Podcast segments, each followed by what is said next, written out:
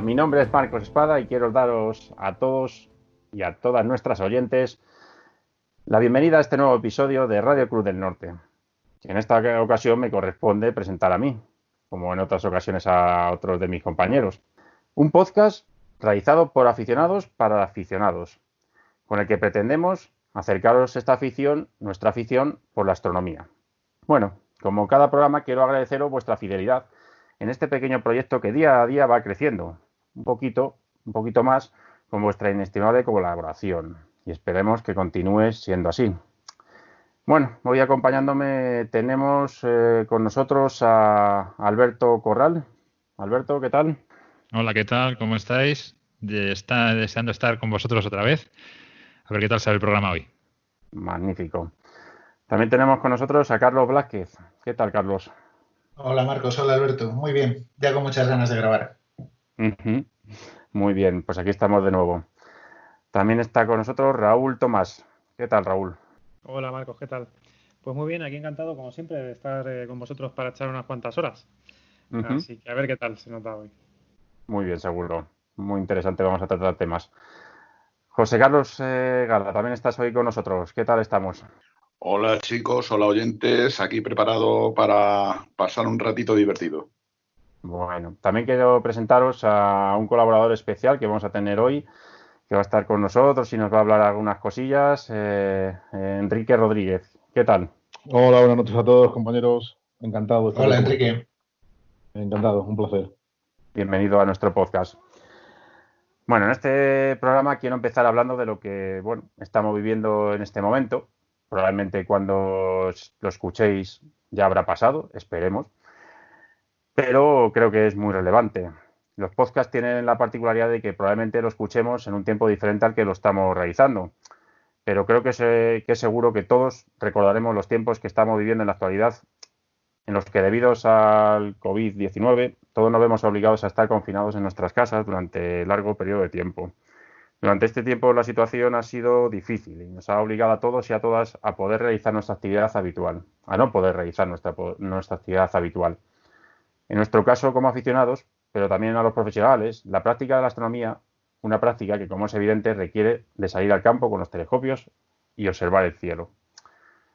Sin embargo, la situación también nos ha enseñado a adaptarnos y a buscar maneras de superar este largo confinamiento y en muchos casos aprender a ocupar los largos ratos de tiempo que todos hemos tenido. Y en ello la astronomía nos ha ayudado de alguna manera. A mí, por lo menos, en muchas ocasiones sí. Nos ha permitido, nos ha permitido dedicar tiempo a la lectura, la investigación, los talleres caseros, investigar nuevas, nuevas vías de, para poder practicar la, la afición, conocimientos, etcétera. Yo, por lo menos, a mí en mi caso, puedo decir que la astronomía me ha servido como una vía de escape en muchos, en muchos momentos. Pero bueno, tras esta introducción, algo diferente de lo que es habitual, producto de nuestro tiempo, y esperemos que no se extienda por más programas, vamos a, con el contenido habitual eh, de nuestro podcast. En el día de hoy contaremos con las siguientes secciones. Vamos a hablar de noticias de actualidad, que nos va a presentar en este caso José Carlos. José Carlos, ¿las tienes preparadas? Sí, por aquí tengo un par de noticias eh, frescas. Muy bien, ahora nos comentarás. Eh, nuestro tema principal en esta ocasión va a ser, nos vamos a dedicar a la fotografía. Le hemos denominado la fotografía y lo que el ojo no ve. Eh, vamos a hacer una pequeña introducción a este maravilloso y extenso mundo de la fotografía astronómica. Hablaremos también del, del mes de mayo, en este caso lo va a hacer Alberto. ¿Nos tienes preparado una, buen, una buena sesión? Sí, tengo alguna cosilla que he localizado para este mes, a ver si con un poco de suerte la podemos disfrutar en el campo y no desde casa. Esperemos que sí. Y bueno, eh, vamos a recordaros también en nuestro, nuestra, nuestra presencia en redes sociales, internet, podcast y correo electrónico. Raúl. Sí, Marcos, pues nada, como siempre digo, yo creo que lo mejor es que el que quiera eh, conocernos, eh, lo mejor es que vaya a nuestra página web, www.cruzdelnorte.com y ahí tendrán los contenidos de nuestra asociación y luego también tendrá enlaces a todas nuestras redes sociales, eh, Facebook, Flickr, eh, Twitter, eh, YouTube, también enlaces a nuestros canales de podcast en Spotify, Anchor, Evox, Apple Podcast. Y simplemente pues destacar em, que estamos subiendo mucho contenido al canal de YouTube, ¿vale? algunas de las charlas que estamos dando para socios las estamos poniendo públicas. Entonces, pues nada, invitar a todos nuestros oyentes a que se pasen por allí Y, nada, que echen un ojo a ver si, si ven algo que les resulte interesante. Eh, cada día yo creo que estamos más en las redes sociales. Seguro que nos siguen cada vez más en, los distintos podcasts. Bueno, ahora vamos a ponernos al, día con los eventos astronómicos más candentes del momento, noticias astronómicas. José Carlos, coméntanos. Sí, bueno, he elegido un par de noticias que me han parecido interesantes y espero que os lo parezca a vosotros también. La primera de ellas trata sobre el cometa C 2019 Y4 Atlas. Es un cometa muy conocido por los aficionados porque eh, fue descubierto en diciembre pasado y prometía ser uno de los más brillantes eh, de las últimas dos décadas, tanto por su tamaño como por la cercanía de su trayectoria cercana a la Tierra. Eh, es noticia porque se ha observado que, este asteroide, este, este cometa, no es un asteroide, en realidad es un cometa. Eh, hay una diferencia. Este cometa se ha fragmentado, se ha roto por, eh, efecto de su proximidad al Sol. Eh, esto lo, observó por primera vez un, astrónomo aficionado llamado José de Queiroz. y ha sido recientemente confirmado por el telescopio espacial Hubble que ha tomado fotografías de los pedazos que se han desmembrado del, cuerpo principal. Bien, el cometa C 2019 Y4 es un típico cometa que es de periodo largo y eh, está compuesto por lo que se conoce como hielo o nieve sucia. Es un conglomerado de partículas de hielo con partículas de polvo es una estructura muy frágil porque todas estas partículas se agregan por efecto de la gravedad, pero claro, es un, es un cuerpo pequeño, aunque tiene una tiene un tamaño de unos mm, dos campos de fútbol para que nos entendamos. Eh, esto no son medidas estrictamente astronómicas, los campos de fútbol, pero bueno, se suele emplear. ¿vale? No tiene suficiente fuerza de gravedad como para eh, hacer que su densidad sea, sea muy grande. Tiene una densidad escasa y entonces al acercarse al Sol empiezan a influir sobre él diversas fuerzas y son lo que finalmente han hecho que se desmembre. Es una pena porque esto produce un cambio de luminosidad que seguramente irá bajando y no podremos observarlo como esperábamos los aficionados en toda su magnitud. Bien, esto eh, ya sucedió con anterioridad con otros cuerpos. No sé si recordaréis algunos de vosotros eh, hace ya algunos años lo que sucedió con el Schumacher Levy cuando se acercó a Júpiter y se desmembró, formó una especie de, de, tren de fragmentos parecidos a un collar de perlas que fue muy vistoso, fue seguido también por el, por el HST, el, telescopio espacial Hubble, y finalmente impactó contra la superficie gaseosa del gigante. Bueno, recientemente también el 2I Borisov, que es un, visitante extrasolar, también se fragmentó cuando llegó a las cercanías de nuestra estrella. Bien, eh, la desfragmentación de los cometas es interesante porque nos eh, da muchas pistas sobre la composición, la densidad, etcétera, eh, de, este tipo de, cuerpos. Por lo tanto, eh, es seguido muy de cerca, sobre todo por los observatorios profesionales.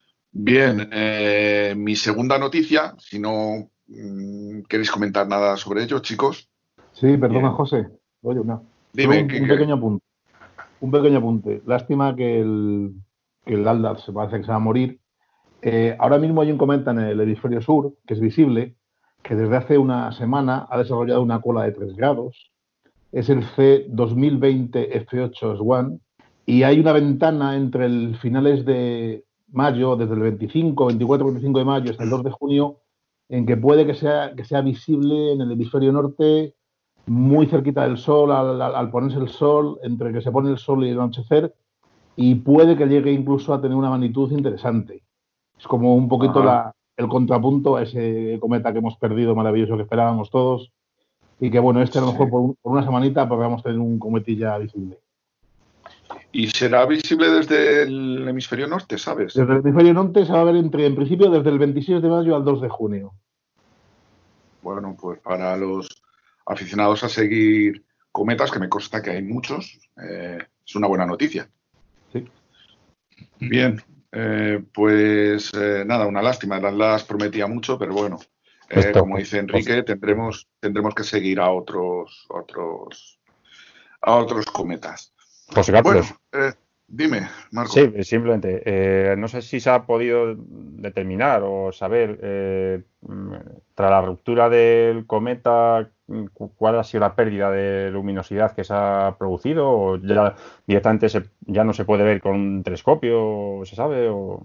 Pues no sé ese dato en concreto, sí que es cierto que al principio de la ruptura aumentó su brillo, porque, claro, al, producirse más fragmentos, el área luminosa en principio es mayor, pero a medida que se va disgregando, esta circunstancia desaparece. Pero no sé ahora mismo en qué magnitud está, no, no sabría decirte. Pero vamos, las previsiones son que, como ha sucedido en otras ocasiones, eh, termine, termine siendo un evento eh, con poca importancia eh, lumínica es una lástima, porque ya digo que prometía mucho. Decían que incluso iba a ser visible a simple vista, con que, imagínate. Suele pasar. En fin, sí. en fin, bueno, la segunda noticia que os he traído eh, trata sobre una persona. No sé si conocéis a Catherine Johnson. Catherine Johnson es, eh, fue una ingeniera de la NASA que murió hace, hace poquito recientemente, a los 101 años, y fue una ingeniera clave para la llegada del hombre a la Luna.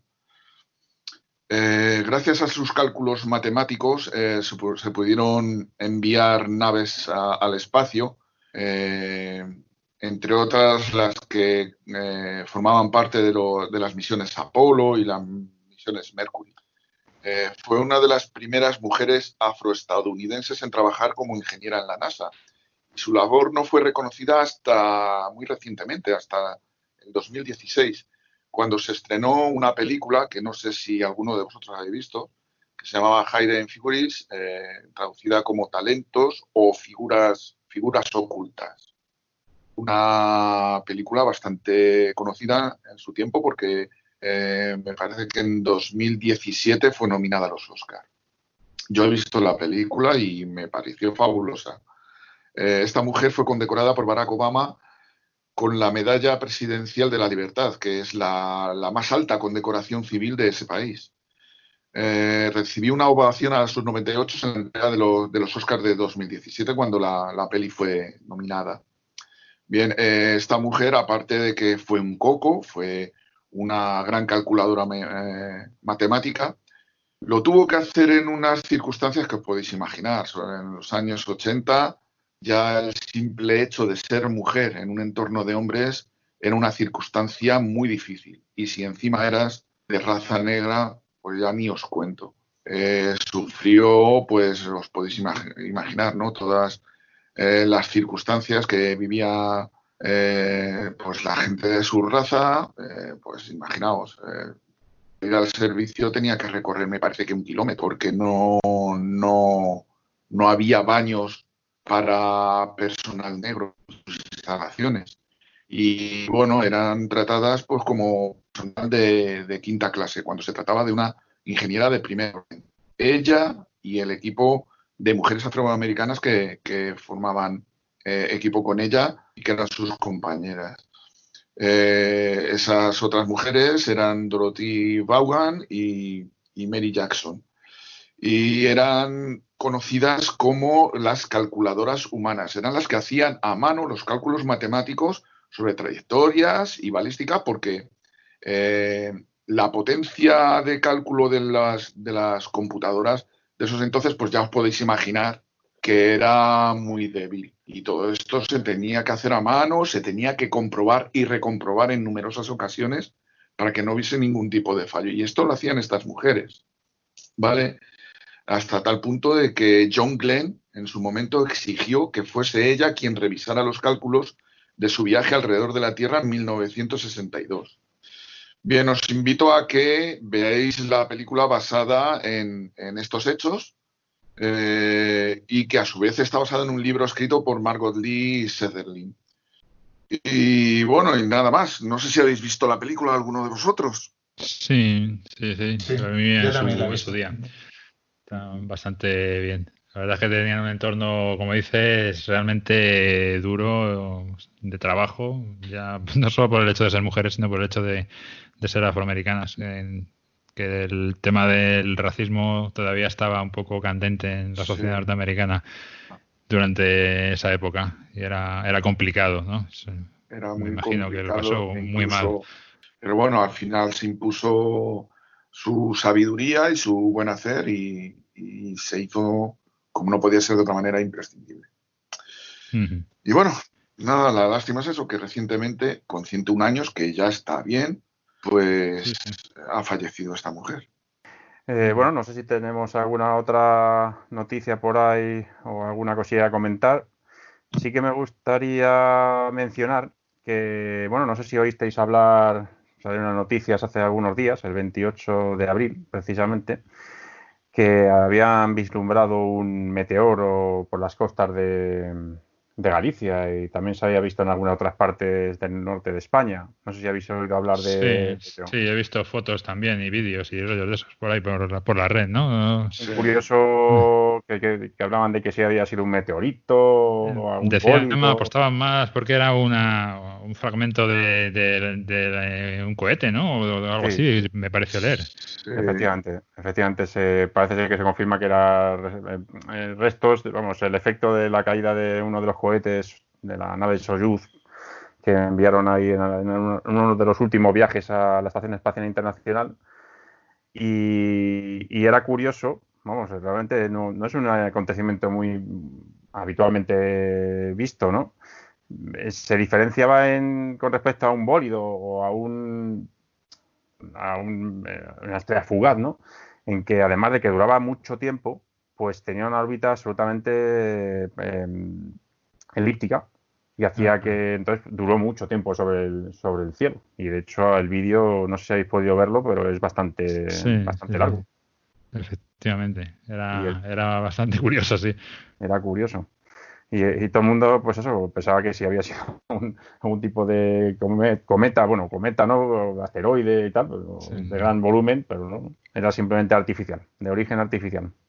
Pero bueno, uno de los uno de los pocos acontecimientos meteoros que hemos podido, que se ha podido ver en estos últimos tiempos, ¿no? Bueno, pues, eh, pues si no tenemos así ninguna noticia más eh, o aspecto a comentar en este aspecto, si queréis pasamos a la siguiente sección.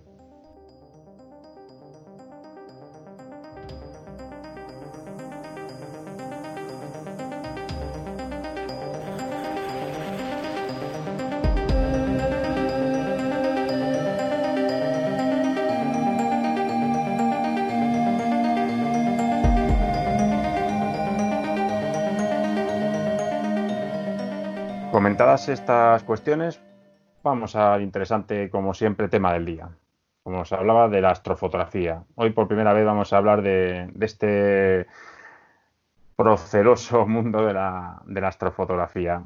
En los programas que llevamos hemos hablado de distintos aspectos de la astronomía. En el último, en el último nos acercábamos a la observación de nuestro sistema solar, como recordáis, y cómo hacerlo con los instrumentos ópticos de los que disponemos desde nuestros ojos hasta telescopios de distinta potencia o binoculares.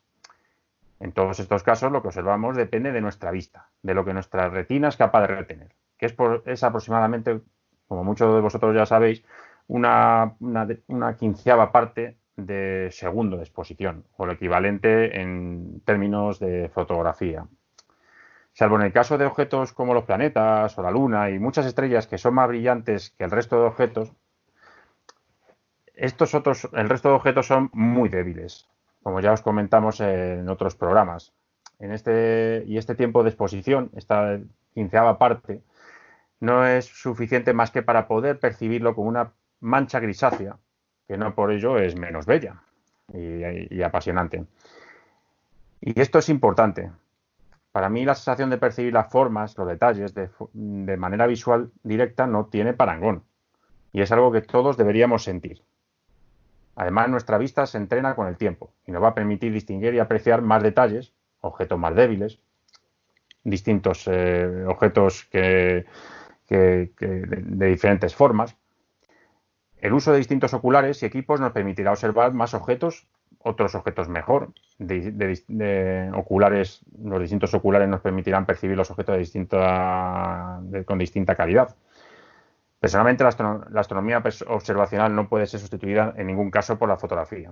Sin embargo, como comentamos, nuestros ojos y equipos nos permiten llegar a un nivel de percepción y, y especialmente no nos permite la observación de colores, salvo para algunos pocos objetos. Algunos más de lo que muchos de vosotros pensáis. Sin embargo, en los últimos años se ha desarrollado mucho a nivel aficionado una rama de la astronomía que nos permite apreciar y con ello disfrutar de otra visión más profunda de los objetos del universo, la fotografía.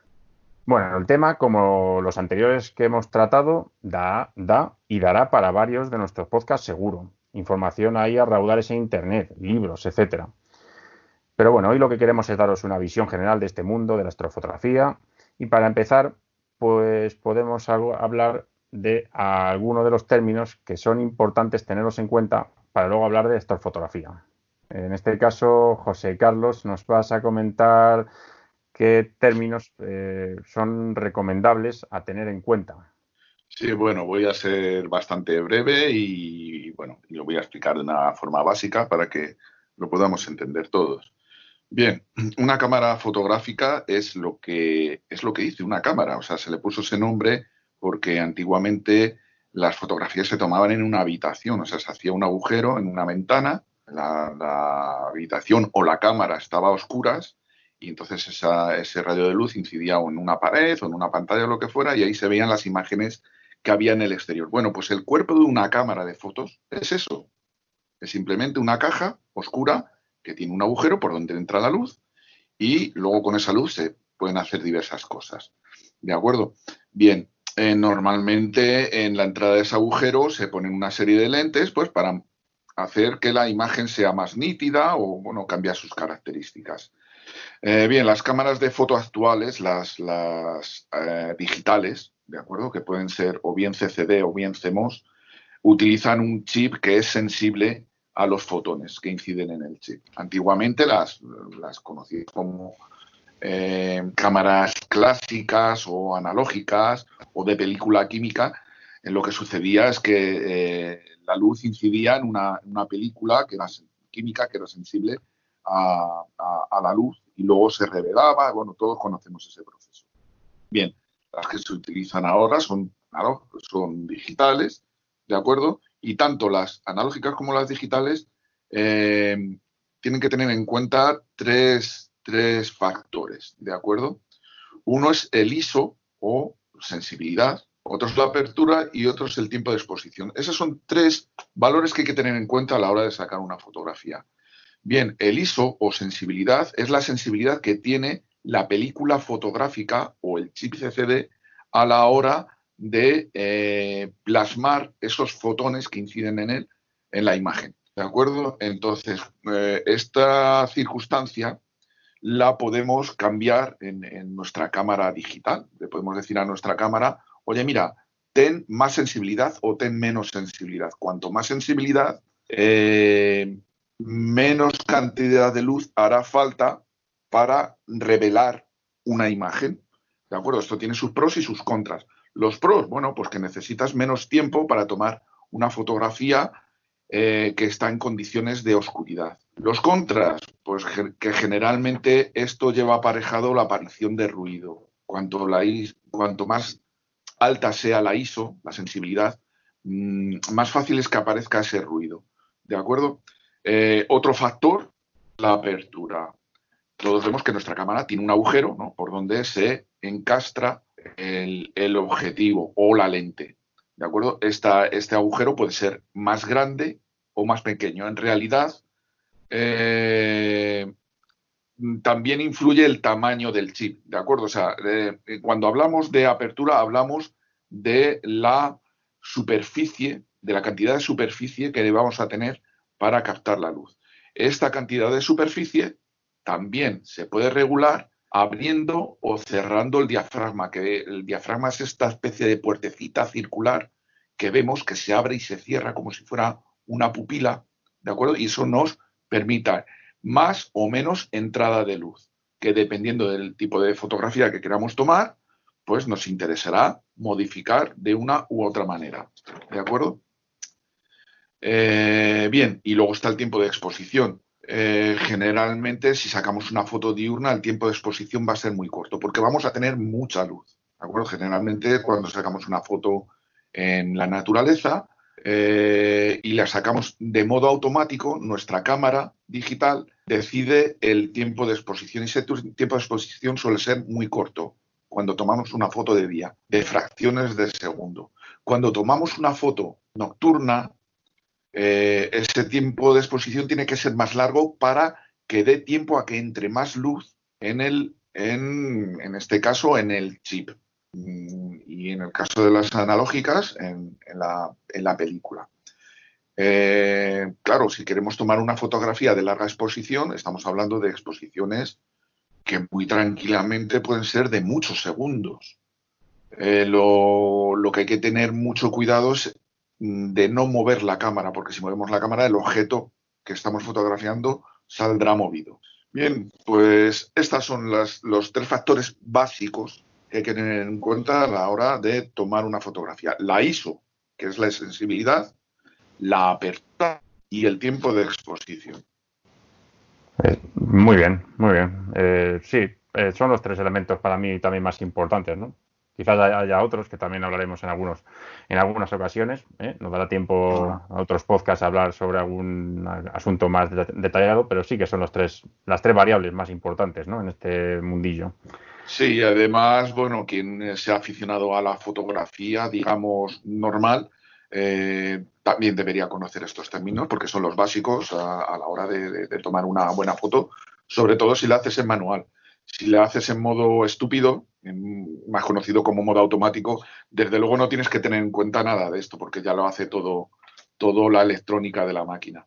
Eso es. Hay que, ver, hay que tener en cuenta que en, la astrofotografía el modo más habitual será el modo manual. Luego seguro que lo comentamos un poquito más, más detalladamente, ¿no? Efectivamente. Bueno, a continuación vamos a sumar, ya lo he presentado al principio del programa, pero bueno, quiero ah, volver a presentar a José Enrique Rodríguez, compañero de la Asociación Club del Norte y uno de los miembros de la asociación que más tiempo lleva realizando foto astronómica. Nos va a hablar de una rama que es muy extendida entre los aficionados, especialmente entre los que se inician en este mundo, que es la astrofotografía con DSLR o, bueno, también alguna otra que ha practicado. Eh, muy buenas, eh, Enrique. Hola, Marcos, buenas noches. ¿Qué tal estamos? Bueno, ya muy bien, estos tiempos aciagos. Muy bien, pues eh, no sé, cuéntanos qué tal tus, cómo fueron tus inicios, qué te, qué te motivó a ti a, entrar en este mundo de la astrofotografía cuando tú, yo sé de buena tinta que eras de, observación, además gran conocedor de, gran conocedor del cielo. Pues justamente fue, como tú dices, eh, empecé con, visual, de visual visual, pero llegó un momento en el que me empecé a, enganchar un poquito la foto, digamos, más diurna. Y llegó un momento en el que quise, bueno, reflejar un poquito, reunir, más que reflejar, reunir las dos aficiones, ¿no? Un poco lo que es la fotografía diurna y la, astronomía, ¿no? Y de ahí surgió un poco la, idea de comenzar un poquito con la con nuestra fotografía y ver eh, hasta dónde llegábamos y cuánto tiempo le dedicábamos a esto. Muy bien. Oye, Enrique, yo, mira, como uno de los quizás más escépticos astrofotógrafos que hay en la, en la asociación, te querría preguntar, mm, a ver, ¿qué, te aporta a ti la astrofotografía que no te aporte la observación visual? O sea, ¿qué es lo que te hizo decantarte realmente por, por la astrofotografía? Pues como ya se ha comentado un poquito antes en la introducción, es justamente varias cosas. Es decir, eh, el color. Eh, la observación visual, eh, muy, muy, muy contadas ocasiones percibes un color real. Entonces, cuando estás acostumbrado en esta sociedad cada vez más digitalizada, cada vez más, más de Hubble, de todo tiene la culpa, al final mm, necesitas eh, ir un poquito más allá del, un poquito más allá de lo que el ojo ve.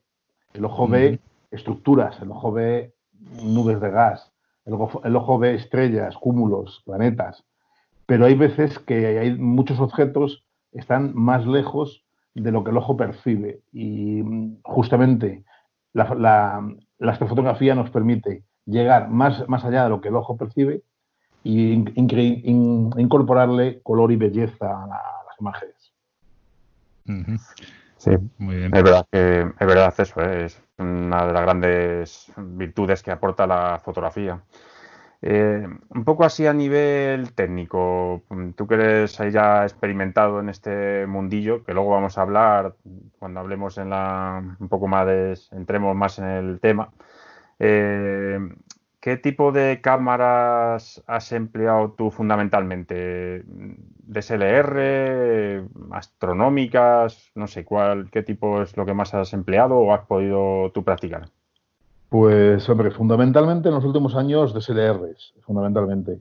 El inicio fue bastante romántico, usando una webcam, eh, una webcam de ordenador a la que se le... Mítica webcam. La mítica webcam, la Toucan Pro, 740 o alguna de ellas, esas eh, nos sirvieron fundamentalmente para hacer imágenes en planetaria, vídeo que ya, que ya se habló y se volverá a hablar en algún otro podcast. Eh, a partir de ahí adquirí una CCD bastante rudimentaria, que no tenía mucha refrigeración, que algún que otro compañero que está por aquí presente todavía creo que dispone de ella. Y con esa, con esa CCD hice, mm, bueno, empecé a hacer objetos muy pequeñitos, ¿no? Objetos digamos, como nebulosas, alguna galaxia, etcétera. Más adelante, pues al final empiezas a ver las fotos de. empiezas a, crecer el campo. Y entonces lo que haces es incrementar el tamaño de lo que, de lo que antes hablaba José Carlos, que era eh, el chip, ¿no? El tamaño del chip. Y te vas pasando a, a, DSLRs, como tú decías. Y bueno, en DSLR se tenía un par de ellas y ahora creo que estoy en un momento así un poco involutivo, porque hace poco me compré una, cámara tipo CCD con un chip más chiquitito. O sea que quizás vuelva un poco a los orígenes. Eh, sí, te eh, si nos podrías explicar de qué trata una de qué se trata una DSLR. Perdón, sí. Una DSLR es lo que comúnmente tú has dicho, una cámara de fotos. Eh, hay la gran mayoría de los últimos años ha sido Canon la que ha manipulado, la que ha monopolizado todo el, todo el mundo de, las, de la astrofotografía.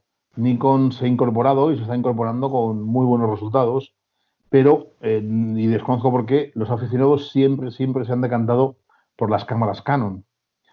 Entonces, realmente, DSLR, que son cámaras de fotos. La, la, mm, cámara normal que tiene cualquier persona que puede comprarse, no, evidentemente una cámara que tiene objetivos intercambiables y, que no son estas compactas, pero vamos, una cámara común que puedes comprar en cualquier centro comercial por no muchos cientos de euros. Puedes comprarlas ah. de, miles de euros, pero desde 300, 400 euros te puedes encontrar cámaras que pueden valer para Muy bien, de acuerdo.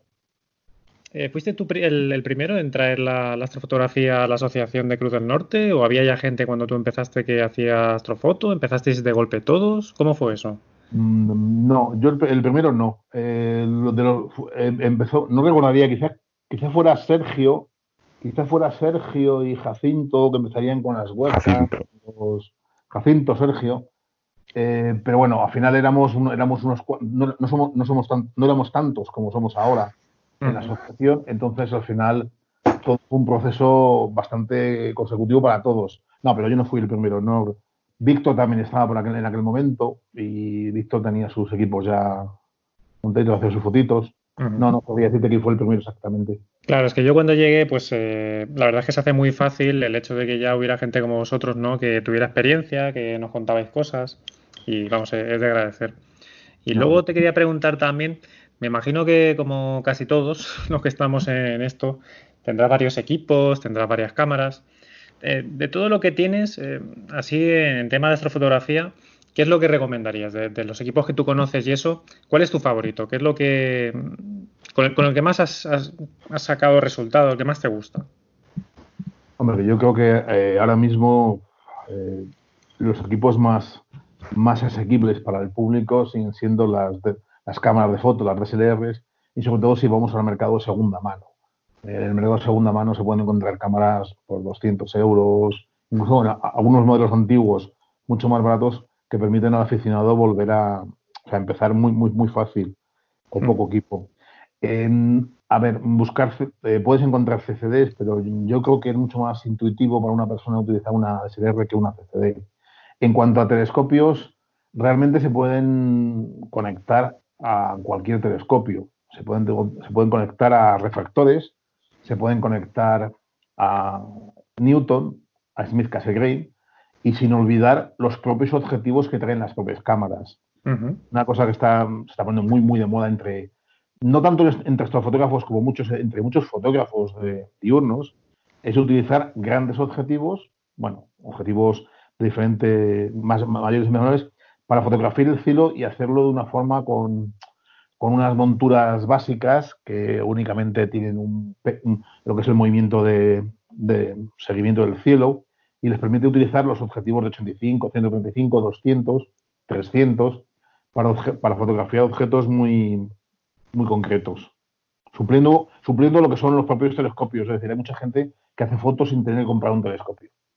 Sí. Bueno, eh, ahora, desde un punto de vista un poco así práctico, no sé, para que también una persona que quisiera entrar en el mundo de la fotografía astronómica, mm, tú que ahí eh, ya tienes experiencia en ello, ¿nos puedes trasladar, describir de la forma más breve posible? Luego vamos a entrar quizás en un poco más de detalle. Eh, ¿Cómo tu experiencia personal eh, de, todo lo que tú necesitas llevar a cabo para obtener al final una, foto que publicas en, luego en, una red social o, te la, o, te la quedas para ti. Eh, ¿Cómo es ese proceso? ¿Qué, pasos das? ya te digo que de forma también no hace falta que entres en mucho detalle. Coméntanos. Vale, bueno, no sé, yo yo siempre, siempre empiezo por la parte más, eh, una, por una parte que no tiene que ver con el equipo y con la parte técnica, que es decidir previamente al ir al campo qué objeto fotografiar y en función del objeto que quieres fotografiar, pues accedes con una cámara o con un telescopio u otro. Eso es lo, fundamental. Después, la parte básica es ir al campo, eh, conectar todo el equipo, cables, ordenadores, baterías, telescopio, cámaras, hacer los alineamientos que comentabais el otro día, eh, y una vez que ya tienes eh, eh, enfocar el telescopio, comprobar que está todo correcto, y una vez que ya tienes nada, claro. Efectivamente, efectivamente, siempre falla, siempre falla. Y realmente cuando falla lo mejor es empezar de cero, porque si no vas acumulando errores. Es un pequeño truco que muchos hemos, hemos, hemos sufrido. Si algo y que no se haya olvidado algún cable también. Bueno, sí, a mí, se me han olvidado pesas en viajes fuera, fuera, fuera del, del domicilio, o sea, pesas, patas, en fin, un montón de cosas. Bueno, una vez que estás en suena, ¿verdad? una vez que estás, digamos que ya has decidido el objeto, lo tienes localizado, pues simplemente eh, a, través del, a través del ordenador haces todo lo que es el proceso de captura de lo que son las imágenes. En principio, capturas imágenes del objeto. Eh, además, eh, digamos, como las, las, cámaras tienen pequeñas motas de polvo, a veces se produce un ruido térmico bueno, siempre, casi siempre se produce un ruido térmico, se realiza otro tipo de capturas que llamamos flat, darks, que al final son eh, tomas o con mucha luz o con poca luz para intentar corregir eh, posteriormente las, imágenes, los defectos. Una vez que te has ido a casa, eh, tienes que coger, descargar las imágenes en el ordenador y, bueno, lo primero que siempre haces es comprobar, yo siempre lo hago al volver, siempre que vuelvo del campo, siempre miro las, antes de acostarme, sea la hora que sea, miro las imágenes, alguna de las imágenes que he sacado, digamos un poco para ver qué es lo que, es lo que, ha, lo, que ha habido esta noche. Un día, al día después, unos días después, pues ya, digamos, entre la parte más del procesamiento de la, de la, de la, de la foto, que bueno, que hablaremos quizás más adelante, como queráis. Sí, sí, la verdad que es un proceso que tiene su, lleva su tiempo, ¿no? Es, eh, alguna vez has calculado más o menos cuánto tiempo te, acumularías de dedicación hasta poder llevar a cabo una foto mínimamente, tampoco hablamos de esas grandes fotazos que tú haces alguna vez, sino una foto de centilla y tal, o que, se, que pueda haber cosas que el ojo no ve, más o menos cuánto tiempo podrías, ¿alguna vez lo has calculado o no? No, porque realmente en, el, en, hacer las fotos eh, depende. Si lo único que quieres es reflejar, ver un objeto que nunca has visto, puedes hacer una toma sencilla, más o menos larga, de algunos minutos, te la llevas a casa, haces un procesamiento eh, que te puede llevar media horita y probablemente entre la captura, unos minutos, y la medida de procesamiento, en 40 minutos tienes un, tienes un objeto. Pero el, problema de todos los objetos es que al final todos requieren eh, de mucho espacio, de mucho tiempo de exposición. Es decir, cuando tú acumulas mucho, muchos datos, muchas horas de exposición, la calidad de la imagen es muy distinta. Entonces, al final todo, al final todo se multiplica por tiempo. Sí, sí. Hola, Enrique. Yo quería hacerte una consulta también. Bueno, eh, Enrique, tengo que decirlo, fue, fue mi mentor. Yo nada más entrar en Cruz del Norte, en la asociación, entré en un mes de septiembre y se sentó a mi derecha. Recuerdo que hablando, hablando con él, no sé cómo fue, que, sacó una foto de una galaxia de Andrómeda. Y, aunque yo me prometí a mí mismo que iba a hacer solo visual, fue, fue en parte el culpable y el mentor de que yo terminase haciendo astrofoto. Y de que el alumno supera al maestro. Bueno, no creo yo, no creo, yo, pero gracias. El caso es que, bueno, yo, quería preguntarte dos cosas. Eh, has comentado que empezaste con las DSLR, eh, que, bueno, que comenzaste con CCDs, pasaste a DSLR y ahora tienes como una involución, has probado de nuevo con CCDs, con chip más pequeño. Realmente, eh, de las dos cámaras, ¿hay alguna que te, que te llene más que otra? y, los archivos que consigues con una o con otra eh, son realmente diferentes. Eh, ¿qué, te aporta una? ¿Qué te aporta otra? a ver, eh, bueno, el, proceso básico es el mismo. digamos que ha habido, fueron dos momentos muy distintos. Entonces, ¿cuál me gusta más? hombre, llevo muchos años, en los últimos años me he dedicado a DSLRs a cámaras. Entonces, probablemente las fotos de más calidad, las fotos más, más impactantes eh, son las de DSLRs. y además, sobre todo, porque también te permite, como antes comentaba, es decir, eh, puedes utilizar objetivos. Es decir, la, es muy varia, eh, hay mucha variación en el tipo de fotografía que puedes hacer. La, la, CCD que yo utilicé en su momento no le podía conectar un objetivo. No había, si lo, lo, metías en el telescopio, podías utilizarla prácticamente en cualquier telescopio. en eso, en eso no, no había mucha diferencia pero la calidad, la calidad no tiene que ver con, la, con el material que hay ahora. Entonces, realmente si me quedaría, hoy me quedaría con las DSLRs. El tipo de archivos que generan. A ver, los archivos que generan las CCD son unos que llaman en general el formato FIPS y las, las Canon tienen los, el formato RAW. Eh, técnicamente desconozco si hay mucha diferencia entre ambos, pero al final el resultado es el mismo. Es, decir, es una, cuando tú las abres en el, en este caso, el programa que yo utilizo, que es el Pitch Inside, es, una, es un marasmo, en general, es un, un mar de, de, negrura al que tienes que hacer, al que tienes que extraerle eh, su esencia, ¿no? Para que salga la imagen que, que al final está allí. Eh, tú, eh, Fede, comentando esto de los de la DSLR y tal, y de las, y las cámaras CCD, eh, y otro parámetro que me parece muy importante, que es muy que se suele tener siempre muy en cuenta por parte de todo el mundo que se dedica a la fotografía y que suele venderse mucho, que es el tema de la resolución, megapíxeles y demás.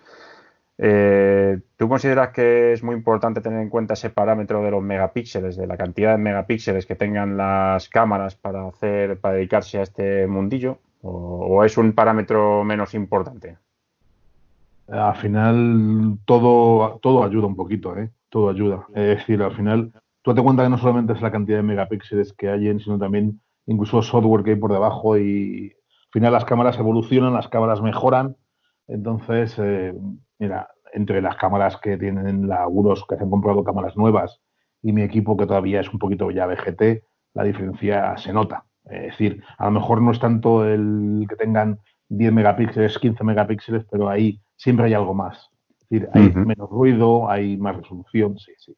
Más desarrollo tecnológico, ¿no? Sí, el desarrollo, tecnológico es, es fundamental. Es decir, porque al final es yo creo que es la base de todo. la óptica está muy bien, pero tú te cuenta que al final la gente utiliza equipos muy, vamos a ver, muy similares, salvo la gente que salvo la gente que utiliza el mítico Takahashi que oigo en todos los podcasts, el, resto de las personas usamos equipos más sencillos. Los mundanos, ¿no? Los mundanos usamos equipos más sencillos. Entonces, bueno, si hay diferencia entre una cámara antigua y una cámara moderna, con el mismo equipo, la diferencia mm. es, es, notable, es notable. Es notable, ¿verdad? ¿Tú cuál consideras que es, para ti es tu mejor foto? ¿O de la que estás más satisfecho, no sé, a modo de experiencia? De la mejor foto, no sé, una foto que hice no con la cámara que tengo ahora, sino con una cámara más antigua, una de serie antigua, una 350. Hice una foto un verano a la nebulosa del corazón, en Casiopea. Muy bonita. creo que, no sé si es la mejor foto que tengo, pero probablemente fue el día que decidí que aquella cámara tenía que prescindir de ella, porque creo que supe que había llegado al límite con esa cámara. Eh, con la que tengo ahora no he llegado al límite, Creo es una cámara ligeramente posterior, un poquito de gama más alta, pero nada más, no, mucho más. Y estoy muy contento con ella, pero también siento que está llegando el fin de sus días y necesitamos modernizarnos un poquito. Pero bueno, sin, duda la uso del corazón con la Canon 350 XT Rebel. Todavía la recuerdo de esa foto tuya. ¿eh? es magnífica, magnífica. ¿Corazón o corazón y alma?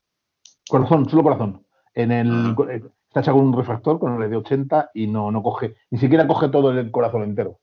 En la que, estamos, hay que darse cuenta que estamos hablando de cámaras que no tienen formato completo, sino que son de APS-C. Hay un factor de corrección de 1.6. Entonces, eh, digamos que no, no, entra entero. Para corazón y alma necesitaríamos uno, meterle uno, un, un refractor que tuviese menos, menos focal. Si no recuerdo mal, el de 80 son como 650, 660 milímetros de distancia focal, pues habría que meterle por ejemplo un 400 o algo así, para que cogieran las dos, la revolución y el alma. Es una foto magnífica realmente esa foto. Esa eh, el corazón que está cerca de Casiopea, ¿no? Sí, está cerca de Casiopea, Están las dos juntitas. Y muy cerquita, un poquito más al norte de, del doble uno de Perseo. Uno de esos objetos, uno de esos objetos que sin la fotografía no podríamos apreciar ni con el casi el mejor de los telescopios, ¿verdad? Yo realmente no, yo no llegué a verla en visual. Yo no la he visto en visual, pero realmente hace ya muchos años que he dejado la visual. Prometo volver. Pero... Te, esperamos. Los que seguimos ahí, sí. Exactamente. Más pronto. Sí, sí, sí. A ver, eh, te voy a hacer una pregunta y también quiero que ahí, yo creo que podemos participar en el resto y aportando nuestra, nuestro punto de vista aquí. Em, ¿tú, consideras que, eh, a tu experiencia, em, se puede hacer astrofotografía sin conocimientos de observación? Hombre, así a grosso modo te diría, si tengo que resumir en una frase, en una palabra es sí pero eh, aquella, depende a qué llames eh, o sea, conocimientos de observación. De observación, hablamos, sí, más bien conocimientos del cielo, conocimientos de, de los objetos que se quiere fotografiar, no sé. Eh, un, mínimo conocimiento necesitas, porque necesitas saber, necesitas conocer que hay cúmulos, galaxias, nebulosas, necesitas saber que hay constelaciones. Puede que no tengas la práctica para localizarlas, pero bueno, si técnicamente eres capaz de hacer lo que se puede hacer, de orientar el telescopio, utilizando los gotos, etcétera, eh, hay muchísima mm. gente, hay muchísima gente que hace esta fotografía que tiene un conocimiento del cielo muy, muy limitado. Probablemente te diría que no, vamos, no conocen muchísimas constelaciones, no las han visto, muy pocos, han visto muy pocos objetos. Entonces, ¿se puede? Sí. ¿Es deseable? Yo creo que no. ¿Qué pensáis el resto? Yo, yo lo tengo muy claro. Eh, vamos a ver, poder, como ha dicho Enrique, se puede hacer, ¿de acuerdo? Pero eh, eso en realidad sería fotografía, no astrofotografía. O sea, es una fotografía especial, un poco más radical, un poco más en condiciones más difíciles, pero al final lo único que se intenta conseguir son trofeos. ¿De acuerdo? Yo a lo mejor en esto soy un poquito, un poquito talibán, ¿vale? Pero es como el que se va a cazar, va a hacer un safari a Kenia y le va a disparar, o vamos, vamos a decir que es, que es un safari fotográfico, ¿vale? Iba a hacerle una foto a un rinoceronte, pero no sabe qué tipo de carne come ese rinoceronte ni a qué velocidad sube a un árbol. No sé si me explico. Él hace la foto, seguramente la foto del rinoceronte será preciosa, pero al final no sabe ni a lo que, ni a lo que ha, ni a lo que ha disparado. Y yo creo que en este caso pues sucede lo mismo. Tú puedes hacer una foto preciosa y me consta porque eh, lo he visto. He visto fotos preciosas de gente que, que, son muy buenos en lo que hacen, pero no conocen a qué, han, a qué han fotografiado. No saben si es una nebulosa de emisión o es una nebulosa de reflexión o es una planetaria o es... Eh, no les interesa. Y yo creo que eso es lo que le quita la parte astro a la palabra astrofotografía. Pero bueno, eh, todo es respetable y está muy bien. José, ¿tú por qué crees que la gente que hace foto no lee antes sobre el objeto que va a fotografiar? Bueno, simplemente. Se informa sobre, sobre en qué constelación está, toda la pues información que hay en Internet. ¿Qué te hace pensar que no hacen eso? Pues simplemente porque no les interesa. Lo único que les interesa no, digo que, es el, aspecto no estético. digo que interese o no interese. ¿Que ¿Por qué crees que ellos no lo hacen? Que no lo hacen pues porque no les interesa. O sea, por eso digo, porque no, que no es esa parte, digamos, de la, de la, de la fotografía o esa parte de, de, de, ese, de esa de esa actividad no les interesa, les, interesa simplemente el aspecto estético, que vuelvo a decir es respetable, ¿eh? pero yo no lo comparto. Entonces, más, bien es que hay posibilidad técnica hoy en día, ¿no? De poder hacer todo eso que, decís. Porque realmente ya tiras un trípode al campo y se lleva GPS, no hace falta ni que lo pongas en estación. y tiene GoTo, no hace falta ni que sepas en qué constelación está el objeto. Aunque hayas mirado las coordenadas, lo pones a apuntar y si tienes un equipo que te cuesta tres mil y pico euros y que sabes que te va a hacer una fotografía que te cagas, pues no necesitas más solamente pasta y, y, ya está. Pero sí, efectivamente. No, pero no, no, me estoy, no, me estoy, explicando. Lo que os estoy preguntando es que pensáis que, que, hay gente que hace astrofoto y que no se informa previamente sobre el objeto que va a fotografiar. Y lo que os preguntaba ¿por qué creíais que la gente que hacía fotografía no se informaba previamente del objeto que iba a fotografiar? Incluso, ¿qué os hacía pensar que no lo había visto en visual? No, no, sí, seguramente que habrá muchos que sí, pero ya te digo yo que hay muchos que no. Yo o sea, yo hablando, pues eh, de manera coloquial con gente, te puedo decir que muchos buenos astrofotógrafos no saben lo que es un cúmulo estelar. O sea, saben lo que es visualmente, pues un montón de estrellitas apelotonadas. Punto. Pero no saben ni cómo se ha formado, ni qué tipo de estrellas hay en su interior, ni dónde se encuentran en nuestra galaxia, que yo creo que son datos bueno, un poco, pues no, sé, un, poco cosas diferentes al final, ¿no? Una cosa es fotografía y otra cosa es eh, pues lo que dices tú, astronomía. Al final hay gente que le gusta la fotografía. vuelvo a decir que no, estoy criticando a nadie. Es como presuponer que los que hacen visual no tienen ni puta idea de lo que están viendo. Dices que no saben lo que es un cúmulo, saben que es muy ah. bonito porque lo ven. Es presuponer cosas que yo creo que no son correctas. Entiendo, yo sí entiendo, entiendo ya, ya entiendo cuál, cuál, es, cuál es tu pregunta. Yo creo que la, observación visual está mucho más relacionada con el estudio, con el estudio del cielo que la astrofotografía. Porque de hecho la astrofotografía implica muchísima dedicación a la fotografía, muchísima técnica, muchísimo conocimiento del material, muchísimo conocimiento del software, muchísimas horas dedicadas a editar una buena fotografía y eso desplaza, desplaza, digamos, el, el, tiempo que puedas dedicar a otro tipo de conocimientos. Es, esa, es, esa, es, mi idea. No digo que tenga que ser así, pero yo pienso que va por ahí la historia. yo creo que la gran diferencia que, que, se ha producido en estos últimos tiempos, que ha ayudado mucho a, a extender esta, esta parte de la, de la afición de la, por la astrofotografía, eh, ha sido el desarrollo de los técnicos de los equipos. Lo que comentaba antes Alberto, ¿no? el, disponer ahora de monturas eh, computerizadas que te permiten dirigirte al objeto sin necesidad de saber dónde está. Pero eh, yo creo que es muy importante y, yo no sé si es fundamental, no lo sé si es fundamental, pero sí que es muy, ayuda mucho al que hace fotografía el tener ciertos conocimientos sobre el firmamento, sobre qué objetos se ven en cada e-, época del año, eh, sobre, sobre qué tipo de objetos son los que puedes hacer en función de tus equipos. No sé cómo lo ves tú, Raúl. Yo por alusiones, porque yo soy de esos astrofotógrafos de los que habla José Carlos. Eh, o sea, yo le doy la razón a, Enrique en cuanto a que siempre está bien tener algunos eh, conocimientos, pues evidentemente tienes que saber qué objeto estás fotografiando, ¿no? Pero es cierto que no tienes por qué tener conocimientos de constelaciones para orientarte en el cielo ni nada, porque al final utilizas un equipo computerizado. Pero tampoco le quitaría la palabra astro a la fotografía. Es cierto que es una disciplina que yo creo que está más cerca de la fotografía que de la astronomía.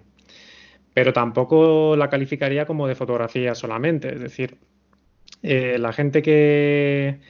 Bueno, un poco lo que decía Carlos, ¿no? La gente que hace astrofotografía, muchas de esas personas sí que. Eh, investigan, eh, leen, saben de astronomía. Muchos de ellos también vienen del tema de la astronomía. O sea, no empiezan solamente directamente con la astrofotografía, sino que han empezado previamente con lo otro. Entonces hay mucha gente que sí que investiga y lee. Yo no es mi caso. Yo eh, empiezo por la parte estética y luego eh, poco a poco me voy informando de lo otro. Pero sí que es cierto que la conexión con el cielo está ahí. El, sacarle otras cosas al objeto, es decir, eh, el hecho de que no sepa si es una nebulosa de reflexión de emisión tal o que lo haya mirado a posterior, no significa que no sea una cosa que no me acabe gustando, que no me interese o que, mm, ¿sabes? O que, simplemente por eso sea un fotógrafo. Entonces, eh, yo entiendo lo que dice José Carlos, estoy de acuerdo en que eh, al final esto acaba siendo más cerca, acaba estando más cerca de la fotografía que de la astronomía, pero no le quitaría la palabra astro al tipo de fotografía que hace. que no, Raúl, tío, que tú pasas frío como todo, macho, ahí hasta las 3 de la mañana, con lo cual también es astrofotografía, es astronómica porque sufres como el astrónomo más, más visual, tío. O sea, que todo, efectivamente, es, así. El frío no lo quita nadie. Vale, no. Eso es. A veces, a veces los de, los de visual que... antes. ¿El qué? ¿El qué? ¿Decías? ¿Qué, que a veces los de visual se retiran antes que los de la foto. Efectivamente, eso pasa la mayoría de las veces. Los de foto tienen que estar ahí al pie del cañón hasta el final y que salga la última foto, el último dark, el último flat, el último siempre y, probablemente son los que último recogen el equipo.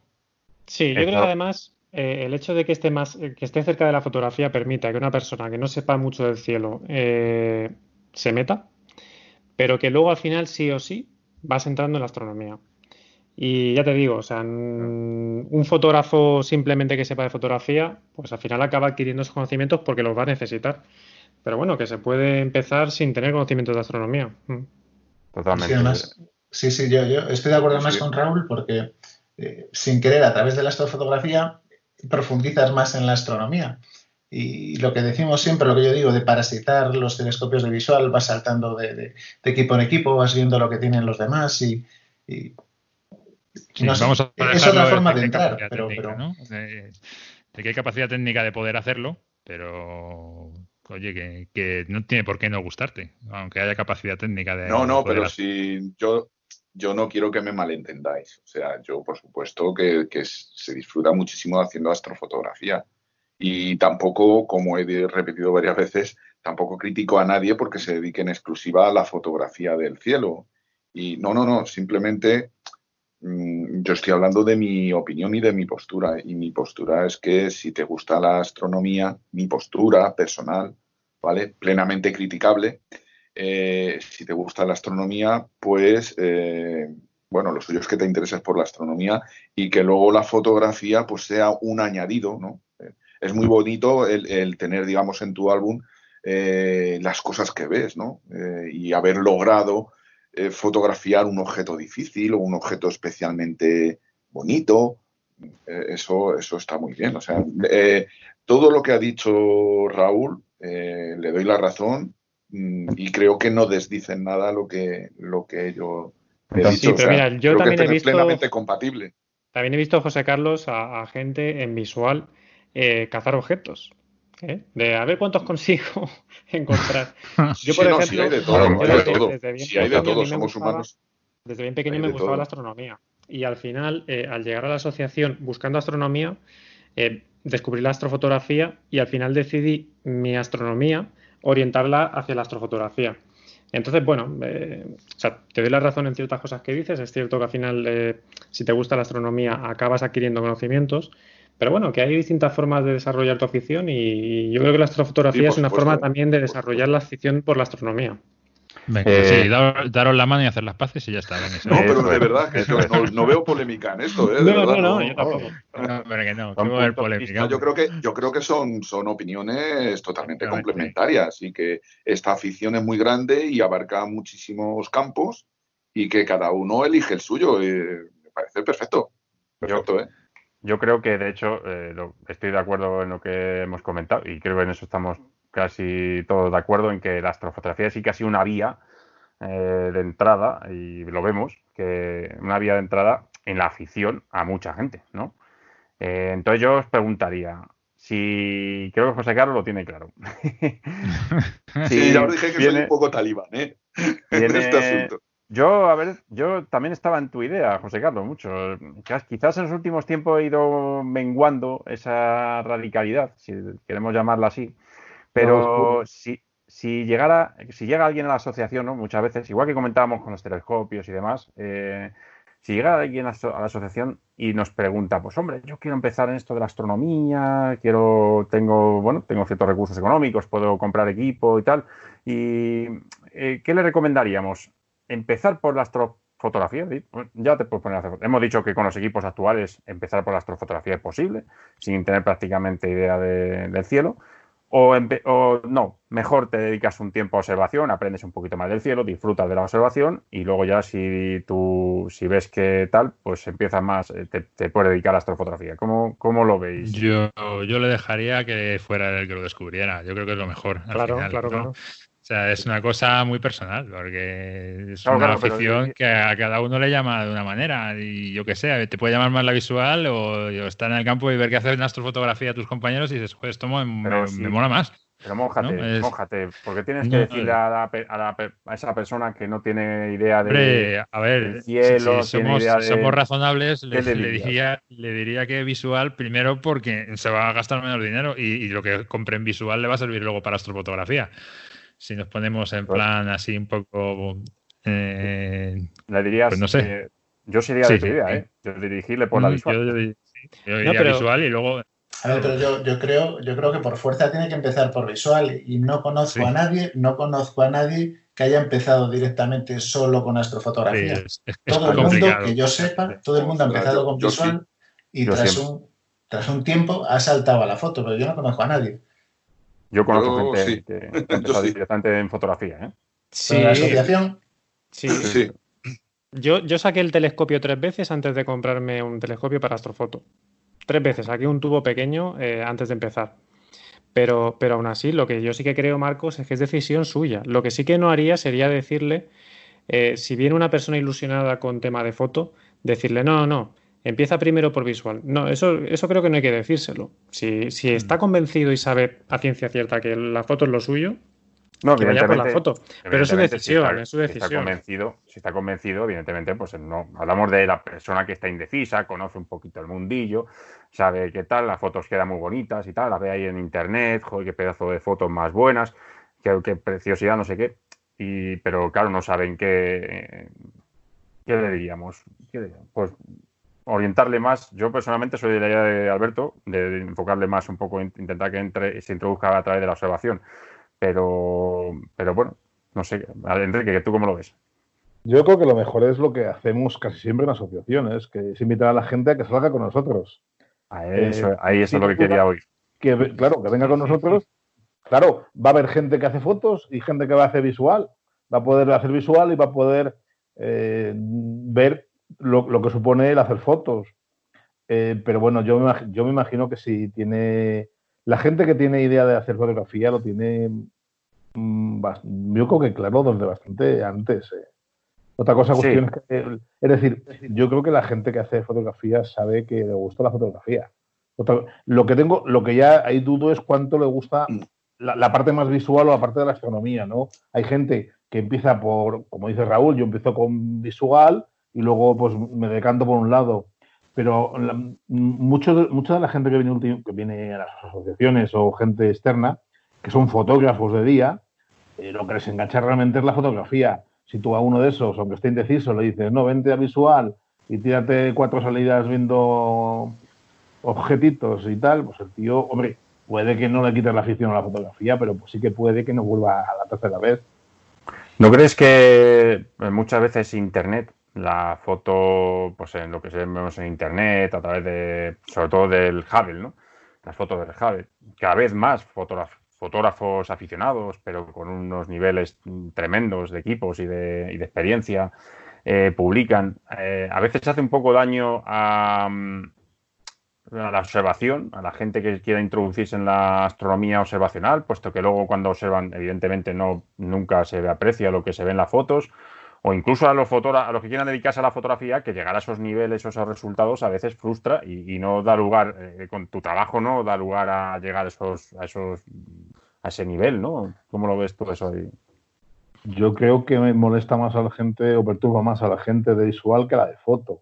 Ahora mismo, toda, toda persona que, hace fotografía de bajaditos eh, tiene capacidad para acceder por internet a ver cuáles son las imágenes que hace un aficionado.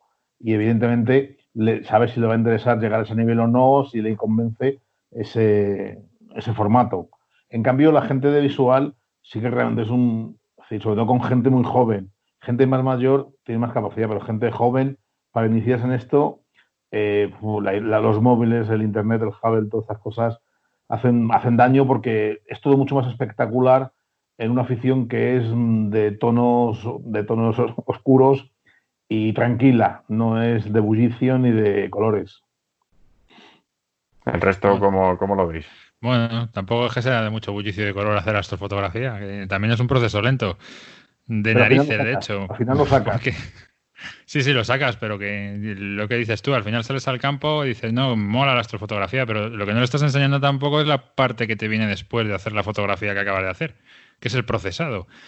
¿Sabes? Que eso es un tema que luego también es un poco espinoso, ¿no? Eh, a la hora de, decantarte por la astrofotografía. Que a mí principalmente es uno de los que más me echa para atrás porque no, no dispongo de tiempo para poder ponerme a lo mejor las horas que requiere una fotografía astronómica pero lo tienes, lo, tienes, muy claro, es decir, has empezado por como has empezado y tienes claro que, la, que, sacar la cámara al campo, pues sí lo puedes hacer, hacer las imágenes sí, pero luego la tercera pata y, probablemente la parte más importante de todo este proceso de la fotografía es el procesado, es decir, realmente el procesado eh, es la parte más importante de, bueno, no sé si es la más importante, pero probablemente la más, es la más importante, yo creo que la más importante de, de esta fotografía.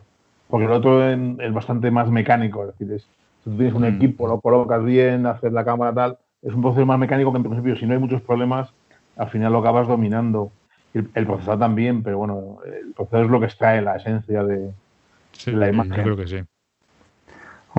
además hay un parámetro fundamental que te comentaba antes a ti también, Enrique, y es que la, astronomía de observación eh, eh, dijéramos que es inmediata o, o mucho más rápida.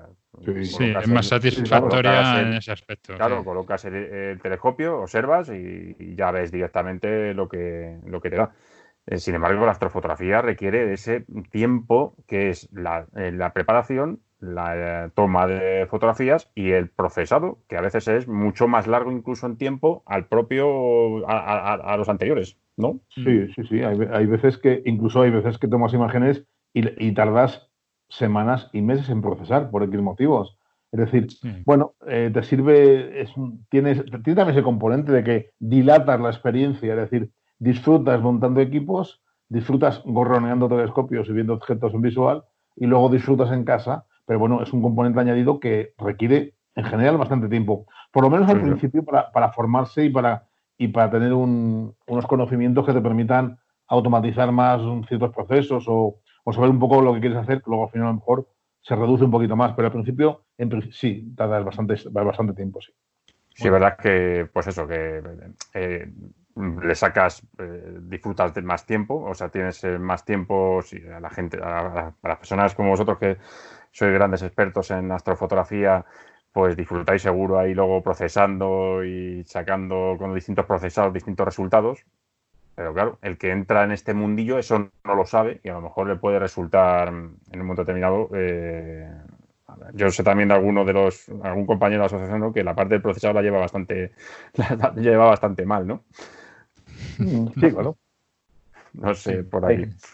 Es lo más eh, lo, más costoso quizás, pero bueno, es, lo que dice Enrique, al final es práctica como todo. Entiendo que después de 20, pues lo harán mejor que después del primero. Sí, claro, está todo es, es, dedicarle tiempo, es decir, hay veces y luego también depende mucho, muchas veces lo exigente que seas contigo mismo y con lo que quieres sacar. Es decir, si puedes tener, puedes querer imitar al Javel o puedes tener, o te puedes conformar con, con, determinadas determinados procesados básicos. En fin, ahí también hay un amplio, hay gente que se obsesiona mucho y le dedica muchísimas horas. Hay gente que, que no, que no dedica menos. En fin. Yo creo que al final es un poco, contra, más conocimiento tienes o más tiempo le has dedicado, menos tiempo le dedicas y menos vueltas das al principio muchas veces es la inseguridad, ¿no? Es decir, si lo hago de esta forma, a lo mejor consigo más. Y luego realmente muchas veces ves, yo recuerdo eh, imágenes que he sacado con, la CC antigua que acababa antes, eh, ocho años después he intentado reprocesarlas y en muchas ocasiones he conseguido peores resultados que los que saqué en su momento, con un software que probablemente es mejor que el anterior, pero que al final pues no, no me convence. Entonces, por eso te digo que al final, antes eh, a lo mejor le dediqué muchísimas horas y conseguí más que ahora que le dedico mucho menos tiempo. Hmm. Sí, sí, sí. Totalmente. Yo me gustaría decir una cosa, porque ya que hablamos siempre del Hubble, yo le recomendaría a la gente que se quiere iniciar en astronomía y quiere empezar por visual, para no decepcionarse mucho, yo le recomendaría que visitara páginas de dibujo astronómico, eh, que son bastante representativas de lo que vas a ver cuando miras por un telescopio. Vale, yo, de hecho, yo las utilizo muchas para localizar los objetos de, cielo cuando voy a hacer una salida, pues para orientarme o ver, ver qué es lo que voy a ver cuando miro por el ocular. Y yo creo que es una buena forma de saber qué te vas a encontrar, ¿no? Cuando te, pongas delante de un telescopio, vas a ver la foto de, la galaxia de Andrómeda, pues como, como te la enseña el Hubble, ¿no? Después Muy de cierto. Muy cierto. ¿Te recuerdas alguna página o...? Pues a ver si recuerdo alguna y la pongo por ahí en los, eh, en los comentarios de, este, porque sí conozco un par de ellas que están bastante bien y tienen numerosos objetos. Y la verdad es que a mí me parece una buena, una buena manera de, enfrentarte a lo que de verdad vas, vas a ver. Pero yo, yo no creo que sea tan decepcionante. Eh, me explico, o sea, al final no tiene por qué serlo. Es un poco lo que dice José Carlos. Si, si, la persona que hace visual o esa persona que está haciendo en visual eh, sabe o se da cuenta del objeto que está viendo, la distancia a la que se encuentra. Eh, si, tiene realmente información sobre lo que está viendo, pues sí. Eh, es eso, o sea, que, Eso es lo que me pasa a mí, Carlos. A ver, eh, yo cuando miro un objeto es lo que siento eso mismo que estás comentando tú. O sea, es, es lo que me transmite, es lo que me llena a mí de la astronomía visual. ¿Vale? Por eso, pues por eso la practico y por eso me gusta hacerla de la manera que estás mirando y como ha comentado alguna vez alguien, dice, pues estás mirando al pasado, estoy viendo algo que está... correcto. Estoy, viendo el pasado, estoy viajando en el tiempo. Yo creo que es una clave, es decir, ser consciente de, lo que, de, lo, que significa mirar un objeto y verlo. Eh, es, muy importante esa parte. Al final es mirar al cielo es, eh, eso seguro que, y a todos nos pasa, nos despierta el interés, en mayor o menor medida. Eh, la persona que hace la fotografía seguro que con el tiempo se va interesando más por qué es lo que está viendo, no solo sacar su aspecto estético. Y bueno, y la, prueba yo creo que es que no hay que negarlo. Eh, la astrofotografía es una de las vías que está moviendo a que mucha gente se, se introduzca en la, en la afición. No, eh, yo creo que eso está, eso está claro. Bueno, no sé si tenéis alguna preguntilla eh, para, para Enrique. ¿Alguna más? por mi parte, no. Bueno, pues muchas gracias por traernos tus experiencias, Enrique. Si te apetece, te puedes quedar acompañándonos ¿eh? en el programa. y vamos a entrar a, tratar las distintas facetas que, que, la astronomía, la astrofotografía presenta. O sea que estás invitado a ello. Muchas gracias a vosotros. Sí, sí, me quedo, me quedo, me quedo con vosotros.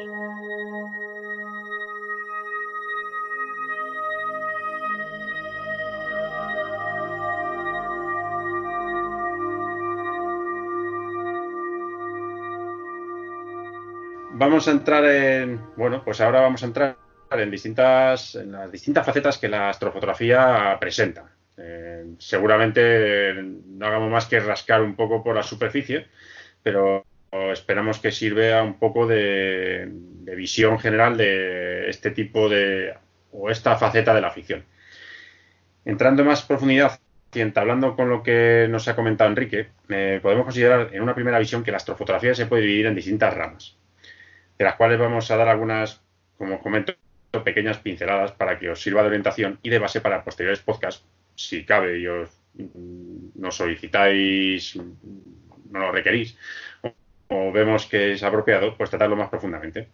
Eh, así vamos a hablar fundamentalmente de tres tipos de fotografía.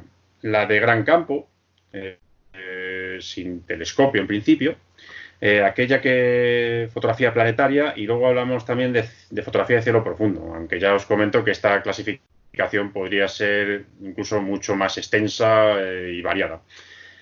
Os la queremos acercar de forma breve para que conozcáis en qué consiste cada una de estas fotografías y qué necesitamos para poder llevarlas a cabo. Vamos a comenzar describiendo qué proceso conlleva la realización de cada uno de estos tipos de fotografía, eh, qué pasos son los que se siguen de forma genérica para llevar, para obtener al final fotografías de este tipo. Vamos a empezar con las de, si os parece, Gran Campo. Eh, Raúl, eh, ¿qué nos comentas? ¿Cómo, se lleva a cabo este tipo de fotografía? ¿Qué paso requiere llevar? Sí, eh, si te parece, Marcos, voy a explicar un poco al principio qué considero yo que son fotografías de gran campo y luego hablo un poco de algunas pinceladas de técnica, ¿vale? Correcto. bueno, como su nombre indica, la fotografía de gran campo eh, son fotografías eh, que lo que aparecen en ellas son grandes extensiones, extensiones del, cielo, ¿no? Zonas grandes.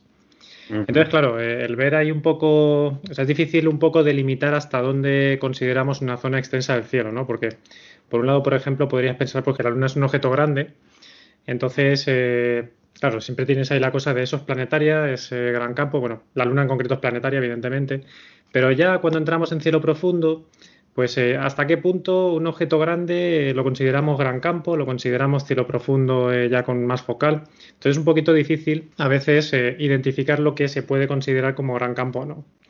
Entonces yo en general he hecho aquí una pequeña listita de, fotos que considero de gran campo.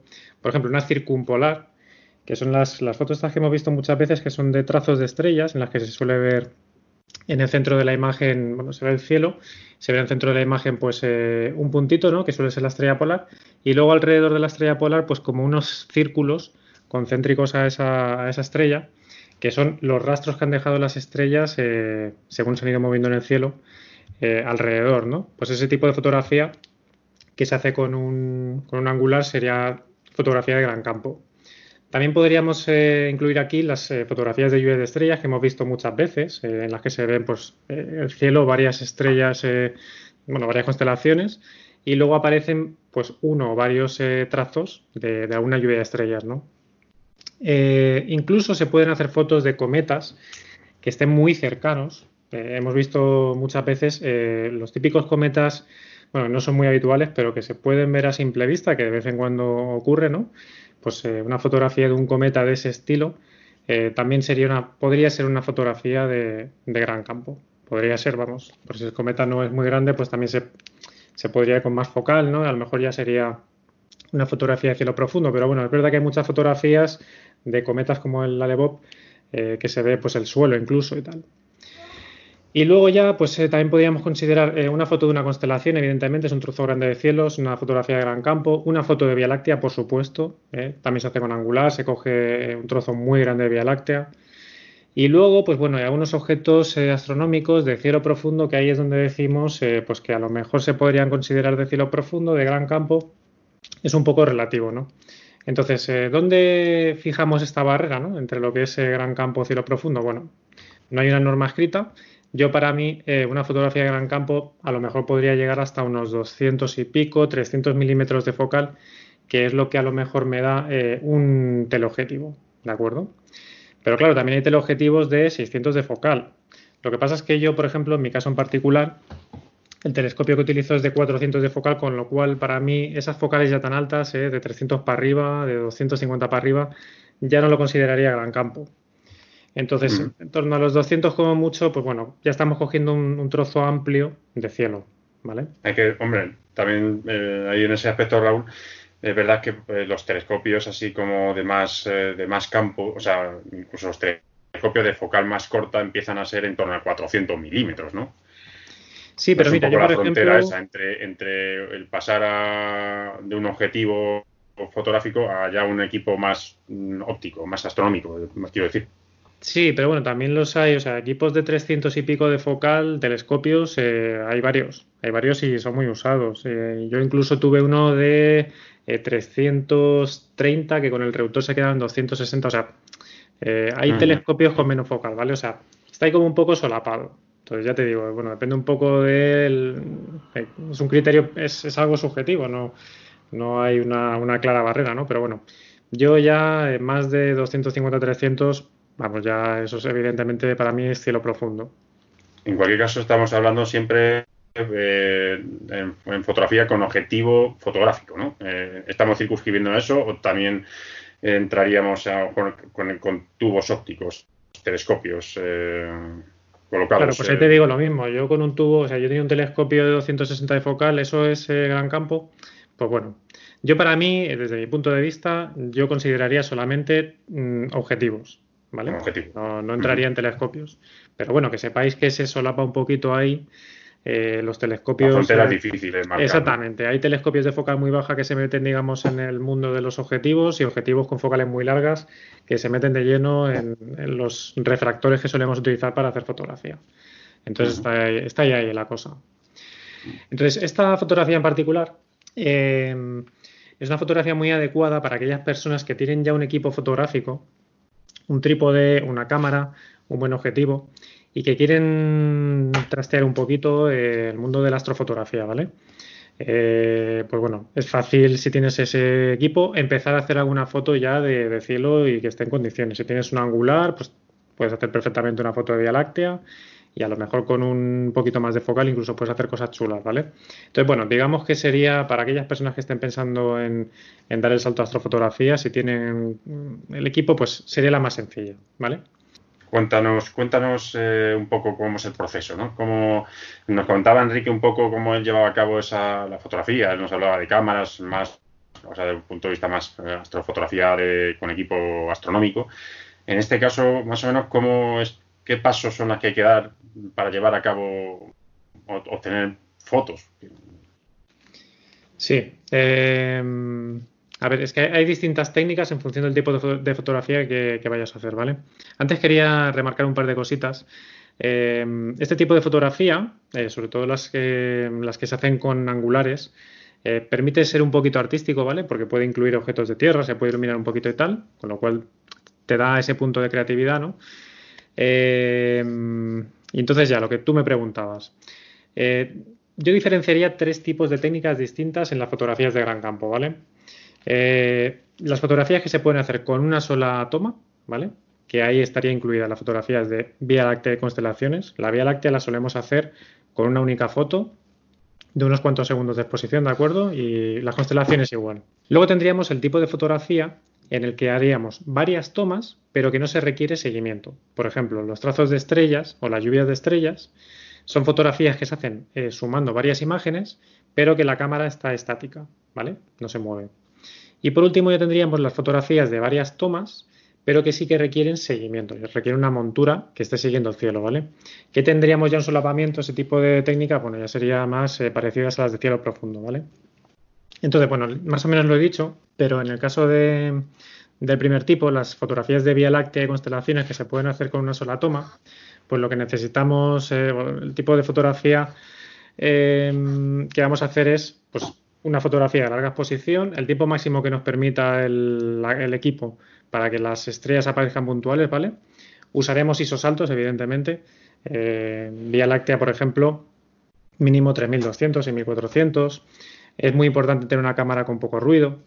Ahí, pues, eh, por ejemplo, una full frame es bastante recomendable, ¿no? Que, soporta bien el ruido, eh, pues, con isos altos. Y luego el procesado pues será sencillo, ¿no? Será con un programa tipo Lightroom, ¿no? Realizamos algunas cositas que nos interesen, por ejemplo, estructuras de Vía Láctea, pues eh, alguna cosita de las estrellas y tal, y, poco más, ¿vale? En cuanto al, segundo tipo de fotografía que he hablado, las de trazos de estrellas y lluvias de estrellas, que como recuerdo son varias tomas, pero no requieren seguimiento, pues al final eh, lo que haremos es eso, ¿no? Son varias fotografías con el mismo plano y utilizaremos luego un software para eh, unir todas las fotografías como el Photoshop o el Star Trails o alguno de estos, ¿vale? Y bueno, por último, eh, lo que son las fotografías que eh, son varias tomas y requieren seguimiento, pues eh, eso ya lo explicamos luego, ¿vale? En la técnica de, fotografía de cielo profundo, ¿de acuerdo? Porque sería la misma técnica. Con lo cual ya te digo, o sea, dependiendo de lo que vayamos a hacer, utilizaríamos una técnica u otra y, bueno, el equipo también va a ser muy distinto. Luego lo iremos viendo, el, equipo que necesitamos. Eh, un paso, como comentas, una de las, uno de los aspectos o a tener en cuenta en este tipo de fotografía, como dices, es un poco el encuadre, ¿no? Es quizás una de las diferencias con el resto de, fotografías astronómicas esa parte artística un poco que se busca, ¿no? sobre todo muchas veces con la Vía Láctea vemos esas escenas que la gente, muchos astrofotógrafos o aficionados a la, fotografía buscan, ¿no? Con encuadres muy buenos y tal. Eh, hay que dedicar un poco tiempo anterior, anteriormente a hacer la foto, a buscar ese encuadre. Eh, hay, aplicaciones que te ayudan un poco en eso, ¿no? Sí, exactamente. Aquí para gusto los colores. O sea, hay gente que le gusta la Vía Láctea y lo único que quiere es eh, ver Vía Láctea, ¿vale? Además, si solamente saca fotos de la Vía Láctea sin suelo, puedes sumar fotos si quieres y, y, le das más, la resaltas más. Pero a mí personalmente ese tipo de fotos Vías Lácteas, lluvia de estrellas, eh, los Star Trails, me gustan que se vea algo en el suelo, ¿vale? Creo que queda más bonito, a mí me gusta. interesante. Entonces, eh, pues efectivamente, pues eh, lo suyo es encontrar un buen encuadre. Si ves que puede quedar chulo iluminar algún objeto que haya por el suelo, un árbol o alguna cosa, pues también lo haría. Y luego, efectivamente, como tú dices, hay aplicaciones que nos ayudan a buscar esos encuadres, ¿no? Yo en concreto utilizo mucho Photopills para ver por dónde salen cada cosa, ¿no? Dónde sale la Vía Láctea, dónde se pone el Sol, dónde se pone la Luna, por dónde salen, pues para buscar ese tipo de, encuadres, ¿no? Entonces, sí, sí, tenemos aplicaciones que nos, ayudan con todo eso. Es un tipo de fotografía que en principio pues no requiere de tanto equipo o, tanta parafernalia como luego veremos en otro, pero sí que requiere de cierta búsqueda de eso, ¿no? De una compensación entre el cielo, el paisaje y demás. Bueno, estaría más cerca de la fotografía, digamos, toda esa parte. Eh, o sea, si no utilizamos seguimiento, estamos muy cerca de lo que es una fotografía estándar. Una persona que está acostumbrada a hacer fotos de noche, pues eh, hacer una foto de un Star Trails o una Vía Láctea no le va a costar mucho. Va a encontrar un buen encuadre, le va a ser más, más sencillo, ¿no? Si ya nos metemos con seguimiento, ya la cosa cambia, ¿vale? Ya nos metemos más en el mundo de la astrofotografía, ya eh, hay técnicas muy distintas a lo que está la gente habituada. Pero si tú eres fotógrafo, tienes un gran angular y quieres hacer Vía Láctea, pues para ti esa transición es, muy sencilla. Sí, sí, sí. Mm. Bueno, pues eh, bueno, luego comentamos un poco qué equipos utilizamos y demás, si te parece. Muy bien. Pasamos, si queréis, a otro tipo de fotografía que es la planetaria, eh, otra de las clasificaciones que hemos considerado. Eh, eh, Carlos, eh, ¿qué, consideramos o qué, tipo de fotos o qué fotos son las que consideramos como planetarias? Bueno, es fácil, yo creo. Eh, por planetaria, yo entiendo que nos referimos a, todo lo que está dentro del sistema solar. Entonces, yo incluiría los planetas interiores y exteriores, la Luna, el Sol, y no metería cometas porque la técnica de captura que se usa en planetaria es distinta y me ceñiría a planetas y, y la Luna y el Sol. Y sería todo lo que podríamos englobar ahí dentro de, planetaria. Júpiter sería a lo mejor el más facilón y, ya con un poquito más de dificultad pues podríamos pasar a, Saturno y Marte, que son más pequeñitos, que tienen menos brillo. Eh, Urano y Neptuno, yo creo que hacen falta equipos ya demasiado, demasiado potentes, con mucha focal y mucha apertura. Y, luego nos quedaría, yo qué sé, pues, pues Venus, que es muy luminoso y también resultaría fácil, aunque si quisiésemos apreciar detalles, eh, tendríamos que utilizar filtros especiales, estos de metano y demás, que si tal luego los podemos comentar. Y Mercurio tal vez un poquito más complicado también por ser más pequeñito, aunque de brillo, yo creo que hay veces que llega a magnitud menos dos, o sea, es bastante, bastante agradecido. Claro. Sí, sí, la verdad es que hay una cantidad, una buena cantidad de objetos. Incluso asteroides también podríamos contemplar de este, dentro de este rango o no.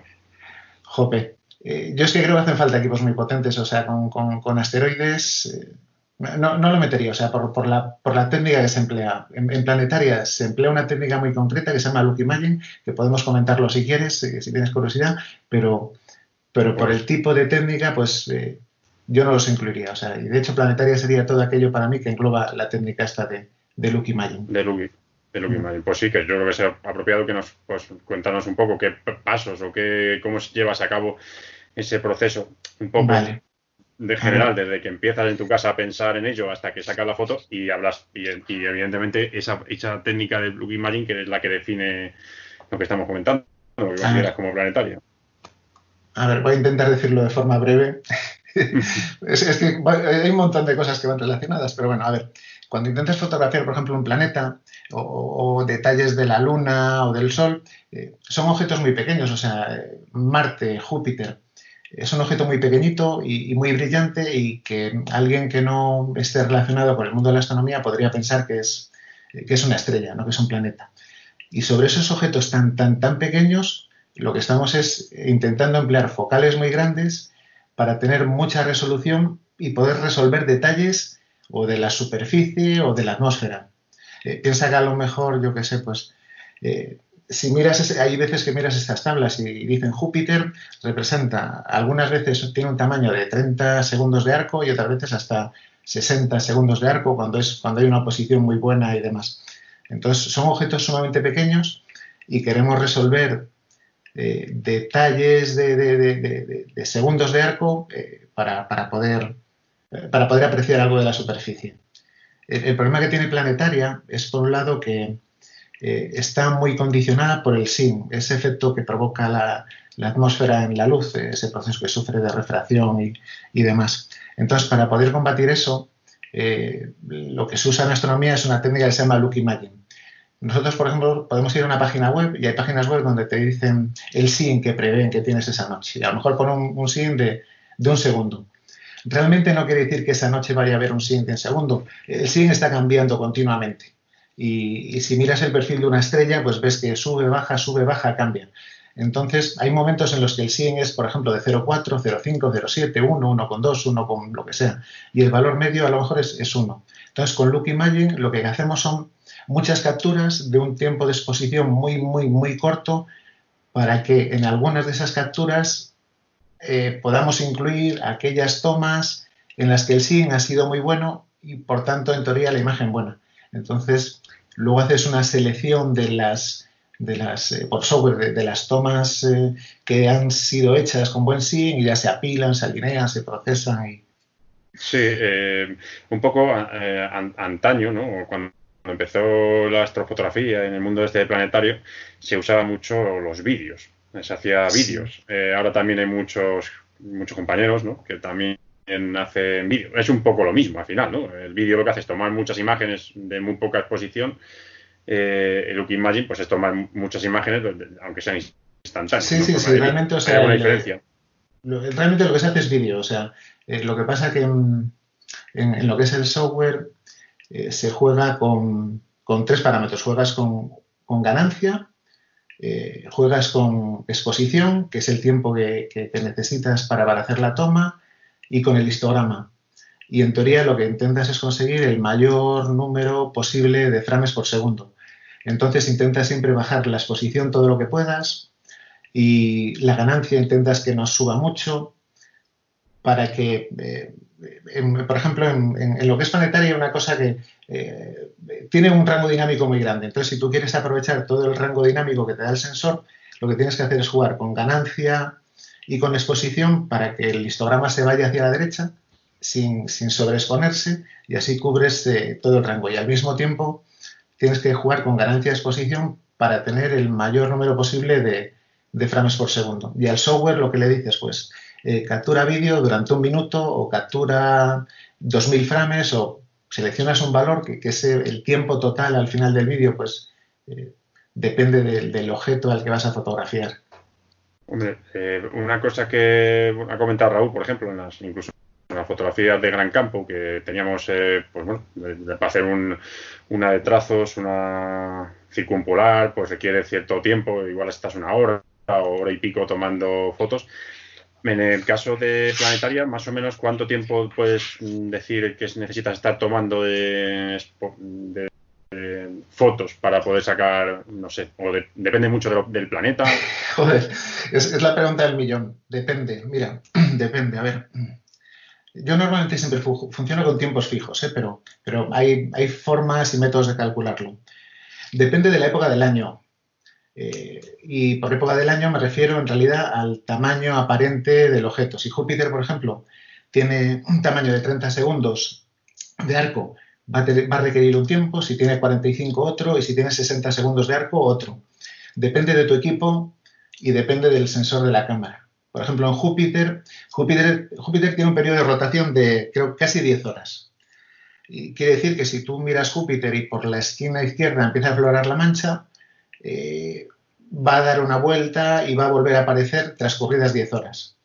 Entonces, si por ejemplo, imagínate que Júpiter tuviese 45 eh, segundos de arco eh, y como tarda 5 horas en, dar media vuelta, que sería lo que tú puedes ver, si divides los 45 segundos por, por los 300 minutos que van a transcurrir para que la mancha pase de un lado a otro de Júpiter, pues dices, bueno, pues tiene una velocidad de rotación de más o menos 0,15 segundos de arco. Eso es lo que te da Júpiter en ese momento porque está con un tamaño aparente de 45. Si fuese de 60 sería otro valor mayor y si fuera de, 0,30 menor. Entonces, como tú vas a usar tu, una cámara y un tubo, tienes que calcular, eh, como has dicho, he dicho que rotaba 0,15 segundos de arco. Pues ahora lo que tienes que calcular es la resolución en segundos de arco de tu sensor de tu cámara. Y eso hay una regla muy tonta, o sea, multiplicas el tamaño de, de, píxel que tiene tu cámara. Por ejemplo, yo tengo una de 3,76, pues multiplico los 3,76 micras por un valor fijo que es 206.26 y eso lo divides por la focal que tiene tu tubo. Y en mi caso yo tengo un tubo que es de 2000 y le pongo una Barlow que es 5, de 2,5, me lo convierto en 5000. Si eso lo resuelves, multiplicas el tamaño en micras por 206 y lo divides por 5000, me da una resolución más o menos de 0,15 segundos de arco por píxel. Entonces quiere decir que para Júpiter, como se mueve a 0,15 segundos de arco por minuto y mis sensores de 0,15 segundos, mi sensor, bueno, mi configuración de 0,15 segundos de arco por píxel, podría grabar un minuto. Si grabase cuatro minutos, no, no es que salga borrosa la foto, es que pierdo detalle. Y en ese caso, para esa configuración, mi tiempo máximo sería un minuto. Aunque es un poco más complejo porque en el centro de Júpiter, en teoría tienes una velocidad de rotación aparente, pero cuando estás en los extremos, pues es aparentemente distinta. Eh, por lo que comentas, eh, evidentemente la planetaria requiere de cierto de cierta labor previa, primero de conocimiento bien del equipo, ¿no? del, que, del que uno tiene, de la meteorología que, va a haber. No sé cuál, cuál, eh, eh, cuál es el parámetro que tú siempre miras más a la hora de decir, pues esta noche la voy a dedicar a hacer planetaria o directamente no, no, voy a, no, no, la, no la hago. Vale, bueno, pues yo, yo lo, lo, que hago es lo que hace todo el mundo. O sea, igual que ahora nosotros sabemos que el mes que viene eh, la luna nueva es un día, cuarto creciente, cuarto adelante, luna llena, lo sabes si te gusta un poco la planetaria, pues eh, tienes tu calendario, por decir de alguna forma, y en ese calendario has anotado, pues, si, hay algún planeta visible, qué planeta, de qué hora, qué hora. Si fuese Júpiter, pues anotarías eh, cuando entra la mancha, cuando sale, si hay tránsitos de lunas. Todo ese tipo de eventos eh, los tienes ahí registrados y, el día que a ti te parece bueno, pues es el día que, que dedicas a planetaria. Hay muchas aplicaciones de móvil o páginas de estas de efemérides astronómicas que te ayudan mucho a, hacerte tu calendario y a preparar esa, esa sesión, por decirlo de alguna forma. ¿Tú crees que de todo el proceso de sacar la foto final, eh, la fase de preparación es quizás la más importante o, hay alguna otra más importante, luego la toma y el proceso? Pues yo creo que es el método, ¿eh? O sea, al, final esto es como todo. Yo, creo que si tienes, eh, si tienes buen equipo o tienes eh, buenos vídeos, por decir de alguna forma, y entonces ya es el procesado es fácil. Cuando, cuando tienes un buen vídeo salen cosas bonitas y cuando tienes un mal vídeo eh, las cosas no salen bien. Y, la toma de datos depende mucho del, método que emplees y luego ese día del SIG, porque en, planetaria es donde más importante es el SIG, más que en comparación con cualquier otro método, ya puede ser gran campo, cielo profundo, es donde el SIG es, es fundamental y lo que te condiciona el, resultado que montas y, ves que no hay nada que hacer y, recoges. Es casi como cuando hay nubes. Muy bien. ¿El software que usas luego para el procesado de de planetaria es muy complejo? Bueno, la captura, eh, yo antes usaba Fire Capture y ahora me gusta más el SARCAP. Y para, para procesado, esos vídeos que obtienes, que al final obtienes un vídeo.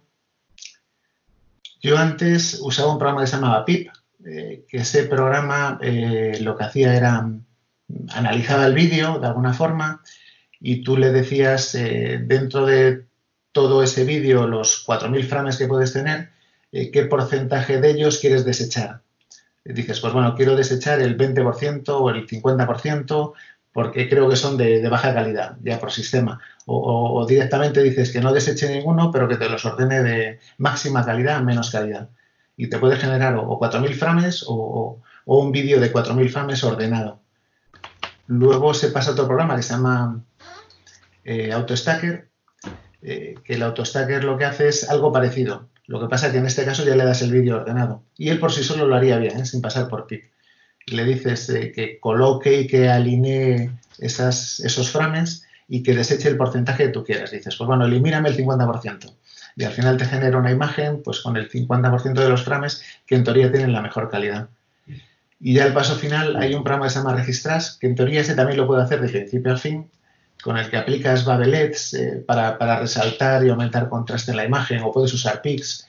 Hay, hay muchas formas. Y luego en, YouTube hay montones de tutoriales que, te guían en ese, en ese proceso. Sí, yo creo que esto va a ser objeto de más eh, tratamiento en otros programas, ¿eh? Carlos. Bueno, vale, pues bueno, pues rasgos generales un poquito nos has explicado de lo que, en qué consiste este, este tipo de fotografía. Em, vamos a pasar, si queréis, al tercer tipo eh, principal eh, que hemos comentado, el de cielo profundo, José Carlos. Eh, ¿qué, qué, contempla? O, un poco lo ha comentado antes Raúl, él ha acabado como en esa frontera de los 200 milímetros de focal. No sé si tú estás ahí de acuerdo consideramos eh, un poco más de focal. José Carlos, ¿qué tipo de fotografía contemplas? Eh, bueno, sí, estoy de acuerdo con Raúl totalmente. Eh, las potencias de los distintos objetivos y telescopios pues terminan solapándose. ¿no? ¿Dónde está la frontera? Bueno, es una frontera muy difusa. Entonces, bueno, se considera que la astrofotografía de objetos de cielo profundo es aquella que se realiza con una cámara y un telescopio. Esa sería la, diferencia en cuanto a material más, más destacable. Eh, la astrofotografía de cielo profundo, eh, de objetos de cielo profundo, pues trata de precisamente de eso, ¿no? Y que es un objeto de cielo profundo. Se considera en general que un objeto de cielo profundo es todo aquel que no pertenece al sistema solar y que tampoco se trata de, estrellas, eh, de estrellas, digamos, únicas o, binarias o múltiples.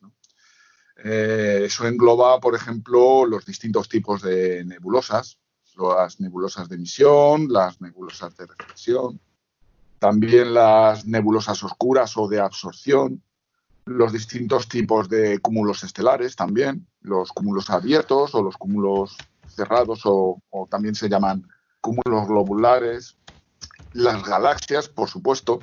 Esos son los, eh, esencialmente los objetos de, cielo profundo que se fotografían. Y bueno, eh, ¿qué es lo que se necesita? Yo voy a relatar, os voy a relatar lo que eh, el material que se necesita, pero el material básico, ¿de acuerdo? Porque esto sí sería objeto de, bueno, de, otro debate u otro programa, porque es, todo un, universo, no es un mundo, es un, es un universo. Bien, para realizar fotografía de cielo profundo se necesita una cámara. Voy, a obviar las, las cámaras, digamos, analógicas o químicas y nos vamos a centrar en las, las cámaras digitales, tanto CCD como CMOS.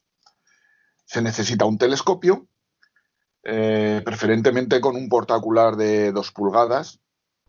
Eh, se necesita un adaptador cámara a telescopio, es decir, una, pieza que, con la cual eh, se pueda posibilitar que una cámara se pueda acoplar a un, a un telescopio. ¿De acuerdo?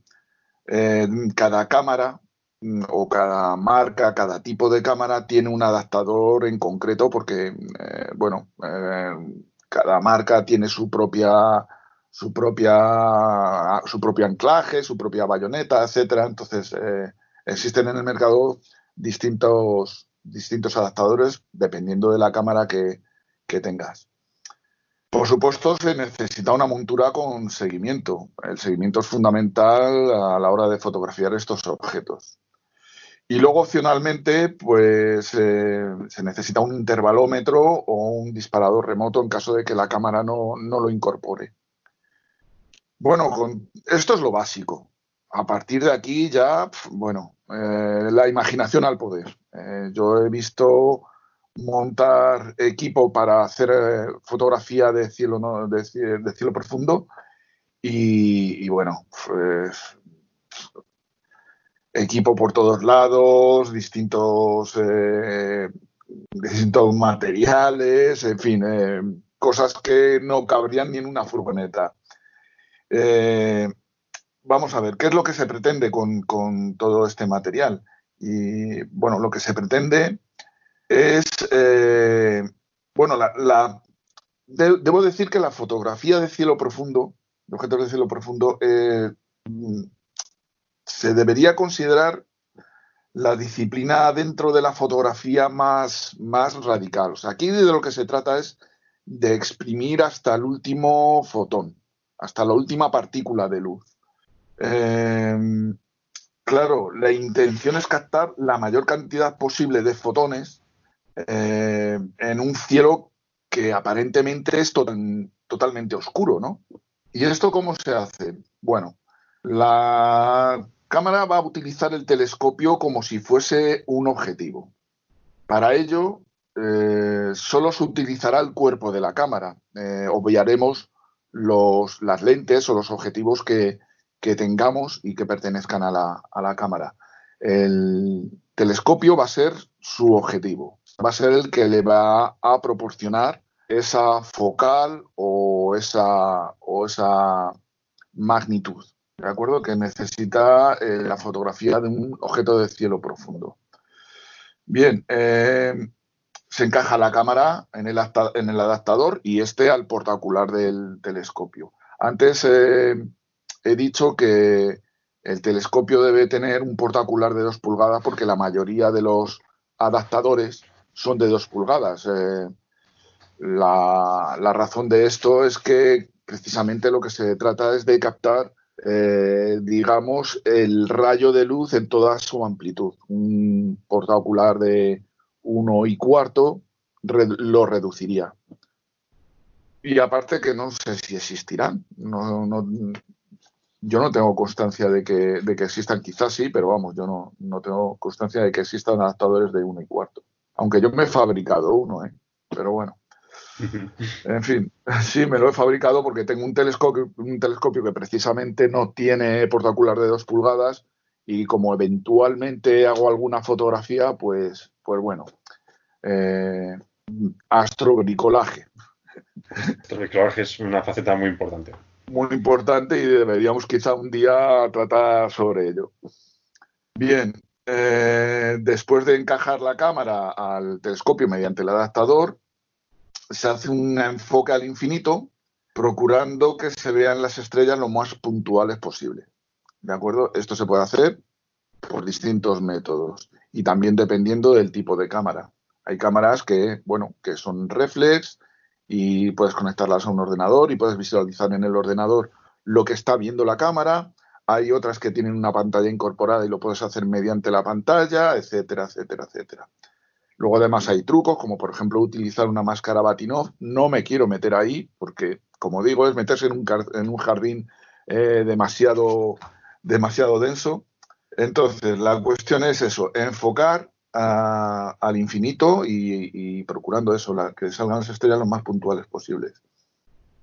Se apunta después al, objeto elegido, eh, se acciona el seguimiento de la montura para que pueda, eh, podamos tener ese objeto siempre apuntado y que, y que, no se, y que no se mueva porque vamos a realizar exposiciones mm, eh, exposiciones largas de bastante tiempo. Entonces no nos interesa que ese objeto se mueva porque entonces nos saldría una imagen borrosa. ¿De acuerdo? Bien. Mm. Eh, como digo, se apunta al objeto, se pone en seguimiento y después se realizan pruebas tanto de, ISO eh, de sensibilidad como de tiempo de exposición, hasta que hallemos un resultado óptimo. Porque cada objeto, y al igual que ha comentado antes Carlos para la fotografía planetaria, cada objeto y cada configuración óptica eh, va a necesitar unos tiempos de exposición y unas sensibilidades determinadas. Entonces, lo mejor es hacer pruebas y una vez que eh, estés contento con, lo que eh, con lo que ves, con lo que se obtiene, ya entonces eh, empiezas a disparar fotos. ¿De acuerdo? cuanta más fotos, mejor. Aquí no hay una regla escrita porque también depende de tu equipo y del objeto, pero de lo que se trata es de realizar múltiples tomas para luego sumarlas. ¿Y por qué se hace esto? Bueno, se hace con la intención de, eh, de, obtener la mejor, la mejor, eh, la mejor relación señal-ruido. ¿De acuerdo? ¿Qué es esto de la relación señal-ruido?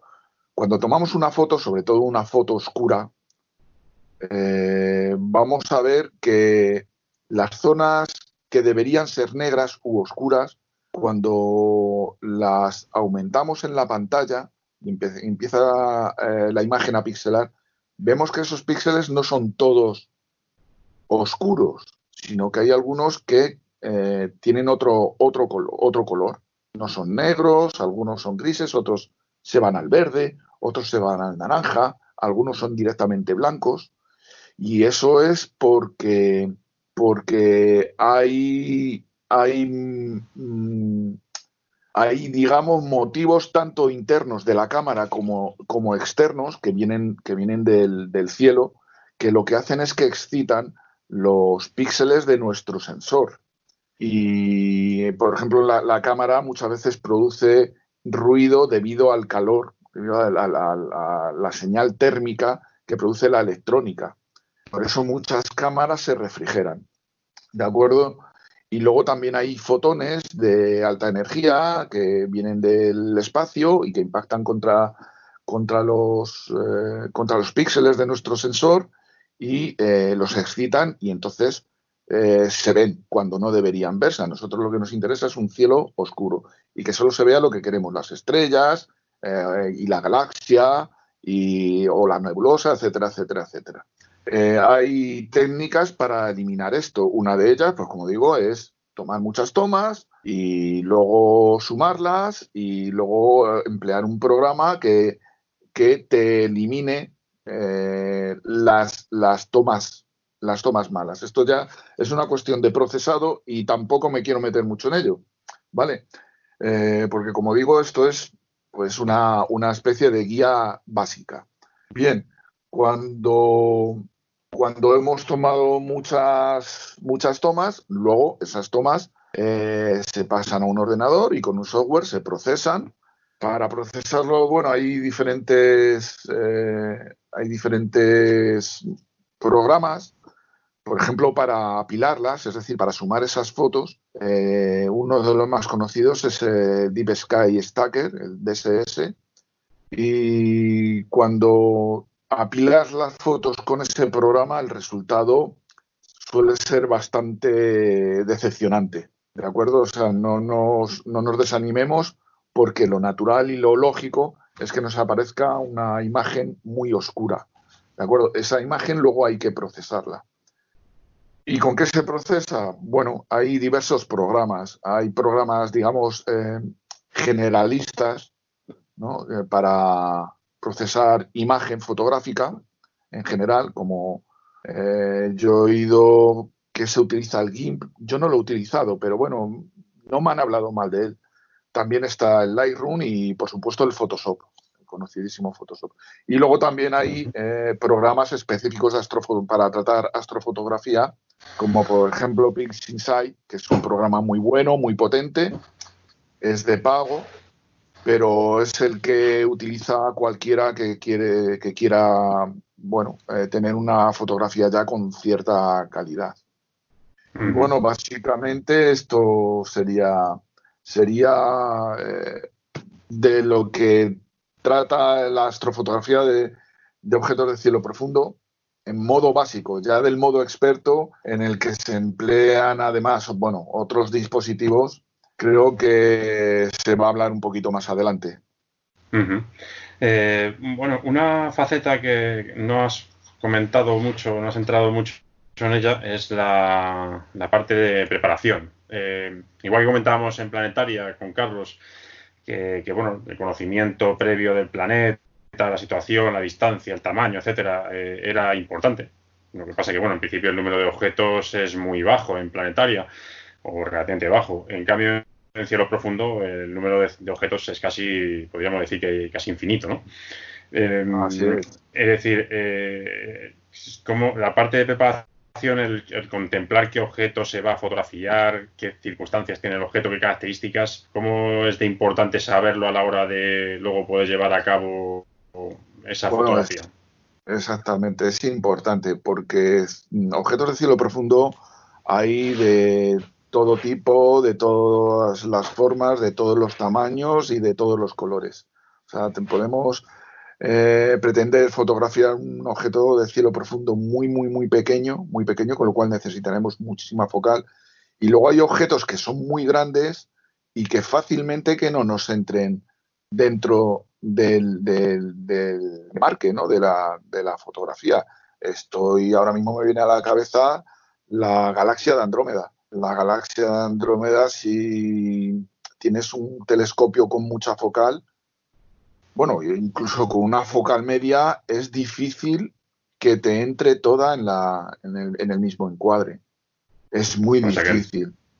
Estaríamos eh, hablando un poco de lo que insistíamos en la pregunta esa, ¿no? Quizás sí que es importante en esto un poco conocer el cielo o por lo menos conocer los objetos que se van a fotografiar antes de poder hacerlo, ¿no? Quizás en ese tipo de fotografía más que ninguna. Exactamente, y conocer las limitaciones de tu equipo, para mal y para bien. Eh, por supuesto, un equipo que tenga mucha focal, pues es ideal para, objetos, por ejemplo, como el ojo de gato, que es una, es una nebulosa muy pequeñita y ahí necesita bastantes aumentos. Pero como digo, por ejemplo, eh, la galaxia de Andrómeda necesitas una focal corta. Entonces, a la hora de, planificar tu planificar tu noche de fotografía, pues eh, tienes que saber eso y, tienes que saber qué objetos, eh, a qué objetos te puedes, te puedes enfrentar. Sí, es importante. De todas las fases, que podemos dividirla básicamente en tres, ¿no? Como también el resto de fotografía, la preparación, la realización de la foto y el proceso posterior. De las tres fases, ¿tú cuál considerarías, si es que hay alguna, como más importante o mm, a la que hay que dedicar más, más ímpetu? Bueno, quizá, mm, pues es que no sabría decirte porque yo, eh, yo he logrado buenas fotos sin un procesado demasiado extremo. Y al mismo tiempo eh, he, hecho tomas muy largas y que yo consideraba que eran muy buenas y luego no he podido sacar gran cosa de ello. Es, es, es, es, complicado, es complicado. Y seguramente cada fotógrafo te dirá, te dirá una cosa diferente. Es complicado. Yo creo que depende más de la foto que vas a sacar que del, proceso, digamos, en concreto. O sea, cada, cada, digamos que cada foto te va a exigir más en un aspecto o te va a exigir más en otro aspecto. Que es muy particular de cada objeto que se esté fotografiando, en definitiva. Eso es. Eso es. Mira, antes hemos hablado eh, con Enrique y Enrique nos ha contado que, bueno, que en, alguna ocasión se ha tirado procesando una foto días y días y semanas. Eh, ¿Sabes? O sea, eso no es lo normal, pero fíjate, es una fotografía que él ha considerado que exigía eso. A lo mejor hay otro, otro objeto que lo que te pide es al contrario, es, es tomas, muchas tomas, muchas tomas, muchas tomas, y luego, bueno, un procesado, digamos, estándar. En fin, es, eh, cada objeto te va a pedir una cosa diferente. Muy bien.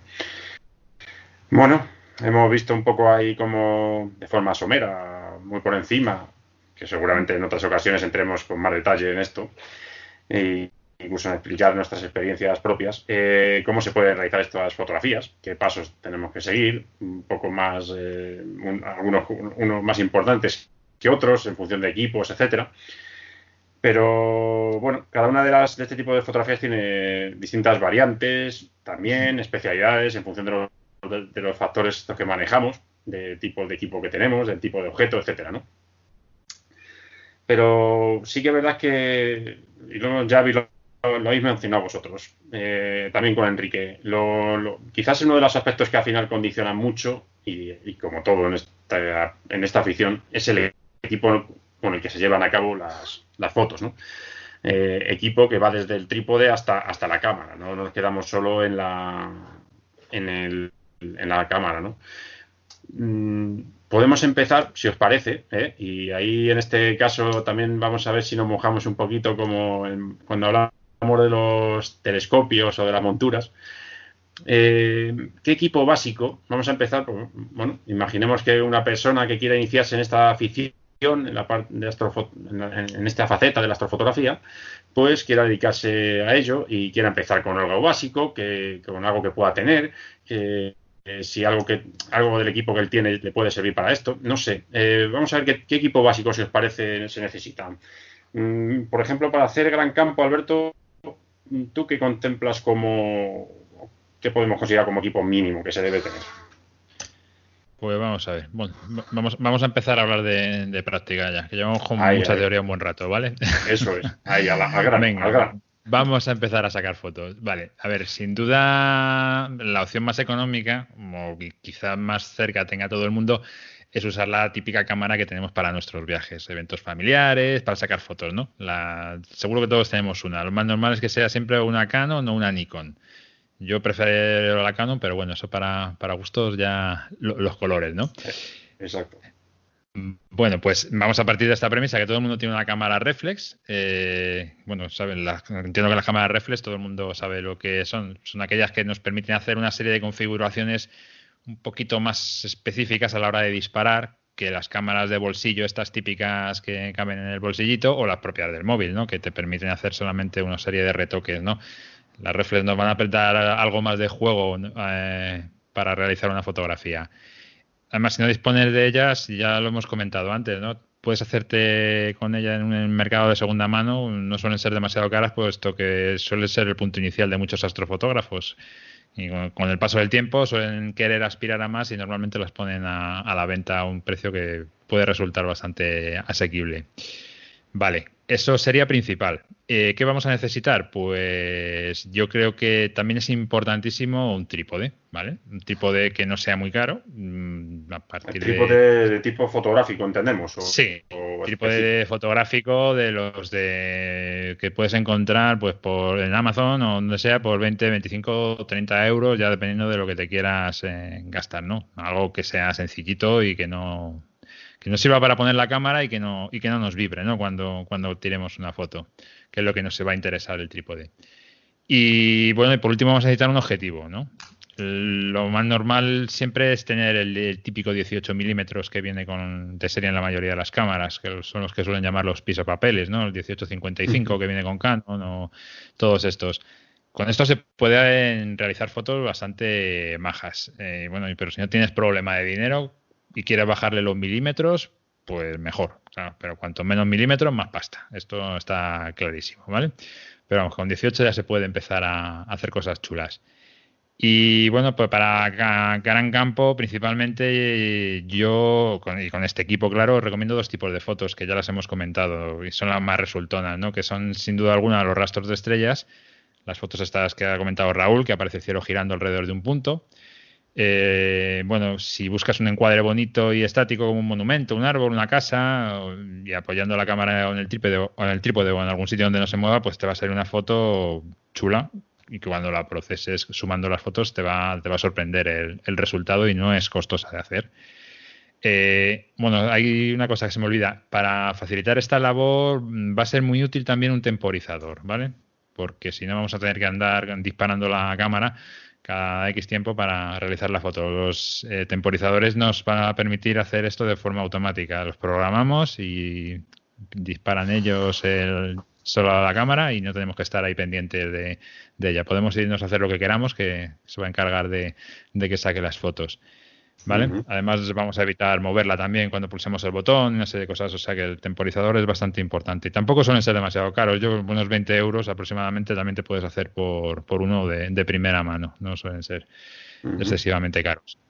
Y otro tipo de fotografía que se puede hacer, pues la Vía Láctea, evidentemente. Es también necesitas un trípode y normalmente, aunque se suele hacer con una única foto, también puedes hacer dos o tres y sumarlas para hacer una composición o optar por algo más sencillo como buscar un encuadre inmóvil y hacer que esta aparezca de fondo, más o menos así. Yo creo que esto es lo más asequible y barato que se puede encontrar para gran campo, ¿vale? Sin complicarnos demasiado en, en lo que puede llegar a ser luego una fotografía de gran campo con telescopios, eh, instrumentos más precisos, monturas especiales o lo que sea, ¿vale?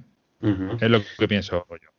Eh, si alguien, por ejemplo, tuviera, no, no, no reflex, simplemente una cámara de, estas compactas, que a veces, bueno, que te permiten a veces exposiciones un, poco hasta 30 segundos, ¿no? Aproximadamente. ¿Tú crees que incluso con eso se podría, yo creo que alguna vez alguien ha hecho, a, alguno, incluso de nosotros hemos hecho alguna cosilla incluso con ellas, ¿no? Sí. también se puede hacer alguna el tema básicamente está, yo creo que la limitan más el tema de los disparadores, ¿no? Que suele ser más complicado encontrar un disparador para una cámara de ese, de ese estilo. Te, lo fabricas tú o, tienes un problema. Y claro, estar ahí con el dedo cada 20 segundos dándole a la cámara, pues llega a ser un poco tedioso. Llega a ser. llega a sacar una circumpolar. Pero bueno, se puede sacar alguna cosilla también incluso. Sí, sí, sí, por supuesto que sí a poco que tengas un poco cámara con que te permitan algunos segundos de exposición, ya te permite sacar alguna cosilla incluso, ¿no? Cuando puedes jugar con la exposición de la cámara, sí, puedes, si la mantienes inmóvil y disparas al cielo, ya simplemente eso te va a sorprender, ¿no? El ver la cantidad de estrellas que aparecen que dices, Dios mío, ¿dónde están esas estrellas? Y yo no las estoy viendo, ¿no?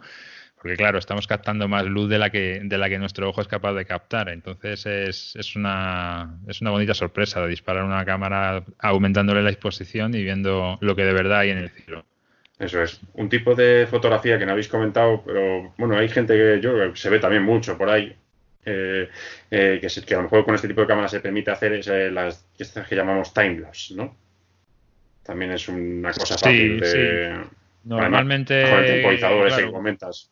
Claro, efectivamente. Incluso el propio Star Trail que haces de estrellas te puede servir como, como time lapse si quieres. O hacer una vía láctea con, pues eso, que pones un, castillo, pones un árbol o lo que sea y ver cómo se va moviendo la vía láctea en ese time lapse que dices tú, pues es, también bastante chulo de, hacer. Pero claro, eso requiere eh, tirar más fotografías, claro.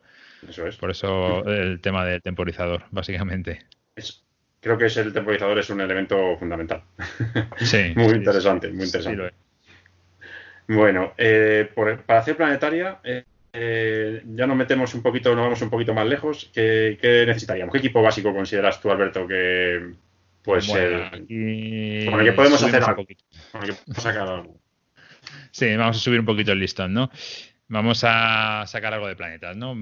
A ver, lo más básico. Mm, lo que vamos a necesitar sí o sí va a ser un telescopio, eso está claro. Y aquí cuanto más aumento tenga el telescopio, yo creo que va a ser mejor. Pero bueno, como el coste va a ser aquí nuestra prioridad, vamos a quedarnos con la Luna como lo más asequible que vamos a poder conseguir con lo más así, con lo más barato, ¿no? Aunque se puede jugar siempre con el equipo a, a retarte y conseguir cosas más, más chulas, ¿no? Pero bueno, vamos a, ver a lo básico y nos quedamos con la luna. Entonces, lo que vamos a necesitar mm, va a ser simplemente una webcam, ¿vale?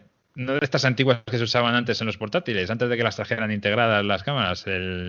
pues con una de estas vamos a conseguir unos resultados bastante sorprendentes. Si queremos un mejor resultado, incluso la podemos desmontar y le podemos quitar el filtro IR, este que tiene una laminita plástica roja que traen delante del sensor, que se quita muy fácilmente. Y después lo más habitual es idear una manera de ponerla en el portaoculares eh, de nuestro telescopio, para que haga de como, pues como de ocular ¿no? la, cámara. Eh, yo, os recomiendo que si podéis conseguir un tubo de esos en los que antiguamente venían los carretes de fotos, con esto se puede hacer muy fácilmente. Le cortas el fondo y lo pegas a la, la webcam, dejando el sensor en medio del tubo, claro, y utilizando silicona, una pistola de plástico, pegamento. Eh, quede bien adherida al, cuerpo de la cámara, ¿no? Para que no, para que no entre nada de luz eh, y que el resultado sea lo más óptimo posible. Pues nada, esto es poner la cámara en el portaocular como si fuera un ocular, conectarla a un PC normalmente y con un programita de grabación de vídeo o un programa de captura y bueno, pues con esto ya puedes empezar a tirar los vídeos con las técnicas que ha estado comentando antes Carlos se puede llegar a hacer unas fotografías de la Luna, de incluso Júpiter o, algún planeta eh, bastante chulas. Luego ya, pues si quieres aumentar con Barlows o con este tipo de cosas, pero bueno, lo más, lo más, lo más barato que vas a poder conseguir es con esto. Y es una buena manera de iniciarse sin hacer un desembolso económico grande y ver si de verdad esto de la planetaria o de la fotografía pues te, te llama de verdad porque aparte de la captura, luego tendrás que jugar a, retocar con, el software que, sirve para eso. Eh, de hecho, en los inicios de la... Pues no, decía que en, los inicios de la astrofotografía con cámaras digitales, eh, lo que se utilizaban básicamente eran, eran webcams modificadas. O sea, modificadas como, como ha relatado Alberto ahora, pues, eh, retirándole el filtro de infrarrojos y poniéndole un, pues, un tubo a modo de ocular, lo metías en el telescopio y a, hacer fotos. Y salían bastantes obras de arte, ¿eh? cosas bastante, bastante curiosas. En eso, en eso seguro que Enrique nos puede eh, recordar cómo eran aquellos inicios. Pero vamos, él, sí que él fue de los primeros que empezaron a hacer planetaria ahí con la, la Token. La, la, mítica la, la mítica Token. Sí, sí, sí, con la, con la mítica Token, fue, sí, señor. ¿Cómo fue aquella experiencia? Me acuerdo que a veces un poco fallaba, ¿no? Bueno, fallaba, pero era, visto con el tiempo, era, fue maravilloso. Tú imagínate que no tienes nada, ningún equipo, que te dicen que puedes coger una cámara que la utilizas para enganchar al ordenador que te ves eh, realmente con mucho píxel y que te dicen que puedes grabar un vídeo y sacar unos planetas y una maravilla. ¿Cuánto, costaba la, ¿Cuánto costaba la cámara esa? No recuerdo, pero muy poco dinero. Era poco, era muy, poco. como 10 euros de ahora o así. O, no, no recuerdo, muy poco dinero, era una cosa muy, muy básica. Hmm. Pero es que luego, además, hubo un añadido que al poco tiempo se, se dio el caso, vamos, se dio, empezaron a correr por los foros una cosa que era modificarla para hacer fotografía de larga exposición. Entonces, eh, algún compañero de la asociación, Miguel, eh, me la modificó y se, llega, y se llegaban a hacer exposiciones de, de segundos, de bastantes segundos, para hacer fotos. Se, llegaban a fotografiar galaxias y cúmulos sin ningún problema. Tengo todavía imágenes de, y las recuerdo con muchísimo cariño. Una, una, una, cámara muy, muy baratita y que dio, daba muchísimo juego. El astrobicolaje. Sí, sí. astrobicolaje, porque además todos empezamos con también, como decía un compañero, con, el carrete de fotos. Sí, el carrete de fotos y demás, buscando ahí apaños. Luego ya es verdad que empezaron a aparecer algunos, algunos filtros acoplables que le quitabas el, visor de la cámara, ¿no? El visor lo que era la lente, y le podías enroscar ahí una, un adaptador ya, pero vamos, costaba tanto el adaptador casi como la cámara. suele pasar, suele pasar. Suele, ser, suele ser. normal. Me compré uno y costaba 25 euros, ¿eh? Sí, sí. Va a ser cuesta más un cacho, un cacho de hierro, como dice el otro, que, un, que una cámara. Porque, pues eh, por ejemplo, Alberto, tú has comentado, bueno, y Enrique también aprovechamos que está, yo creo que eran también experto en esto de empezar en la planetaria, cuando, cuando en aquellos tiempos empezábamos a hacer fotografía, yo diría que casi rudimentaria en aquellos tiempos para nivel aficionado.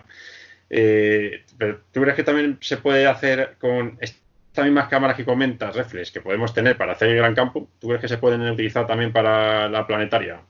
Eh, realmente, yo conozco eh, casos hace tiempo de gente que utilizaba las cámaras reflex para hacer vídeo en planetaria, y, mm, pero evidentemente haciendo formato vídeo. Metes alguna cámara, había algunos modelos de Canon que se podía hacer vídeo con ellas. Había un, catalán, era Jordi del Page, que en algunos foros había hecho cosas bastante interesantes con, con cámaras con cámaras reflex, pero muy poca gente. Realmente las CCDs específicas para planetaria ahora mismo son bastante asequibles, no son muy, muy, muy caras.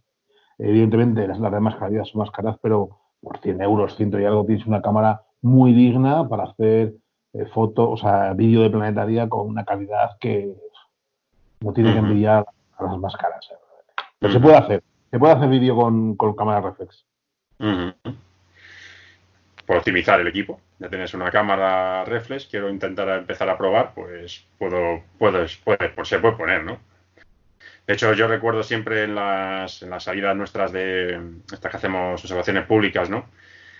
Que, que pues la gente siempre va ahora con el móvil, ¿no? Y incluso gente que lo, lo, primero que hace cuando vemos la luna, planetas y tal, es acercar el móvil, ¿no? Para intentar también incluso hacer hacer sí, la foto, foto sí. Y, se sacan cosas. Sí, sí, sí, sí, claro que sí. Se sacan fotos muy chulas de la gente poniendo el móvil ahí que tiene buen pulso, consigue sacar unas fotillos bastante interesantes. Como no necesitamos prácticamente exposición, pues es mm. la foto que no requiere de gran un equipo de que lo sujete bien, ¿no? que permita que no se mueva. Bueno, la verdad es que la planetaria es una un tipo de fotografía que nos permite aprovechar por lo menos equipos relativamente sencillos. ¿no? En el caso de Cielo Profundo, José Carlos, eh, ¿qué equipo?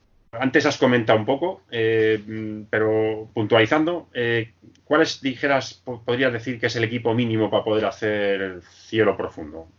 O fotos de cielo profundo. ¿Qué requerimos? Sí, bueno, Guiado pues has comentado que necesitamos. Ajá. Sí, bueno, el guiado es, fundamental, algo que, a lo mejor no es tan necesario en otro tipo de fotografía, pero en esto es fundamental. Y luego la cámara, pues un poco como lo que ha estado comentando Alberto, se pueden hacer fotografías muy dignas eh, con, una, con una webcam o con una webcam que esté mínimamente modificada. Luego todos tenemos, eh, o casi todos tenemos una cámara pues para sacar fotografía, digamos, diurna y también la podemos emplear para, hacer fotografía de cielo nocturno, simplemente acoplándole, acoplándole un, adaptador para el telescopio. Y bueno, ya está, pues eh, una cámara que tengamos, un telescopio y una montura con seguimiento no es necesario mucho más. No, Eso este para hacer. Guiado como tal, tú consideras que no, podemos, siempre de conseguimiento ya podemos sacar alguna cosa, ¿no? Yo creo que el guiado ya es pasar a un escalón superior. Eh, también depende de la calidad de tu guiado, si, o sea, perdón, de, tu seguimiento. Si tu montura es una montura un poquito poquito con un mínimo de calidad y que te proporcione un seguimiento con un mínimo de precisión, yo hasta hace muy poco no he estado utilizando guiado. Eh, y creo que tú tampoco, Marcos, ¿no? Tú en el guiado llevas más o menos poco tiempo y hasta entonces las fotos que hemos sacado, bueno, eh, no hemos ganado ningún APOD, pero también porque no nos lo hemos propuesto. O sea, quiero decir que, han salido fotos buenas a las que no han necesitado, no han necesitado. El guiado, por supuesto, ya te asegura una, una, una calidad pero no, no, lo metería, no lo metería en este, digamos, en este apartado de astrofotografía de objetos de cielo profundo básico. O sea, eso ya sería un nivel superior en el que incluiríamos pues el guiado y, bueno y otra serie de, de cosas accesorias eh, que elevarían más el, nivel. Pero vamos, como básico, lo que digo, cámara, adaptador, telescopio y seguimiento. Una montura con seguimiento y una montura con seguimiento. Sí, eso es. Para hacer un buen seguimiento, por, por, supuesto, esto ya lo hemos hablado en otro, en otro episodio, es necesario una óptima puesta en estación.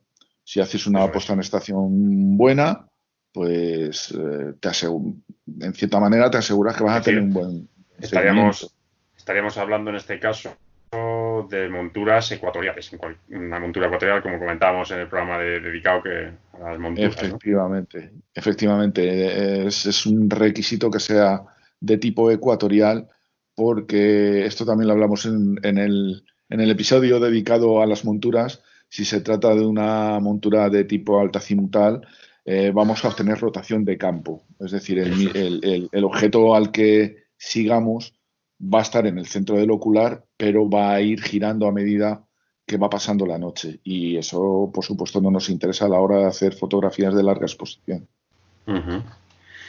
Muy bien. Bueno, ahí a modo de pincelada, pues, eh, pues eh, puede servir, ¿no? Em, vamos, si, en cambio, si queremos adentrarnos más en el mundo este de la fotografía, ya que, bueno, nos empezamos a picar con los compañeros de la asociación, queremos ganar concursos, salir en, como dices tú, José Carlos, en entrevistas y demás. Hacerse eh, rico y famoso y... Efectivamente. Y queremos obtener mejores resultados en nuestras fotos. Y si nuestro presupuesto lo permite, aquí yo creo que podríamos hablar desde cero a infinito, ¿no? Porque aquí no. Sí, sí, por supuesto. Lo que diría que, igual que en igual que en ópticas, eh, monturas y demás, bueno, pueda llegar a un nivel económico ya eh, un poco más alto. Yo creo que en el mundo de la fotografía ya sí que es infinito. Sí, sin duda, sin duda. entre equipos y, accesorios múltiples y demás. Pero bueno, si queremos entrar en una, ya en un aspecto un poco más, sí, no profesional, un poco que, que, nos dé unos resultados mejores, ¿qué tipo de material necesitamos en gran campo, Raúl? Tú que eres ahí un gran conocedor de este, de este tipo de fotografía. Bueno, pues eh, hay varias cosas a tener en cuenta. Y, experto, y experto en sacar grandes fotos. a ver, yo de entrada eh, lo que sí que diría es, yo personalmente cuando me voy a una focal un poquito larga, porque quiera sacar un objeto de cielo profundo, pero que sea grande, eh, yo suelo montarlo, eh, un objetivo, lo suelo montar sobre una montura de telescopio grande, ¿vale? Con lo cual ahí ya tenemos una montura grande con su guiado, ¿de acuerdo? Entonces, funcionaría igual que un refractor, solo que estamos utilizando un objetivo pues porque el objeto es grande, ¿de acuerdo? Es lo que se denomina o llamamos piggyback. No, no, no, yo En, en, ese caso no lo hago con piggyback, yo directamente lo único que monto, a ver, podrías hacerlo por piggyback, pero no. Si yo quiero hacer fotografías, por ejemplo, un objeto del tamaño de Fiuco o alguno así que es bastante grande y que necesito un objetivo para él, no monto otro tubo, solamente monto el objetivo con su guiado y, me pongo a echar fotos, ¿vale? Entonces, por eso te digo, si quiero sacar una buena foto de un objeto de cielo profundo, aunque sea muy grande, y vaya a usar un objetivo, sí que hago uso de medios, eh, o sea, de una buena montura que me vaya a dar, eh, pues eso, un buen tiempo de seguimiento, que no me vaya a fallar. ¿De acuerdo? Entonces, eso lo quería, lo quería decir ahí, pues, para que quede constancia de ello, ¿no? Que, pero bueno, ya sería, estaríamos metiéndonos ya en, cielo profundo, ¿no? En las características de la foto de cielo profundo, solo que estamos utilizando un objetivo. Eso por un lado. Y luego, por otro lado, eh, a ver, el equipo, por ejemplo, que utilizo, lo que yo recomendaría cuando estamos utilizando focales cortas, es decir, cuando hacemos una foto de Vía Láctea, constelaciones, eh, pues, un cometa cercano, lluvia de estrellas, sobre todo para Vía Láctea, ¿de acuerdo? Eh, y ese tipo de fotos. Yo ahí ya eh, usaría como no, un trípode, ¿de acuerdo? Cuanto más bueno, mejor. Una cámara, yo ahí recomendaría una full frame, ¿vale? Una cámara que aguante un ISO alto sin meter ruido. La full frame para eso, pues da buenos resultados. Además, el, sensor es más grande, con lo cual tenemos más campo. ¿De acuerdo? Yo utilizo una Nikon de las sencillitas. No son muy caras las, las full frame de hoy en día, las básicas, las de nivel básico. Y dan muy, muy buenos resultados. Unos colores muy bonitos, están muy bien. ¿De acuerdo? Y luego, en cuanto al objetivo para este tipo de fotos, mm, yo, por ejemplo, utilizo un 14 milímetros económico, marca Sanjan, ¿de acuerdo? Pero la gente que tenga presupuesto, pues un 16-24 estándar de, pues, de Canon, de Nikon o alguno de estos, ¿de acuerdo? Pues son objetivos que ya son caros, pero bueno, eh, dan, dan muy buenos resultados también. Y luego cuando yo... Dime, dime. Sí, los, eh, a veces se habla de los ojos de pez eh, que te permiten mm, ampliar casi a 180 grados. Eso como... A mí es que eso no me, no me entusiasma. O sea, yo para mí el 14 milímetros está al límite. Y he visto mm. fotos con un 12 milímetros y aunque se nota el ojo de pez, no me parece, estéticamente no me parece mal pero para mí el límite está en 14 y en 14 ya se nota también un poquito de distorsión, ¿de acuerdo? Entonces yo creo que para mí el ideal es un 16-24, una cosa así, que en función de lo que esté fotografiando puedo tener un poquito de zoom, ¿de acuerdo? Pero vamos, un 16 eh, a mí me, es, lo que me gusta. Y luego cuando hago fotos de Vía Láctea o de las otras que he dicho, siempre, siempre, siempre me llevo una linterna de color cálido y a mí me gusta iluminar todo lo que pueda, ¿vale? A lo mejor estás en algún sitio donde no tiene sentido y no iluminas, pero casi todas las fotos que hago de este estilo le doy un poquito a un árbol, a alguna piedra, un poco al suelo, ¿de acuerdo? Pues bueno, eso por un lado, ¿no? Serían las fotografías de, pues eso, de campo muy amplio. Y luego tenemos eh, otro tipo de equipo, digamos, que serían ya las de cielo profundo, pero que a lo mejor, pues por la circunstancia que sea, no utilizo una montura de telescopio grande, digamos, pues porque a lo mejor estoy de vacaciones y me he llevado un equipo eh, portable, o a lo mejor eh, no lo considero por el tipo de fotografía que voy a hacer, ¿no? Entonces, aquí utilizaré también un, objetivo de cierta focal, ahora detallaré la lista de cosas, eh, pero en lugar de tener un telescopio grande, una montura grande, pues ya utilizaría una monturita fotográfica, ¿vale? Que ahora, ahora voy a hablar de ella. Entonces, yo cuando monto un equipo pequeño, digamos, pero que me permita hacer seguimiento, porque voy a hacer una fotografía de cielo profundo, pues ahí lo que, te, lo que suelo montar es eh, un trípode, ¿de acuerdo? También robusto.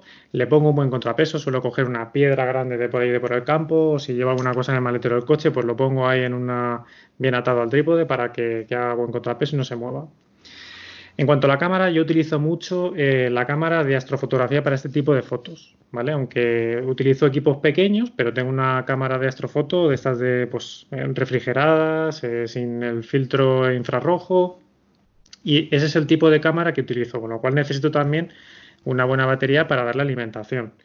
Pero bueno, si no tenemos una cámara de estas de astrofoto, no queremos eh, gastarnos dinero en ella, pues hombre, sería recomendable ya una reflex eh, sin el filtro IR ya, eh, pues eso, a lo mejor de las económicas, pues para hacer ya fotos que consigamos sacar un poquito más de chicha de los objetos, ¿no?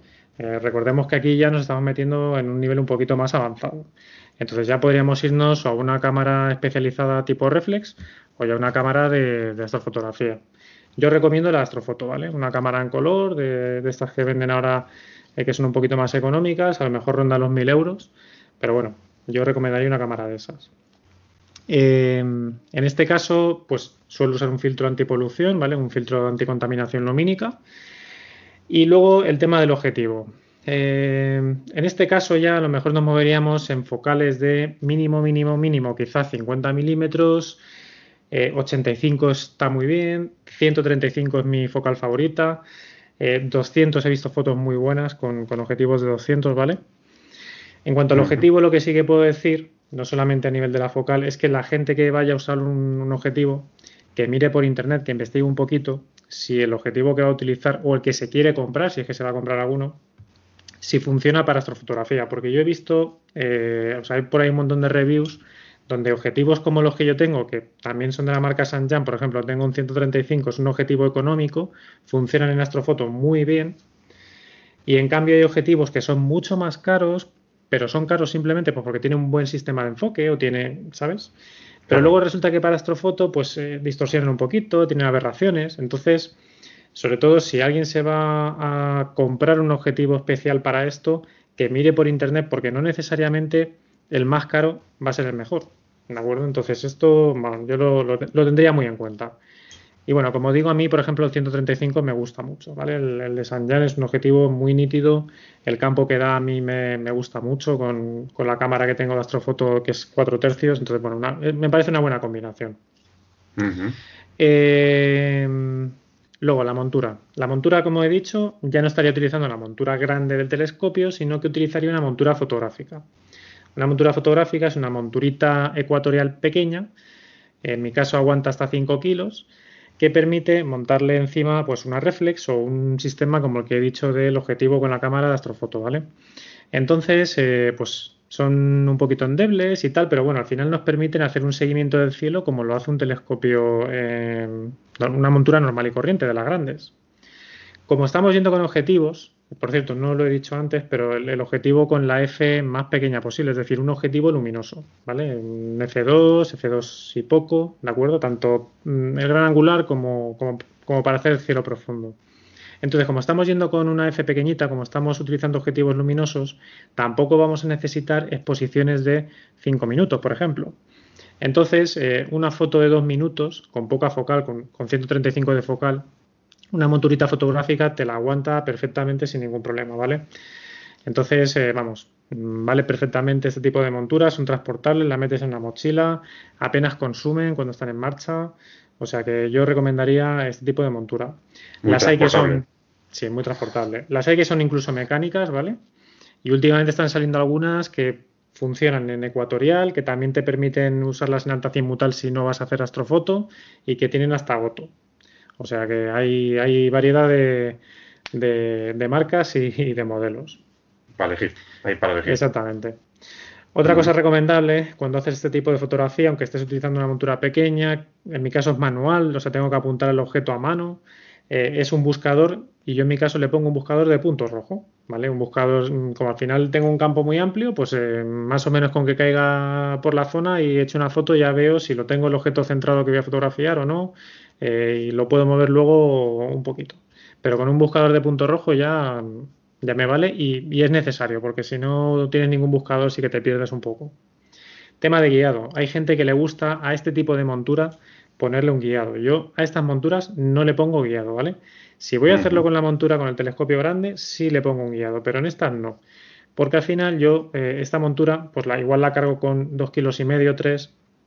Entonces ponerle un guiado cuando me está sacando tomas de dos minutos que apenas se nota el movimiento, la estrella movida, o sea, es prácticamente puntual, pues no le veo el sentido. O sea, al final eh, lo que voy a ganar guiando lo voy a perder por el, porque la montura va forzada, va muy cargada. Entonces yo no se lo pongo, pero bueno, hay mucha gente que sí que le gusta, se lo pone y también le da buenos resultados.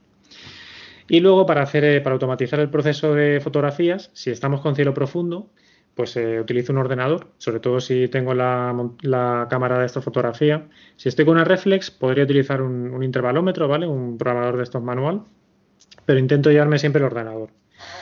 Y eh, no lo he dicho antes, pero eh, cuando hago una fotografía de Vía Láctea o de estas de ya un campo grande, pues el intervalómetro también hay que llevarlo, porque es recomendable no tocar la cámara, ¿vale? Entonces con el intervalómetro, pues le fijo los segundos de toma, le doy al botón del intervalómetro y no la toco. Y bueno, yo creo que más o menos. Un eh, accesorio. Sí, sí, sí, y económico. yo creo que en cuanto a equipo, más o menos he contado todo el tipo de equipo distinto que utilizo yo en, fotografía de, gran campo, ¿no? Luego te puede llevar un montón de cacharros, pero bueno, más, que nada esto es lo, básico. Ah, eh, has comentado, bueno, múltiples facetas y factores eh, y, elementos y y demás. Eh, quizás eh, simplemente te preguntaría, si tuvieras que elegir eh, a la hora de, de, elegir el equipo, de seleccionar el equipo entre el cuerpo de la cámara, hablamos de cuerpo de cámara, hay como dos partes, el cuerpo de la cámara y el objetivo. ¿Para ti qué es más importante? ¿El cuerpo de la cámara o el objetivo? ¿O es un equilibrio entre los dos? Hombre, yo creo que lo más importante es el objetivo, porque nosotros hemos utilizado cámaras que están bien con un objetivo malo de estos de 300 de focal y las fotos son lamentables. En cambio, he utilizado cámaras, eh, pues cámaras viejas, una Canon 450, ya pues que son cámaras que no son muy nuevas, modificadas a lo mejor, sin el filtro infrarrojo, con un, pues eso, con un 135 y, las fotos son muy buenas. Entonces yo ahí le daría prioridad al objetivo. Eh, la cámara es importante en algunas cosas. Eh, por ejemplo, una, yo he notado una gran diferencia, gran diferencia en Vía Láctea entre utilizar una PSC sencilla o utilizar una full frame, ya sabes, que los colores, el poderle subir a 6400 de ISO de vez en cuando, eso se nota. ¿Vale? Pero le daría prioridad al objetivo al objetivo, la óptica, que es la que deja entrar la luz en la, en la cámara al final, ¿no? Sí, Bueno, la verdad es que podríamos entrar y seguro que vamos a entrar en otras ocasiones eh, a analizar más materiales de este tipo, vamos, y que nos da para, para mucho tiempo. Sí. Eh, bueno, eh, en el caso de la planetaria, Carlos, tú gran experto en, en, este tipo de fotografía, ¿qué consideras que podemos contemplar como un equipo ideal. Joder. O muy recomendable. ¿eh? no me lo merezco, pero, gracias. Pues para mí eres un gurú del asunto. ya lo sabes. Tú que me miras con buenos ojos. Por supuesto. A ver, planetaria. Eh, yo, yo, he visto, últimamente me gusta mucho, o he visto fotos muy, muy bonitas que han hecho con Newton de mucha apertura. Entonces, eh, es, como todo. Eh, tendríamos que hablar de, capacidad económica, pero dudaría mucho entre. Yo tengo un, un de 8 pulgadas, pero para hacer planetaria, como necesitamos mucha focal y es muy importante tener mucha apertura también, pues si lo comentábamos, en el, lo comentábamos en el programa de los telescopios. Eso es. si podéis, la apertura. Eso, si pudiese tener un C14, pues sería fenomenal tener un C14. Y, si no puedes tener un C14 y te vas a un 925 o, o cualquiera de los otros, o, un Newton que tenga mucha apertura. O sea, para mí es muy importante tener mucha focal y, mucha apertura. Como en cualquier caso va a ser un tubo pesado, nos va a hacer falta una montura ecuatorial, pues eh, que cargue por lo menos 15-20 kilos si nos vamos a, telescopios de ese calibre. Las EQ6 eh, yo creo que lo soportan bien, la EQ6 R y este tipo de monturas. Entonces necesitaríamos ese tubo. Eh, luego, para esos tubos eh, eh, tendríamos que llegar.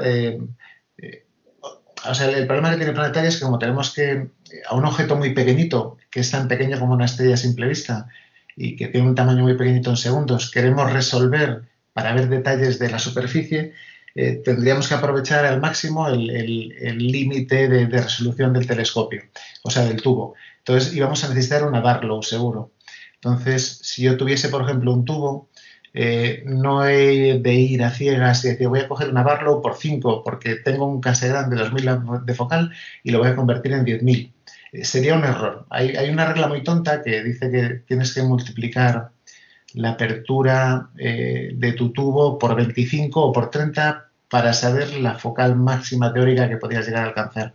Entonces, si tienes, por ejemplo, un tubo que tiene 200 de apertura, que es mi caso, por 25, 5000. Pues me movería entre una focal de 5000 o 6000 si multiplicase por 30. Entonces yo en mi caso me compré una Barlow de, 2,5. La Barlow tiene que ser apocromática, porque como en planetaria queremos aprovechar al máximo eh, ese rango dinámico y esos, esos colores que, tienen los planetas, debe ser apocromática. Son, son, eh, son ¿cómo se llama? Barlow caras, pero, pero es, es importante. Además, el problema que tiene el Barlow es que eh, tú, si por ejemplo apuntas una estrella con, tu, equipo que tiene la apertura que sea, por ejemplo, lo que dijimos de 8 pulgadas, eh, entra luz al tubo y a lo mejor, imagínate que esa estrella está mandando fotones a, a, 4 píxeles.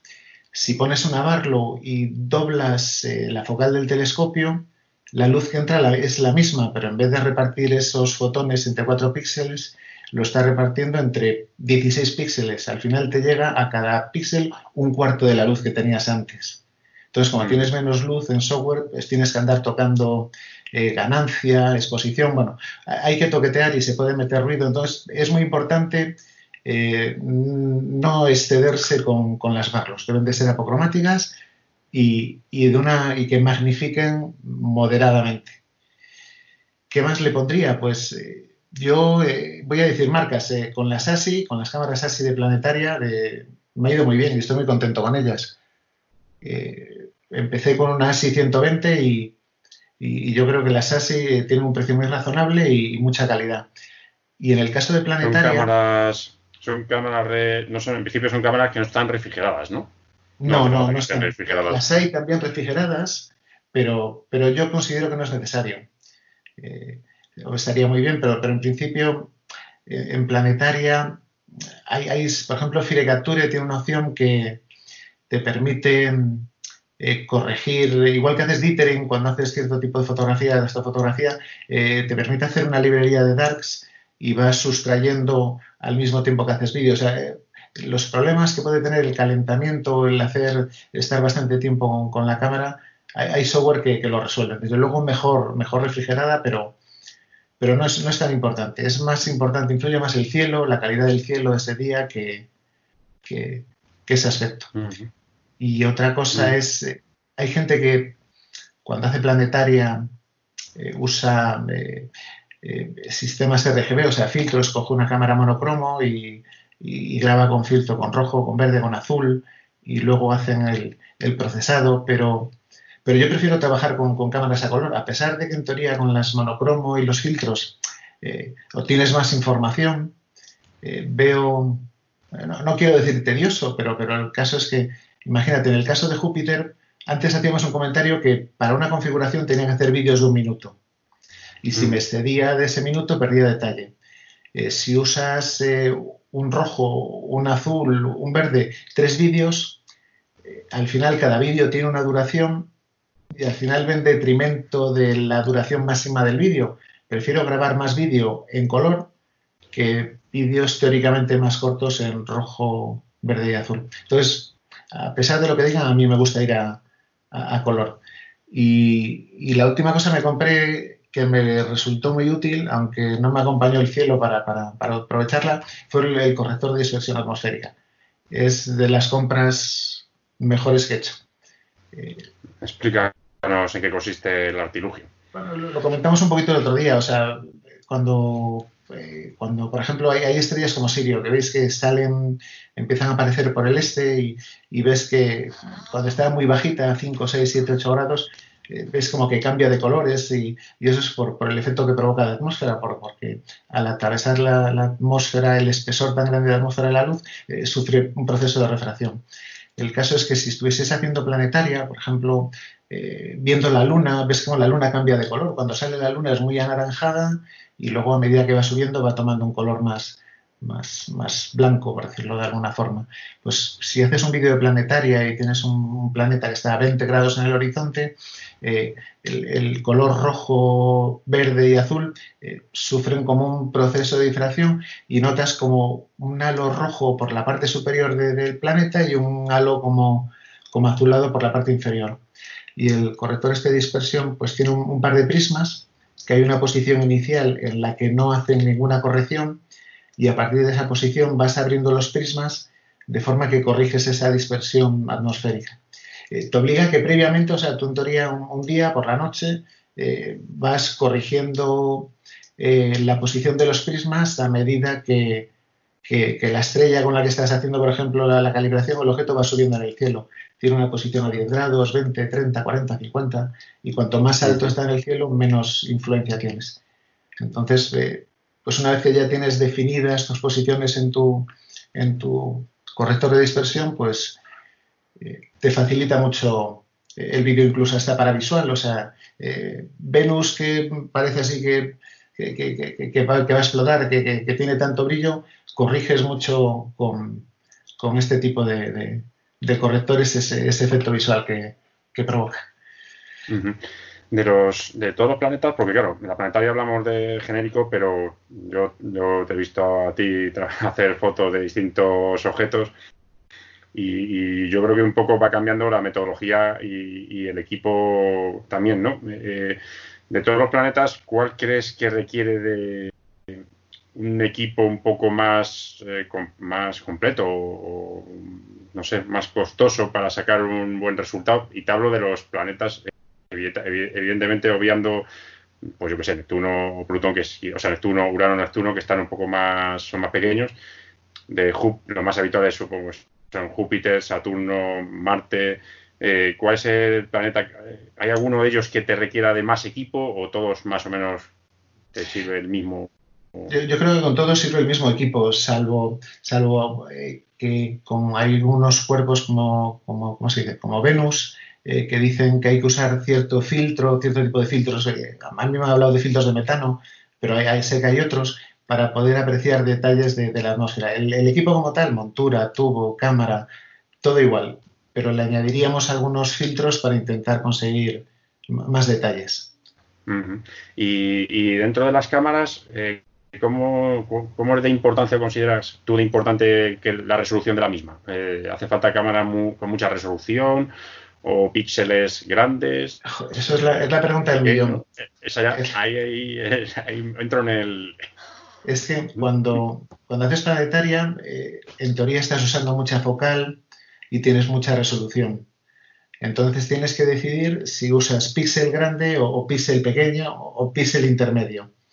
Eh, cuando tienes mucha resolución, eh, estás trabajando a mucha focal, lo que puedes tener es un sobremuestreo. Lo que te ocurre es que, eh, imagínate, si, esa noche, por ejemplo, esto es como, tienes tanta focal, tanta resolución, que una estrella, por ejemplo, si estuviésemos hablando de una estrella, en vez de decir un detalle del planeta, una estrella ocupa más de un píxel, ocupa dos, tres, cuatro píxeles. Y si el, y si el cielo eh, esa noche el seeing es malo, ocupa todavía más píxeles. Si estuviese haciendo fotos a, las estrellas, al final obtendría estrellas más o menos redondas, pero muy difuminadas. No redonditas, sino como difuminadas.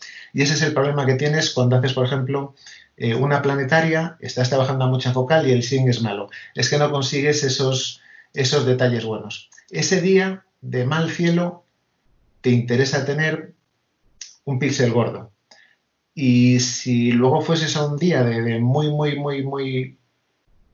Eh, en el que el seeing es muy bueno y el seguimiento de la montura es muy bueno, pues podrías aprovechar píxeles más pequeños. Resumiendo, un píxel intermedio y ya está, de 3,75.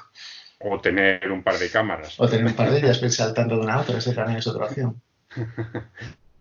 Bueno, y también hay, hay algunos que, estos fotógrafos que también he visto que usan rueda de porta, portafiltros. Es un accesorio que también suele ser habitual en el caso de planetaria, o menos, no sé si tanto como luego cielo profundo que comentaremos. Sí, es que bueno, es, lo que comenté antes, que a mí no me gusta, yo me resulta más cómodo trabajar con cámara color. Hay gente que va con, la rueda por filtros, con su cámara monocromo y, y tiene pues que grabar vídeo en, pues dedicar a lo mejor un minuto al canal rojo, otro minuto al verde, otro minuto al, azul y, luego pues todo lo que conlleva el procesado. Es, eh, como es más tiempo... Es una, hombre, a lo mejor planetas como Marte, que son menos, que giran más despacio, o Saturno, te lo permiten, ¿no? Hombre, yo, creo que si, tuviésemos equipos de mucha abertura y que con mucha focal me van a dar mucho detalle, yo creo que es muy interesante a lo mejor irte a, una cámara monocromo con, con filtros. Pero cuando andas con, equipos como los nuestros, que, o como el mío, que es un, equipo de 8 pulgadas, pues es más gratificante conseguir el resultado rápido con, una cámara o color que, todo el paripé que conlleva la, rueda. Yo es que soy muy, muy de cámara color, no soy de, de monocromo y filtros. Lo sé, lo sé. pues muy bien. Eh, entonces, bueno, Carlos, si quieres, si te parece, pues continuamos eh, ya con la última parte que nos, o el último tipo de fotografía que nos queda, que es el, la fotografía de cielo profundo con telescopio. Eh, cuéntanos un poco qué, equipo es, o se podría considerar que sería el ideal para poder desarrollar esta fotografía lo mejor, de una forma, bueno, tampoco vamos a pensar en fotografías súper profesionales, pero de una manera bastante recomendable. Es, una pregunta complicada y, depende mucho del gusto y es algo bastante personal. Sobre todo cuando hablamos ya de tipo de cámara y tubo. Pero bueno, un, equipamiento medio para mí sería pues eh, tendríamos que tener una montura ecuatorial. Eh, a mí me gustaría que fuese una montura que cargase peso sin problemas. 20 kilos por lo menos. Eh, las AZQ6 eh, serían monturas a partir de ahí, ese tipo de monturas. Luego, aparte de esa montura que cargue bien peso, deberíamos ayudarnos de, software y me explico. por ejemplo, para hacer la puesta en estación deberíamos utilizar, o a mí me gusta utilizar el Polemaster, que te permite hacer un alineado muy, muy preciso a la, a la polar. Eh, y deberíamos llevar un ordenador. A mí me gusta utilizar ordenadores potentes. Entonces, si tenemos opción de llevar un buen ordenador eh, que nos permita hacer un, no un preprocesado, pero una eh, visualizar según vamos capturando, pues ver, ver qué tal van saliendo las imágenes, por si hay que hacer algún pequeño ajuste. Respecto al guiado, dependerá del tubo. Eh, si, por ejemplo, estamos con, tubos de, focal corta, eh, refractores de, 500, 500 y pico de focal, a mí la solución de lunático, los, el típico tubo de lunático de 260 de focal, está bien. Y si fuésemos a muchas focales, eh, hay gente que utiliza guías fuera de eje y ahí también estaría, sería una, una buena solución. Pero por eso te comentaba que depende si nos gusta ir a mucha focal o poca focal. En mi caso, yo me gusta eh, ir con refractores con focal de 500, 600. Y para guiado, eh, las cámaras ASI están muy bien. Eh, ahora han sacado, yo comencé con la ASI 120, una monocromo, pero ahora hay unas ASI, la 290 y cámaras ya tanto QH como ASI muy específicas para guiado. Cualquiera de esas cámaras nos serviría. Nos serviría. Sí, cuando hablamos de guiado, un poco para aquel que a lo mejor se esté iniciando en este mundillo, Estamos hablando de, un sistema óptico eh, que es complementario al, telescopio principal, que es el que está haciendo la foto, ¿verdad? Que, permite hacer un seguimiento más preciso, ¿verdad? Sí, básicamente la idea es que eh, las monturas eh, ecuatoriales tienen un firmware interno que, va, que van haciendo lo que se llama el seguimiento. ese movimiento aparente que tienen los objetos en el cielo, pues la montura en teoría eh, los va acompañando y en función de la puesta en estación lo hará mejor o peor. Y para mejorar ese seguimiento, lo que se hace es, se dice guiado porque estamos guiando al tubo que fotografía. Hay un, segundo tubo pequeñito y ese segundo tubo pequeñito eh, tiene una cámara y lo que se hace es eh, apuntar una estrella, enfocar esa estrella y con unos parámetros, un más menos, por decirlo de forma muy simple, que le damos al software, lo que hace es que la montura acompaña en el movimiento a esa estrella, tanto en declinación como en la extensión recta. Teóricamente solo debería ser en la extensión recta, pero como las puestas en estación eh, tienen un pequeño déficit al final, pues hay veces que, tenemos que guiar tanto en la extensión recta como en declinación. Esa es la función del, guiado. Eso es. En definitiva, y Carlos, perdona, eh, quería hacerle una pregunta a Carlos. Has hablado, has mencionado antes eh, el guiado fuera de eje. ¿Eso en qué consistiría? Bueno, eh, cuando en el guiado normal tenemos dos tubos. Con un tubo fotografiamos y con otro tubo guiamos y cada tubo tiene una cámara. En la guía fuera de eje se utiliza un único tubo y ese tubo se le conecta a un dispositivo al que se le pueden acoplar dos cámaras. Se le acopla la cámara eh, con la que vas a hacer fotografía y a la vez eh, la cámara con la que vas a hacer guiado. dentro de ese dispositivo tienes una especie como de prisma pequeñito que lo que hace es desviar una fracción de la luz muy pequeñita. Te hablo de memoria, pero me suena que es como un 5% o algo así. Y al final, si tienes un campo de un tamaño de 100, por ejemplo, pues en la cámara de guiado ves un campo muy pequeñito, un 5%. Y ahí es donde seleccionas la estrella para hacer el guiado.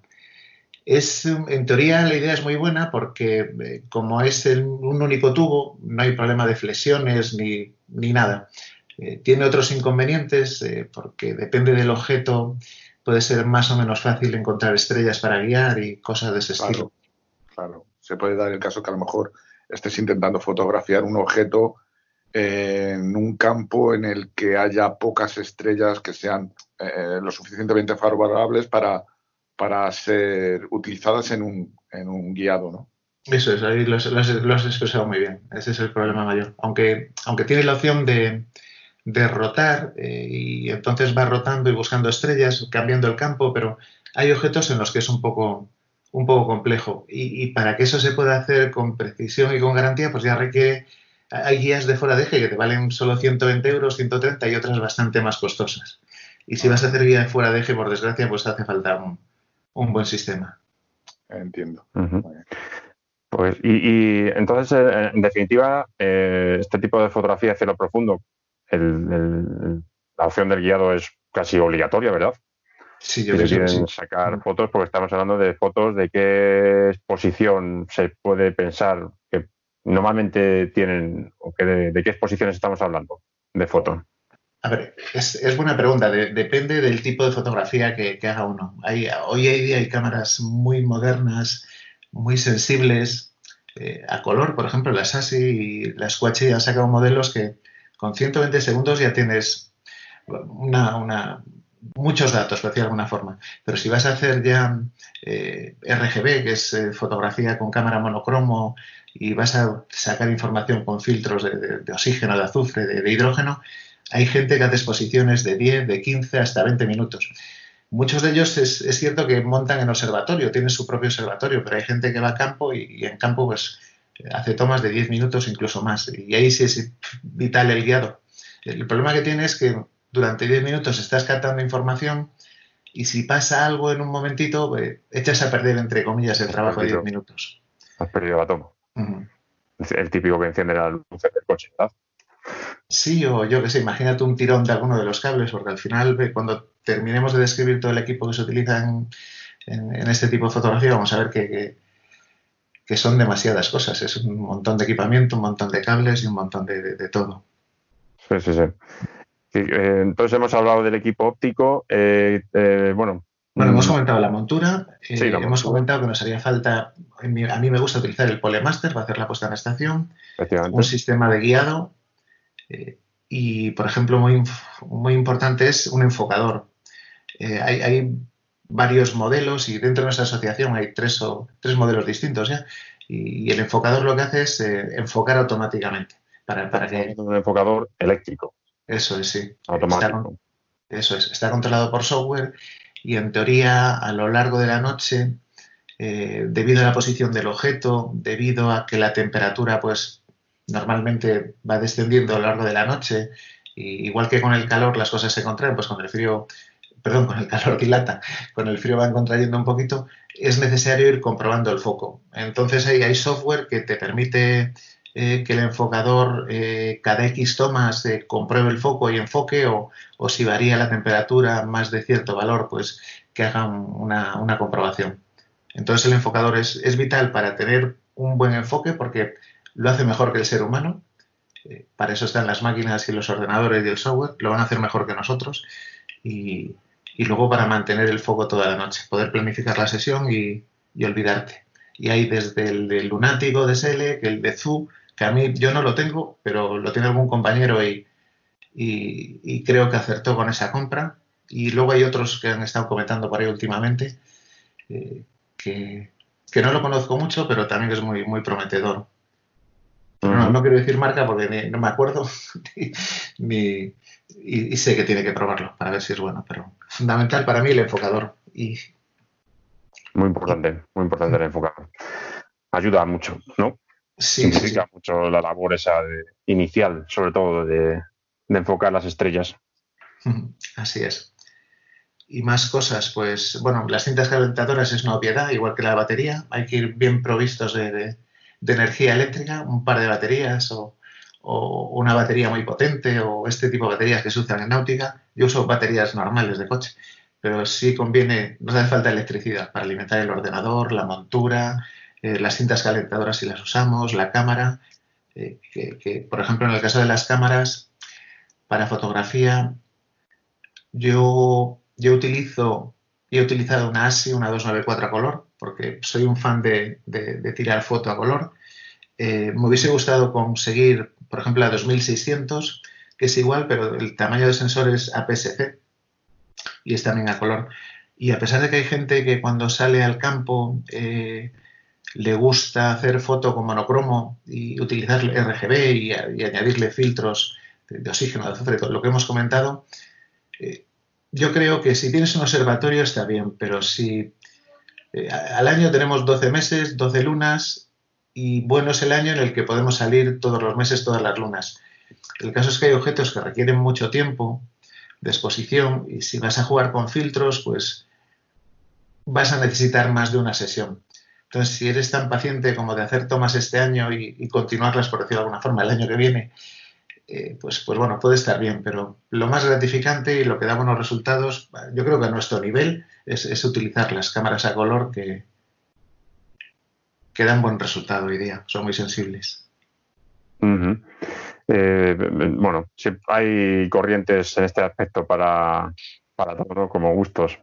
No, sí, por ejemplo, si, si, si saltas esa monocromo, pues, por ejemplo, eh, hay una, la, 1600 de ZU, es una buena cámara monocromo, entonces tendrías que comprarte una rueda portafiltros que debería ser automática. Otro, otro accesorio más, ¿no? Otro accesorio más y más, más, eh, más equipamiento para alimentar con energía eléctrica. Eh, estas ruedas portafiltros pues, pueden tener de 5 o 7 posiciones, con 5 puedes tener el rojo, el azul, el verde, sé, el oxígeno, el azufre, todos los filtros. Al final puedes tener hasta, si no me equivoco, hasta 7. Y tienes que planificar tu sesión eh, en función de, del objeto que vas a fotografiar y dedicar más, pues eh, si tiene mucho hidrógeno, pues más al H-alfa o, está muy condicionado por, el objeto. Pero yo el problema que le veo es que eh, cambia mucho el sí a lo largo de la noche y, tienes que dedicar tiempo a cada una de las tomas honestamente yo no, yo no he hecho nunca eh, este tipo de fotografía. He visto compañeros que lo hacen, eh, pero lo veo demasiado, demasiado, no sé. Requiere... Teniendo más tiempo. Teniendo... hace falta tiempo. Yo si tuviese un observatorio, sí, sí, vamos, desde luego saltaría monocromo. Pero saliendo al campo solamente un día o dos días, eh, digo, o pienso que la opción más, más cómoda es el color. ¿No? buenos resultados eres capaz de obtener, o sea que eso doy fe. Gracias. Eh, el tubo óptico, eh, de todos los, bueno, en su momento en el programa un programa anterior hablamos de los distintos telescopios y demás, ¿qué tipo de, si te tuvieras que mojar o recomendar, qué tubo, qué sistema, Newton, Smith Cassegrain, refractor, ¿qué, ¿qué, recomendarías? A ver, yo, yo he probado el Newton y he probado los refractores. Y últimamente con lo que estoy muy, muy contento es con los refractores y concretamente el, el Sprit, el 100, es un tubo muy luminoso y, tiene una óptica para mí eh, muy, muy, muy buena. Y tiene una buena relación calidad-precio ese tubo. No es, no es un TACA, pero incluso hay foros por ahí donde han comparado algún TACA con este tubo y si miras solo relación calidad-precio, supera con diferencia este tubo de Skywatcher a los, a los TACA, siendo siempre mejores los TACA, por supuesto. Hay, también otros tubos de Tecno Sky que tienen la misma eh, sistemática, el Pezval, que tienen los cuadrupletes de, de, los TACA y también tienen un precio razonable, pero no, no los conozco, solo de, de oídas, por decirlo de alguna forma. Yo recomendaría el Sprint 100. Y los Newton, los Newton son muy gratificantes porque eh, porque, bueno, normalmente son más económicos, eh, puedes ir a más apertura, eh, puedes conseguir que sea un F4, un F, F4 sería lo ideal para foto, no sería un tubo muy, muy rápido. Tiene tal vez el inconveniente de repasar la colimación a diario en campo, pero tampoco es que sea un problema. Yo voto por más cómodo un refractor. Un refractor de poca focal que te da más campo también, evidentemente. También es, claro, hablamos de cielo profundo y es que la fotografía de cielo profundo abarca, yo creo que una, tremenda cantidad de tipos de objetos, ¿no? De, es eso, es, tamaños, eh, luminosidades, etcétera. Desde la nebulosa Orión, que, requiere un campo muy grande, o la que comentaba Enrique, ¿no? La del corazón, que, también que requieren de un campo muy grande, a, otras como a lo mejor estamos hablando de galaxias o planetarias, nebulosas planetarias, etcétera, que a lo mejor requieren campos más pequeños y a lo mejor ahí sí que se requiere de más focal, ¿no? Eso es, es, lo que comentó, bueno, lo que tú has dicho y lo que dijo Raúl antes cuando hablaba de... hay muchos objetos y, un equipo. Eh, yo, creo que hay que escoger un equipo eh, y ceñirte al tipo de foto que puedes hacer con ese equipo. Luego piensa que hay también la posibilidad de hacer, de hacer mosaicos pero, pero hay objetos que tienes que descartar porque no puedes con tu tubo o por excesivamente grandes o pequeños, pero aún así, dependiendo del tubo que cojas, siempre vas a tener muchos objetos a elegir. y hay gente que evoluciona, que empieza con un tipo de foto y, luego salta a más focal o a menos focal porque, porque le llena más una cosa u otra. Sí, podemos hablar de que hay telescopios que son un poco más, eh, se pueden adaptar o son más, más versátiles, ¿no? Y algunos otros un poco más específicos. Indudablemente, siempre cuanto más focal, quizás es más, son más específicos de un determinado tipo de objeto, ¿no? Porque evidentemente no te permiten, eh, no te permiten, el campo lo va reduciendo, Mientras que un, un telescopio, una focal más corta, siempre te permite meter incluso introducir alguna Barlow, ¿no? Eh, focal y, conseguir un poquito, un poquito más de focal o utilizar cámaras más con más definición que te permiten también fotografiar objetos más pequeños. Eso es. Yo, creo que debemos, mm, el día que tomamos la decisión de, de hacer astrofotografía, debemos pensar en el tipo de cielo al que vamos a acceder. Entonces no es lo mismo eh, que vivas en Madrid y que como mucho te desplaces 100 kilómetros para hacer foto y a lo mejor una vez al año, uno o dos fines de semana, te vayas más lejos, a tener ya de por sí un buen cielo.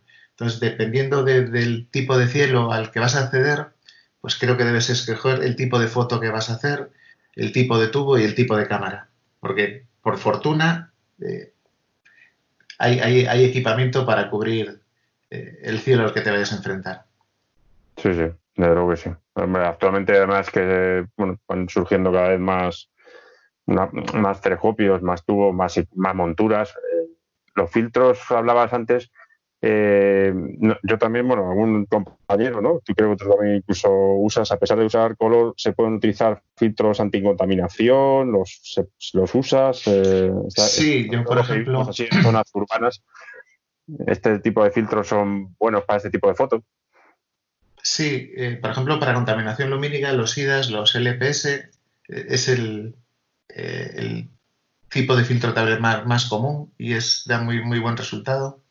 Luego hay gente que lo complementa con, con H-alfa y hay gente, pues como estás en ciudad, si algún día quieres darte un capricho, pues, pues puedes hacer fotografía con, con, ese tipo de filtro porque es muy, muy restrictivo.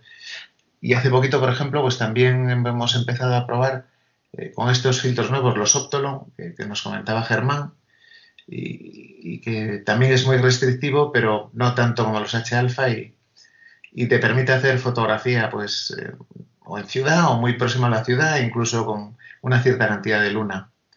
Eh, el problema que tiene, por ejemplo, cuando vas a color, que, tienes que irte a zonas oscuras y, no puedes tener la luna.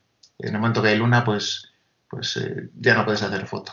Y, siempre, pues. Claro, la, igual que la de planetaria, no tenemos limitación, tanto, no nos limita tanto la luna, salvo que esté muy cerca, ¿verdad? En este caso de cielo profundo, evidentemente eh, lo que tenemos que buscar es un cielo lo más oscuro posible y con una ausencia total de, luna. Comentaba, comentaba hace poco, no sé quién fue, eh, que, bueno, que eh, no sé para qué fue, para una, para una. Ah, bueno, Rafa, ¿no? Lo comentó el otro día, que estaba. que para fotografiar un cometa, pues resultó que estaba muy cerca Venus y llegaba a fastidiar ya Venus, la luz de Venus, para, para poder fotografiar ese tipo de objetos débiles. Sí, sí, sí.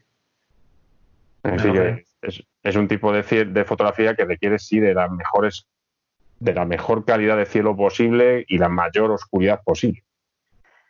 Con lo cual, pues bueno, de todas formas sí que hay verdad que incluso en la asociación alguno de los socios ha hecho fotos de este tipo desde su propia casa en Madrid, casi en el mismo centro, con estos filtros de, ¿no? El, H alfa y demás. Sí, sí, sí, sí. resultados decentes. Sí, hay, hay, hay, varios. Yo sé que Germán, por ejemplo, es el que más tiempo ha dedicado porque tiene una terraza muy hermosa y sé que le he dedicado mucho tiempo a, este filtro. Eh, eh, antes también comentabas el tema de la batería. Así a modo de ejemplo, mm, ¿cuántos amperios son los, con los que te manejas tú? Bueno, yo soy un poco... La batería.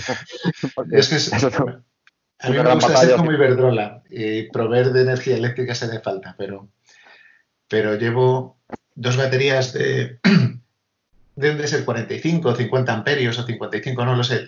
El, tipo de batería más pequeñita que hay para un coche, ¿no? Que creo es 50-55. Tengo dos mm. baterías así y luego me hice con una batería de 70 o 75 amperios, pero que había, era, era un amiguete que tenía un coche, cambió la batería y conseguí recuperarla y me da, me da buen resultado. Entonces voy con, con eso, con tres baterías. Sí, la verdad que lo del tema de las baterías es una gran, un gran caballo de batalla, ¿no? En, esta, en lo de la fotografía.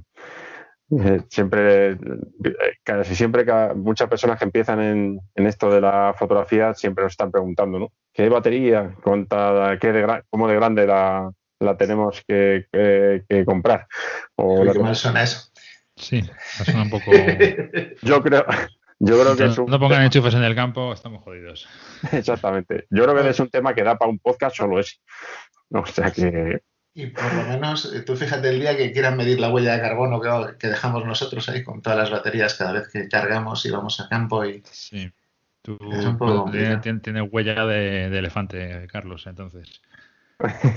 Hombre, si, algún día tendemos a los coches eléctricos, como dicen, o, si hablan, pues nosotros eh, haremos uso ya de, de, ese, de esa tecnología.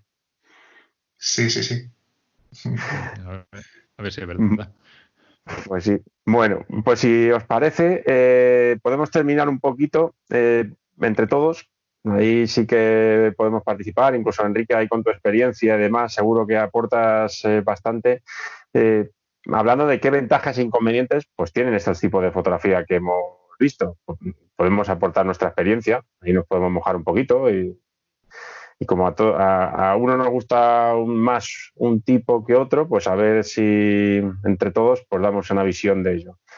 Eh, no sé, Carlos, para ti, ¿cuáles son las grandes ventajas de la fotografía planetaria? ¿Por qué la recomiendas? Si dices, vale, hay que dedicar, vamos a hacer una especie de... yo, yo disfruté mucho en su día la planetaria porque es, es cómoda en el sentido que la puesta en estación es muy rápida. Eh, así como con, cuando vas a, objetos eh, tipo de espacio profundo, de, objetos de... Tienes que, es muy complicado, en el caso planetario es muy simple. Montas el equipo, nivelas y ya puedes empezar a hacer foto en muy poquito tiempo. Y, eso es lo más cómodo para mí, el, llegar y al momento empezar a hacer foto. Es gratificante porque luego el procesado no es, es bastante simplón, no es muy complicado y es como todo. Si la foto, si, si tienes buenos datos, todo sale bien y si no tienes buenos datos, pues no hay mucho que hacer. O sea, es lo más gratificante, yo creo, que, es fácil y rápido. Y con muy, muy poquito conocimiento, con, muy, con muy poquitos conocimientos se puede empezar. O sea, cualquiera eh, puede empezar a hacerlo con un mínimo de, equipamiento. El resto, ¿cómo lo veis? Podemos hablar también de los inconvenientes, que yo creo que tienen algunos a planetario.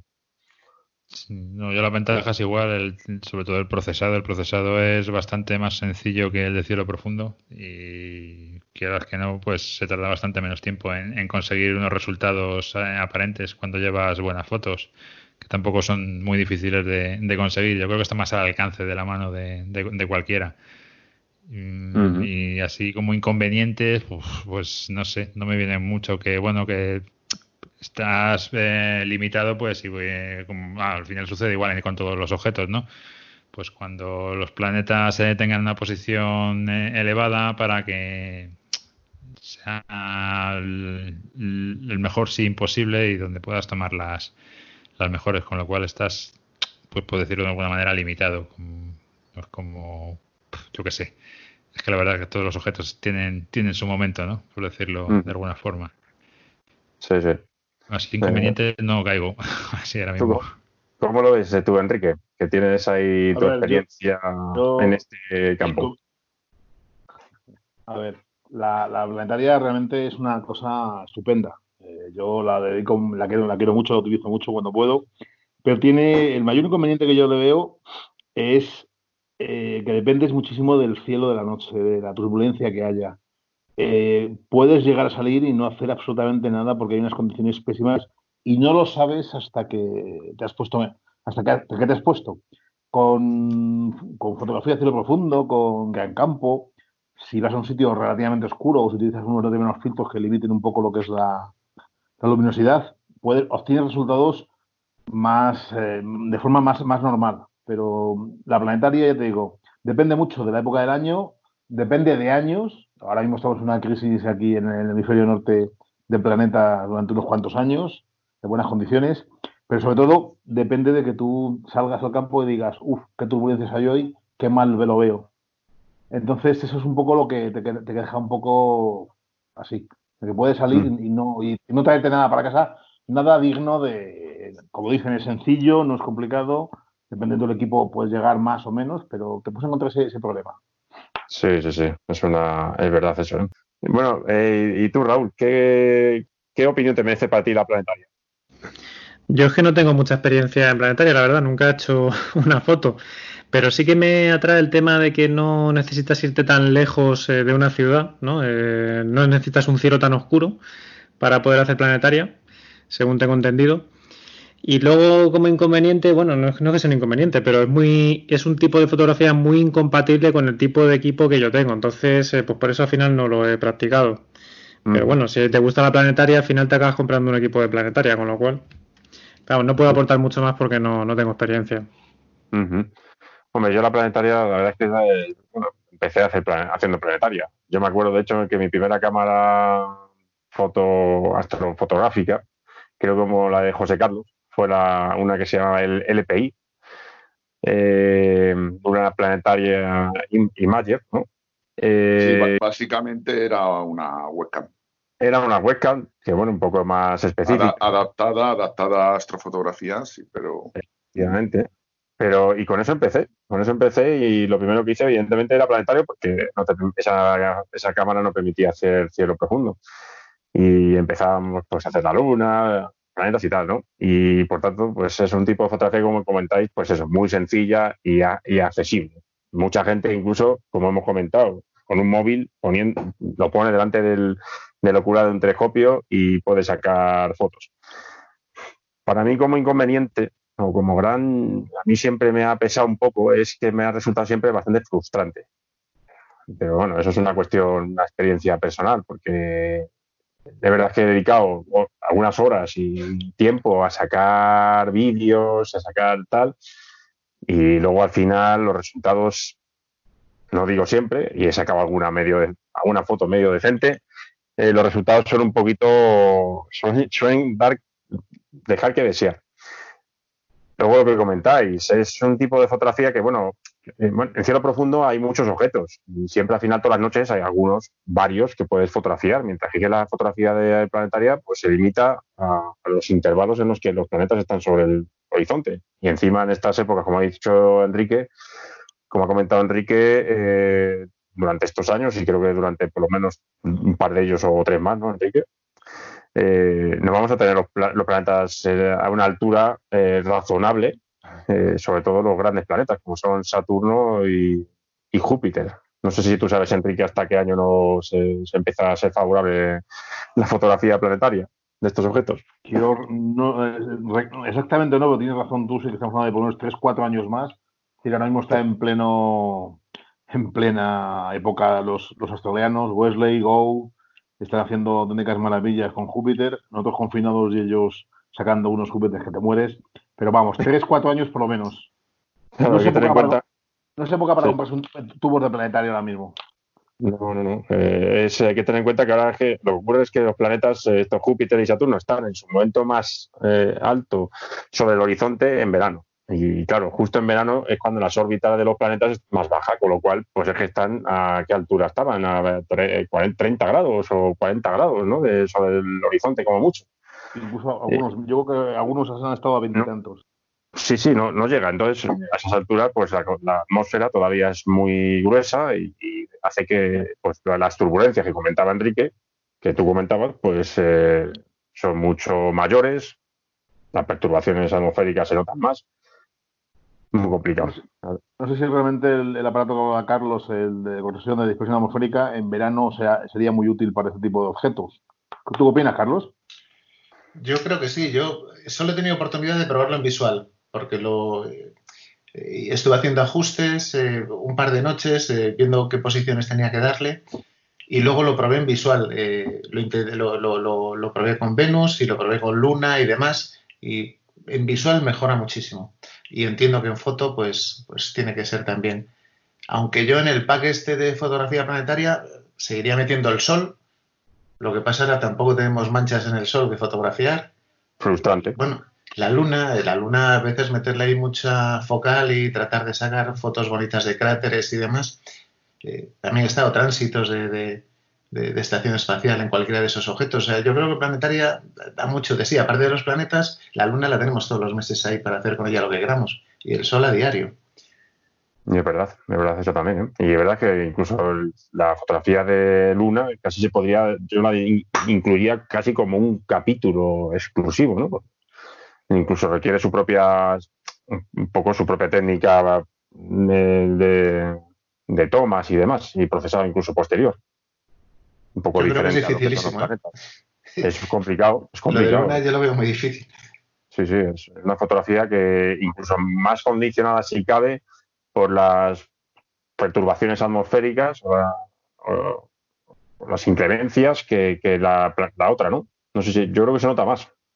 Sí, sí, se nota muchísimo. Es decir, hay que huir de, probablemente del verano y utilizar eh, otros, eh, otras épocas en las que haya menos turbulencia, sobre todo lo que es hasta, hasta bien entrada la noche, desde luego.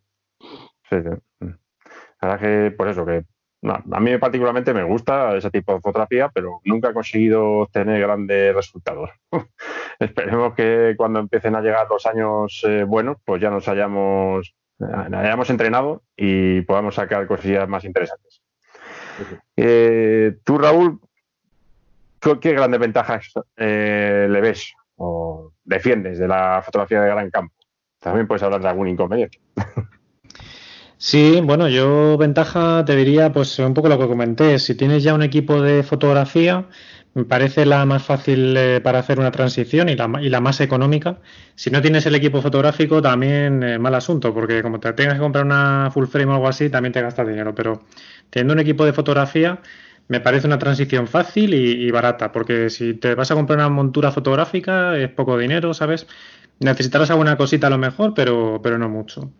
Y luego me gusta mucho el hecho de poder montar rápido también, porque si vas a hacer Vía Láctea, yo a veces he llegado a algún sitio que he estado solo y tal, he montado rápidamente el trípode, he hecho mis fotos y me he ido, en, vamos, en un instante lo tienes todo desmontado. Y si vas a poner algo un poquito más complejo, pues lo mismo. Igual en 10 minutos has recogido la montura fotográfica con el trípode, con todas las historias. Entonces, en cuanto a eso, me parece, me parece también una ventaja. Luego también, pues, un poquito más creativo, ¿no? Si vas a poner eh, algún objeto en la parte inferior de una Vía Láctea, alguna cosa así, pues bueno, te da la oportunidad de ser un poquito más creativo, de aportar algo más, más personal. Y en cuanto a inconvenientes, pues te diría eh, que últimamente, sobre todo, como lo que te gusta es hacer eh, fotografía de Vía Láctea con angular y vivas cerca de una ciudad grande y no te quieras ir muy lejos, pues tienes un problema porque está muy de moda. Hay muchísima gente que en verano va a hacer Vía Láctea y si vas a un castillo o algún sitio así relativamente conocido a hacer una Vía Láctea, seguramente te encuentres a mucha, mucha gente. Eso por ¿Perdona? Algún compañero, ¿no? Incluso. Sí, sí, no, está, está muy de moda y ya te digo que mm, compañeros igual te encuentras algunos, sí. Y luego también te diría, si por ejemplo estás haciendo fotografía de cielo profundo con un objetivo, estás un poco limitado a los objetos que puedes sacar. Yo mm, con el 135 de la cámara, con la 4 tercios, que al final tienes 200, 200 y algo de focal más o menos equivalente, pues eh, estás limitado a objetos muy grandes. Entonces, eh, pues bueno, a la que ya has hecho unos cuantos de ellos, pues la verdad es que te quedas ya un poquito, un poquito corto, ¿no? Eh, luego vuelves a repetir y tal. Entonces ese sería también el mayor inconveniente, ¿no? Que así con un telescopio pues ya de 500, 600 de focal tienes mucho más variedad de objetos, aquí enseguida te los puedes, te lo puedes ir terminando. Así que más o menos eso es yo lo que, lo que destacaría. Eh, ¿El resto? ¿Cómo veis este tipo de fotografía? ¿Quién se anima? Pues la más sencilla, desde luego. Evidentemente lo que dice Raúl es la que te permite salir y fotografiar y, terminar enseguida. Eh, sin el engorro de tener que montar que si la montura, que si poner estación, que si tal, que si igual. Bueno, es una es rápido y gratificante porque te permite hacer fotos que luego son realmente muy muy vistosas y encima el procesamiento es eh, prácticamente cero posterior. Llegas a casa y sacas la foto y con que toques tres tonterías, tienes una foto que puedes presentar un concurso casi, ¿sabes? Está, está, muy bien. Yo creo que es muy gratificante, la verdad. Y convenientes, la verdad es que le veo, le, veo muy pocos porque no sé, es incluso complementaria a las otras, porque la puedes hacer mientras que estás realizando tanto observación visual como estás haciendo astrofotografía. me parece una, una de, las, de las más importantes especialidades que hay. Sí, más de uno lo hemos hecho eso. Hemos estado ahí fotografiando con el telescopio y, mientras tanto con la cámara eh, haciendo, haciendo tomas de gran campo. Claro, sí. Así por lo menos te llevas algo seguro. Sí. No sé, eh, tú, Enrique, también has tenido bastante experiencia con esto de la fotografía de, gran campo. A ver, eh, bueno, he hecho algunas fotos, claro. Llevamos muchos años en esto. A mí es una foto que me gusta mucho. De hecho, está en, está en mis planes dedicarme a ella en las próximas temporadas de una forma un poco más exclusiva. Y sirve un poco para oxigenarte de cambiar de, de, de De repente hace un, te, tienes muchos años haciendo planetaria y dices, estoy cansado de esto, pues bueno, me voy a dedicar a otro tipo de foto. Entonces, eh, yo creo que al final todas son un poco complementarias. Si para la gente que empieza es sencilla, como decía Raúl, es más sencillo disponer de un equipo de este, de este formato, incluso para compañeros que lleven algunos años dedicándose a hacer planetaria, el adquirir un, el cambiar y buscar un nuevo equipo Tampoco es una inversión excesivamente grande. Eh, incluso pueden complementar parte del equipo que tenían, con monturas o no, dependiendo un poco. O sea que, sí que es, una, es un tipo de fotografía muy, muy agradecida. Tú, este, eh, Carlos, no, no sé, eh, ¿qué experiencia has tenido tú con este tipo de fotografía? muy fácil, cero. he hecho algún día alguna prueba, pero no, no, o sea, soy de estas cosas en las que reconozco no tengo ni idea. Pero la verdad es que le he puesto el ojo y estoy, igual que Enrique dice que a futuro eh, ha pensado ya en esto, yo también le estoy dando vueltas y sí tengo intención de empezar a hacer mis cosillas dentro de poco, probar y aprender, pero ni idea. O sea, de momento ahora me fijaré aquí en los maestros que tenemos en la asociación, que tenemos muchos y muy buenos, y, y dejaré que me tutelen, que me guíen. Tú, José Carlos, creo que has hecho algunas de trazos o... Sí, algún Star Trail, algún, alguna, alguna fotografía de trazos, que está bueno si tiene algo más de, por decirlo de alguna manera, complicación, aunque en realidad tampoco es nada del otro mundo. Eh, lo único que tienes que invertir es un poquito más de tiempo si quieres que te salgan unos trazos, unos arcos un poco más abundantes y, bueno, y sí pueden resultar curiosos y sobre todo si le echas imaginación. También he hecho fotografía, yo creo que como la mayoría de todos nosotros, a la Vía Láctea. Eh, igualmente, o sea, sacar una fotografía simplemente a la Vía Láctea ya es una eh, imagen, ya te puede salir una imagen bastante chula. Pero si además la acompañas con algún motivo terrestre que, que la realce, bueno, ya te puede salir una foto impresionante sin tener demasiados conocimientos ni demasiada equipación. Sí, la verdad es que es un tipo de fotografía que es bastante, incluso, bueno, eh, versátil, tiene bastantes posibilidades, yo creo. Eh, esta que hablamos de los Star Trails, eh, hay gente que incluso, pues, para captar hasta estrellas fugaces, ¿no? Eh, con, gran campo, la lluvia de estrellas. También se suelen fotografiar a través de este método. Em, a mí tiene un pequeño, vamos, pequeño en cuanto a inconveniente, si quieres hablarlo, que te, tiende a picar rápido. Lo que dice, lo, que comentaba Raúl, como que enseguida, pues bueno, ves que tu objetivo, el objetivo que puedes tener, no es, mm, más o menos justo, más o menos potente, y, quieres otro con más calidad óptica, con más aumentos, y te, bueno, te va a ir incentivando a comprar, a buscar equipo cada vez más, más potente. El resto también, el resto de fotografía, pero bueno, en este quizás yo he notado más esto que e, evidentemente los objetivos que inicialmente se suelen tener con las cámaras suelen ser un poco justitos y sí que se nota bastante, ahí tú Raúl eh, pues, lo sabes más, ¿no? Que se notan, se notan enseguida la resolución. Show me the money, show me the money. Show me the money. En este caso, enseguida se ve que los objetivos que te vienen cuando compras la cámara son te dan para poco. Es que no son adecuados para lo que hacemos nosotros. O sea, cada cosa tiene lo suyo y esos objetivos son para hacer una foto diurna normal. Están bien, para eso están bien.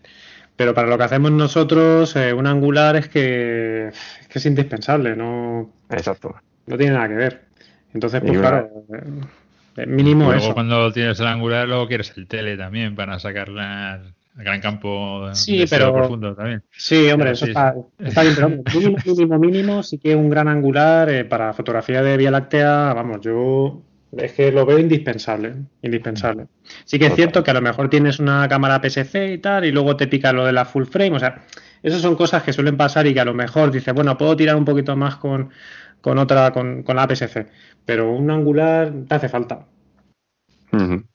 Es verdad, es verdad. Una pregunta, si ya por curiosidad.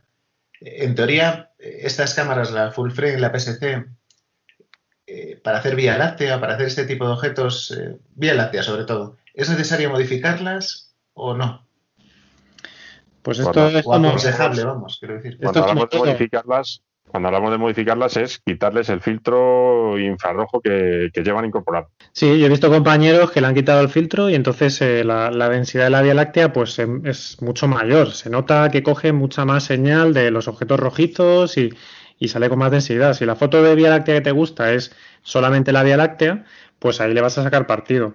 A mí personalmente no me gusta, pues porque como me gusta iluminar el suelo y me gusta eh, sacar otras cosas que hay alrededor y eso, pues prefiero que la cámara mantenga sus colores normales. Porque vamos, luego me parece un poco complicado que la cámara tenga, o sea, que la foto tenga un, o calibrarla bien para que tenga un balance de blancos adecuado Mm, con una cámara modificada. Entonces yo, mm, para el tipo de foto que hago, yo no, la quiero modificada. Y además, dándole tiempo de exposición 30 segundos con un ISO alto, es que la, densidad de la Vía Láctea te sale ya potente. Ahora, si tú tienes una cámara que la quieres para Vía Láctea sin objetos en el suelo y además la vas a utilizar para cielo profundo, pues bueno, te puede salir, eh, te puede salir en cuenta eh, modificarla. En ese caso, pues bueno, es planteárselo. Gracias. Al final es que sí, además... es una decisión un poco personal. Yo ya te digo, yo a mí, para mí no. Pero vamos, ya sabes que hay compañeros en la asociación que sí que la tienen. Y, bueno, si, es solo cielo profundo y vía láctea sin nada, pues, pues les gusta. Mm, está bien. además, modificar una cámara a propósito para hacer eh, tomas de, de, bueno, pues de, de gran campo Claro, ¿qué es lo que pasa? Muchas veces este tipo de cámaras también se utilizan para otro tipo de fotografía, porque eh, muchas veces esto sirve de enlace a otro tipo de fotografía, como por ejemplo la fotografía nocturna, la, fotografía que se hace con light painting, eh, los time lapse, y en esos casos quizá el prescindir del, del filtro IR mm, es una desventaja.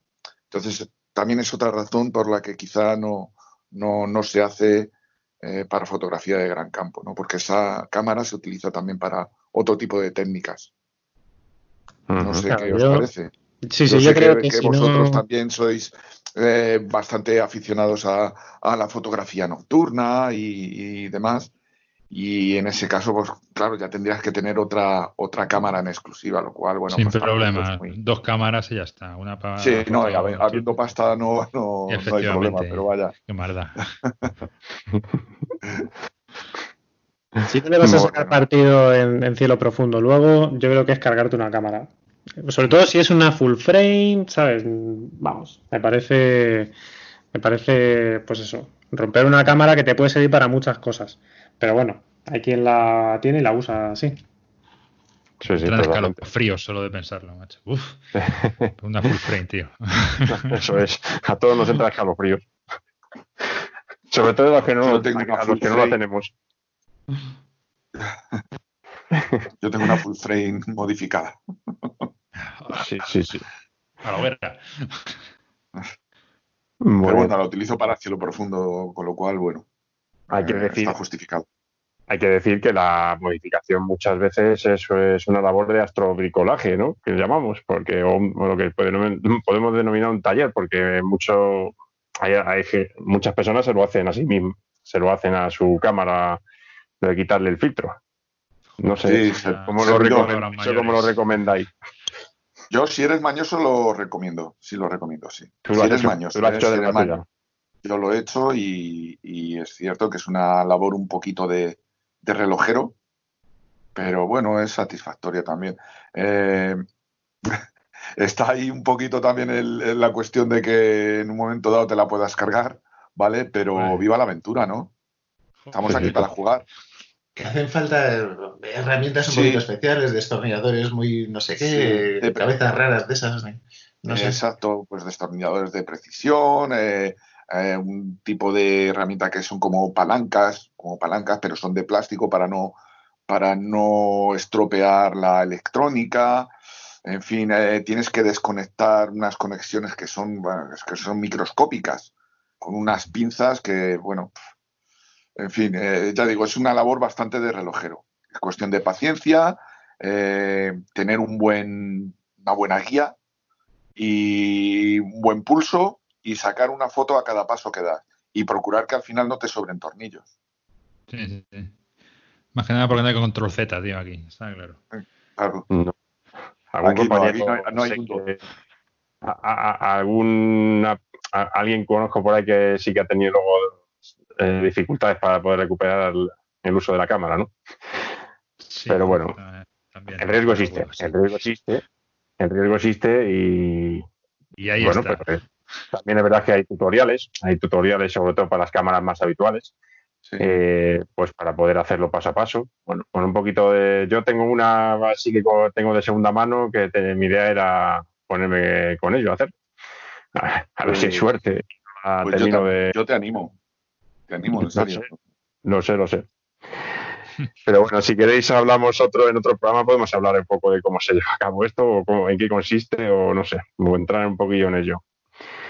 Si os parece, eh, mira, pues Enrique nos comentó, nos ha comentado pues cuál fue su primera fotografía, Mm, cuál, o cuál, no, bueno, cuál para él es su, su, foto preferida, etcétera. No sé, mm, mm, podemos hacer lo mismo con nosotros. Eh, tú, Carlos, para ti, ¿cuál es, ¿cuál es la mejor fotografía o la que tiene más cariño?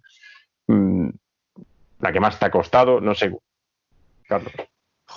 pues no sé si te has fijado que yo nunca firmo las fotos. Eh, ves que hay gente que pone una foto y pone Pepito, no sé qué. Pues no las firmo porque, si te soy sincero, ninguna me gusta. Bueno, eres muy exigente. El día, el día, que yo le ponga mi nombre en una foto, será un día en el que no me dé vergüenza, entre comillas, circularla por ahí, pero no me gusta, o sea, no... El spot en la NASA como... No, no, no, no tengo ninguna, tengo a lo mejor alguna que tengo más cariño por, por, por, por cosas secundarias, pero no tengo ninguna que me llene, si te soy sincero.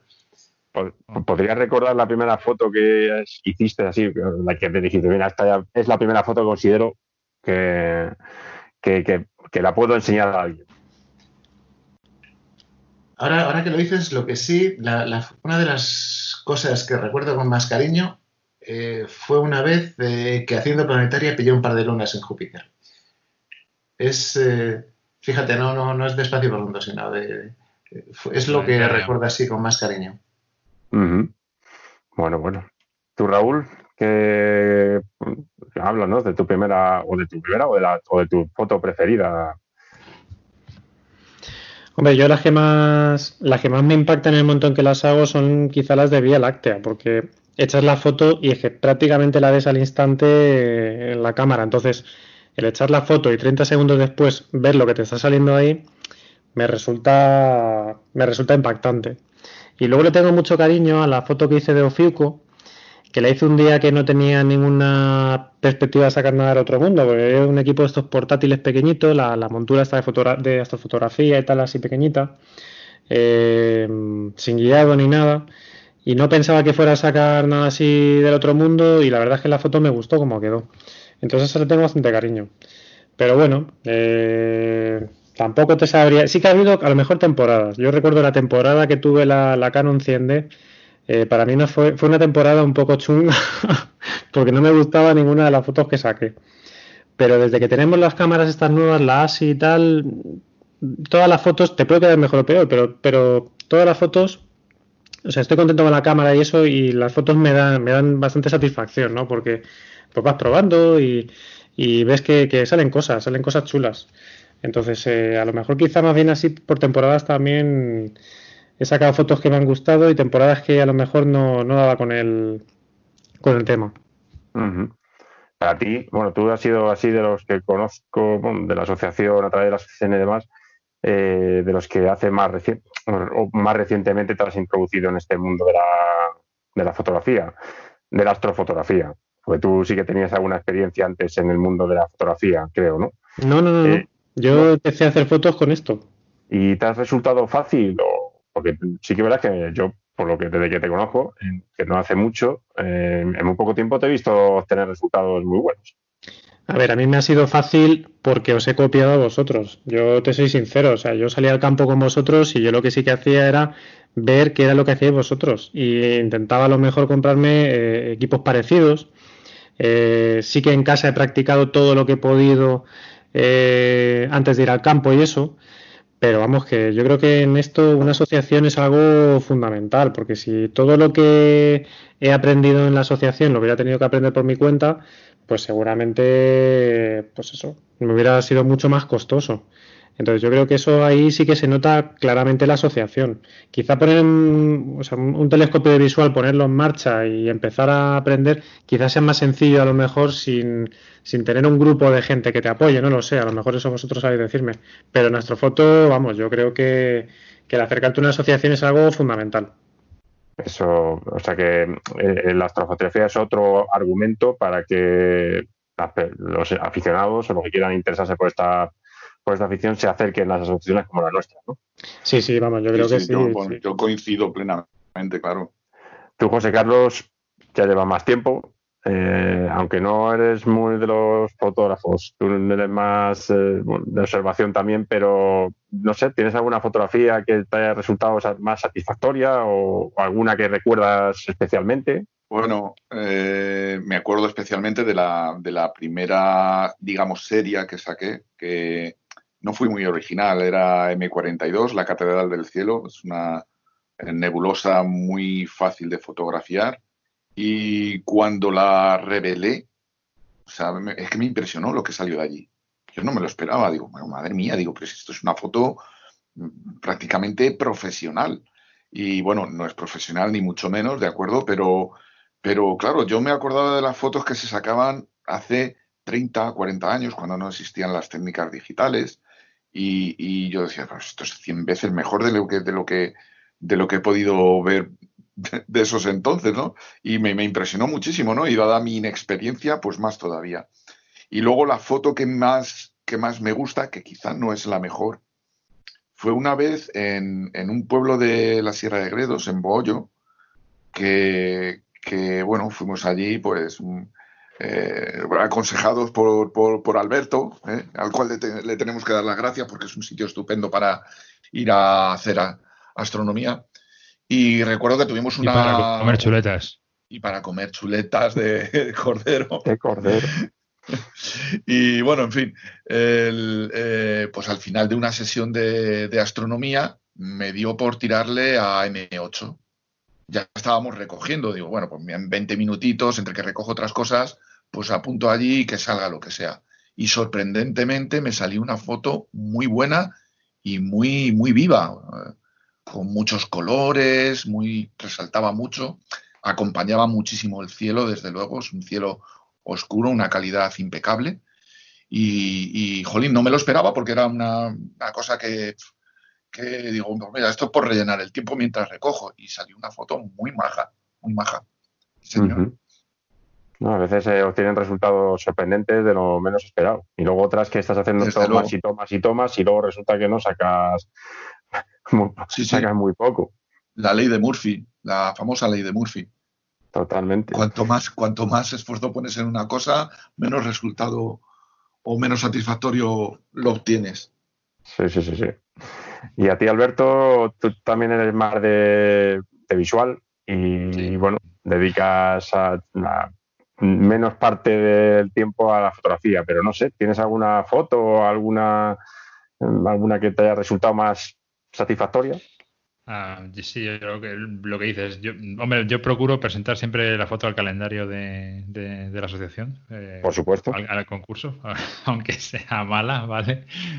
Pero sí que, sí que es cierto que saco, saco pocas fotografías. De hecho, he sacado fotografías de cielo profundo, pero, pero yo creo que ni las he, ni las he, ni las he revelado, porque mi problema, es, sigo diciendo que es, el tiempo. O sea, es que yo creo que la debo tener probablemente en la tarjeta de cuando tenía el, tuvo el curso el Masukov que tuve y no, no, las he revelado, pero a mí me gusta lo que decía, lo que comentaba Raúl, sacar fotografía y verla en el, en el acto. O sea, eso de disparar la cámara y verla, yo creo que las fotos que más cariño guardo son sin duda alguna, pues eso, los trazos de estrellas que a lo mejor te requieren 0, de, de procesado o las de Vía Láctea que son una, una maravilla. Buscar ahí el encuadre y tirar la foto y ver la, Vía Láctea con esa densidad y esa con un solo disparo y ya verla en tu en tu visor es lo que de esas son las que más más recuerdo y por variar un poco de gran campo pues en planetaria pues eh, oye pues la primera vez que sacas un Júpiter o un Saturno pues la verdad es que también se te queda ahí como un buen recuerdo.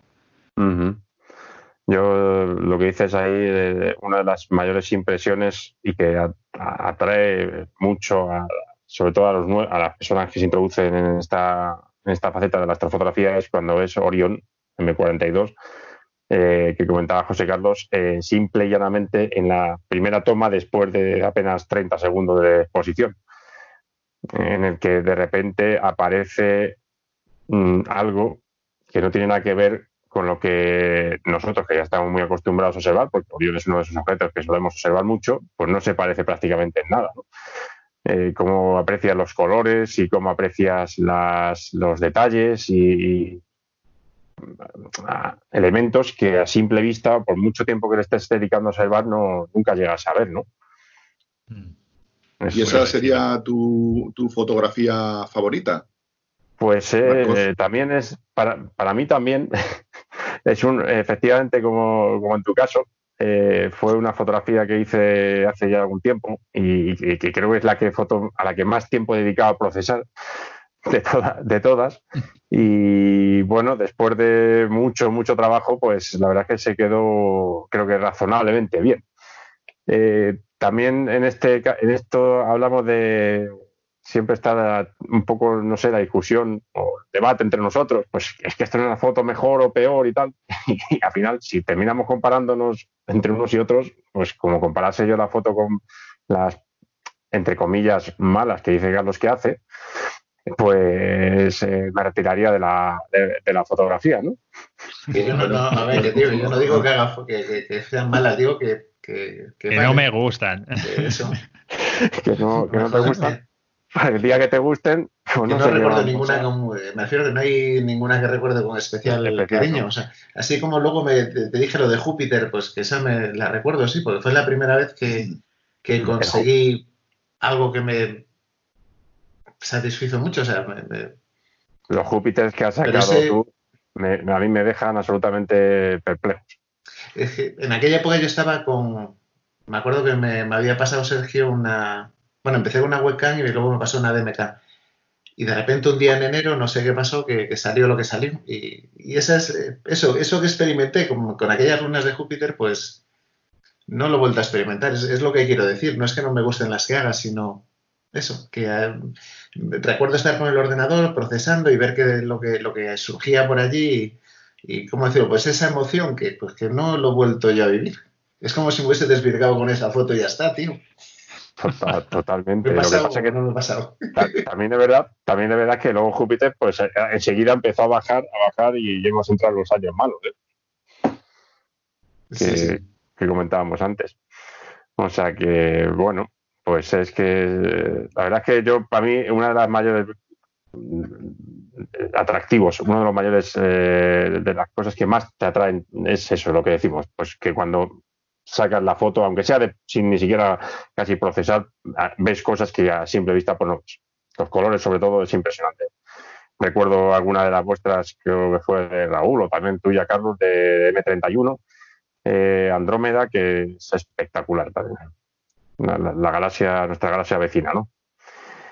Bueno, creo que es una, todo esto hace que la, astrofotografía pues nos atraiga a, casi todos los que estamos aquí y cada vez a más aficionados. Bueno, si os parece, podemos mencionar ya así para ir acabando este mundillo de la astrofotografía y darle una idea, aunque sea breve y somera, de otros tipos o otras posibilidades que también nos ofrece esta, esta variable, esta variante de la, de la astronomía.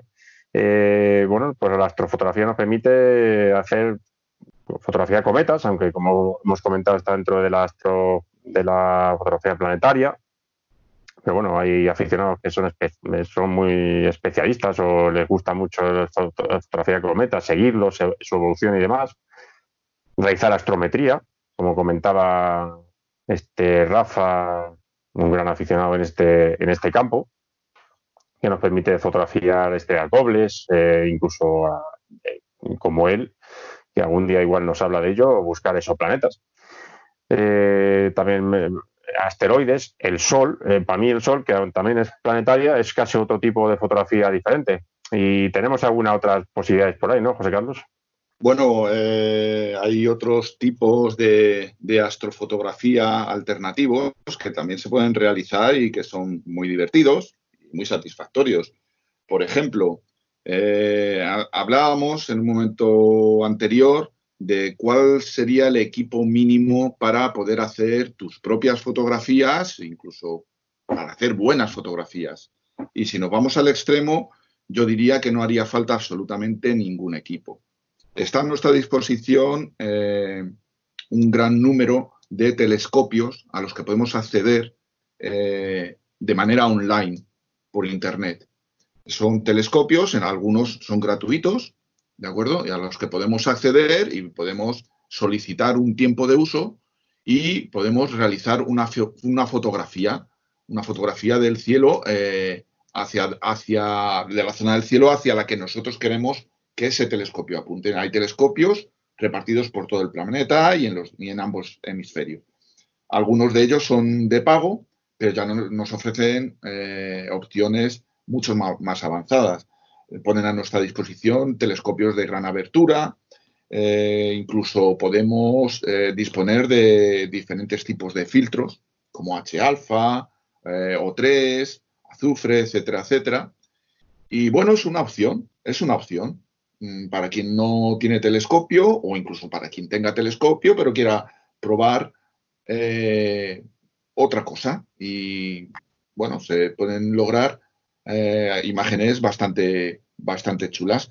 Te envían eh, todos los archivos RAW y luego ya mm, va de tu cuenta el apilarlos y el editarlos. Eso ya corre de tu cuenta. Otros tipos de astrofotografía, bueno, no sé si se podría considerar astrofotografía, pero desde luego forma, forma parte de ella. Podemos acceder a los archivos de imágenes del telescopio espacial Hubble. En, la página Hubble Legacy Archive tenemos a nuestra disposición todas las imágenes que han sido tomadas por el Hubble de manera libre y gratuita. El Hubble toma imágenes y luego las pone a disposición del público y de la comunidad científica, pero las, las ofrece en bruto, tal como las toma el Hubble, con su paleta de colores, etcétera, etcétera, etcétera. Pero nosotros podemos tomarlas y luego procesarlas. Yo he visto algunos ejemplos de algunos aficionados y es sorprendente. ¿eh? O sea, ya las fotos del Hubble son la pera limonera, pero si además tienen un mínimo procesado, eh, aumentan su vistosidad exponencialmente. Y yo invito sobre todo a la gente a la que le guste procesar a que, a que realice esta técnica. Se baja las imágenes, las procesa un poquito y salen cosas muy, muy, muy chulas. Invito a cualquiera que investigue un poquito por internet, simplemente poniendo en el buscador HSL eh, o Hubble, eh, perdón, HSL no, HLA, eh, Legacy Archive, Archive, escrito que es en, entendible. Y bueno, y en el otro tipo de fotografía, pues eh, también si pone en el buscador telescopios remotos, os va a salir un montón de links a un montón de lugares donde podéis acceder a ellos. Otro tipo de fotografía que un poco se ha comentado por encima, pues la tan simple y tan, podríamos llamar casi, casi cutre como coger un móvil y ponerlo en el ocular de un telescopio. Eh, pues sorprendentemente se sacan algunas fotografías muy chulas, sobre todo de planetaria. De, eh, hecho, en ese aspecto, de hecho, en ese aspecto, eh, incluso venden el adaptador para colocarlo en, el, móvil y poder ponerlo en el telescopio. Eso es, por muy pocos euros se venden soportes de distintos tipos en los que, bueno, eh, sujetas el, móvil al portaocular o, misma, o incluso al, ocular y puedes sacar unas fotos magníficas, por ejemplo, de la Luna. Yo he sacado alguna de Júpiter, puesto nada espectacular, pero bueno, como, como fotografía trofeo está muy bien.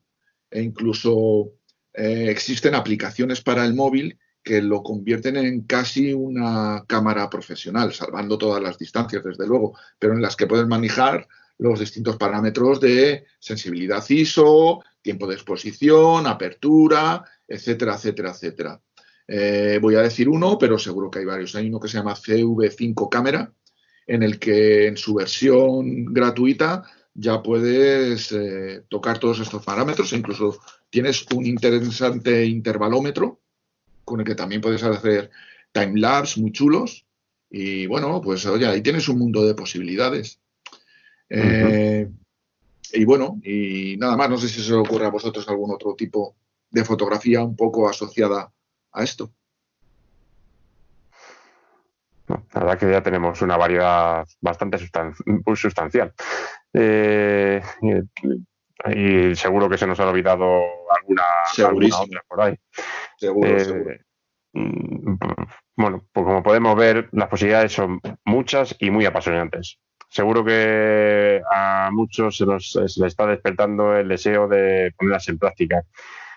Somos conscientes de que con este programa pues solo hemos arañado, yo diría, y hemos dado unas pinceladas, en algún caso hemos entrado un poquito más, pero casi, en, casi todos los eh, puntos han sido muy superficiales y nos dará pie a que en futuros programas podamos entrar en más detalle en alguno de ellos. Estoy seguro. Seguro que sí.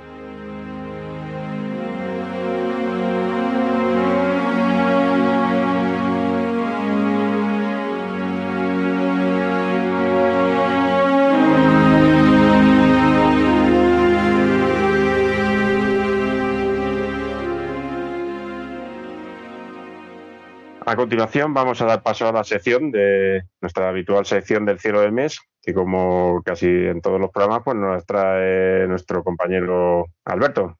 Coméntanos, ¿de qué nos vas a hablar hoy? Pues sí, aquí seguimos, fieles a nuestra sección, que aunque últimamente no la podemos disfrutar como a todos nos gustaría y, estoy seguro de, que todos habéis encontrado alguna manera de seguir siendo fieles a la, a la astronomía de una u otra forma. Los que tienen suerte de estar confinados en una casa con patio o con terraza, pues seguro que han aprovechado la ventaja que supone tenerlos. Y los que como yo, pues no tenemos más que una pequeña ventana que encima no me enseña ni un trocito de cielo, pues hemos tenido que dedicarnos o al astrobicolaje o a ver eh, documentales o lo que sea para, para intentar matar un poco el gusanillo. Este mes tampoco parece que esté muy claro que podamos salir a practicar al campo, pero parece que cada día está más cerca. Nosotros, por nuestra parte, hemos trasladado esta pregunta a la Federación de Asociaciones Astronómicas y nos han dicho que están detrás del tema para comunicarlo cuando se pueda llevar a, cabo. No sé cuándo, si cuando salga este podcast os valdrá de algo la información que os voy a dar, eh, pero bueno, vamos a hacer lo posible para que así sea. Bueno, es el mes de mayo lo cierto es que se caracteriza porque comienza una de las lluvias de estrellas eh, más importantes conocida como la ETA Aquaridas. Pues es una lluvia un tanto especial porque está producida por las partículas del famoso cometa Halley. Y el punto más alto estará en torno al 4 o 5 de mayo y bueno, se prolongará siempre hasta finales de mayo, perdiendo intensidad conforme avance el mes.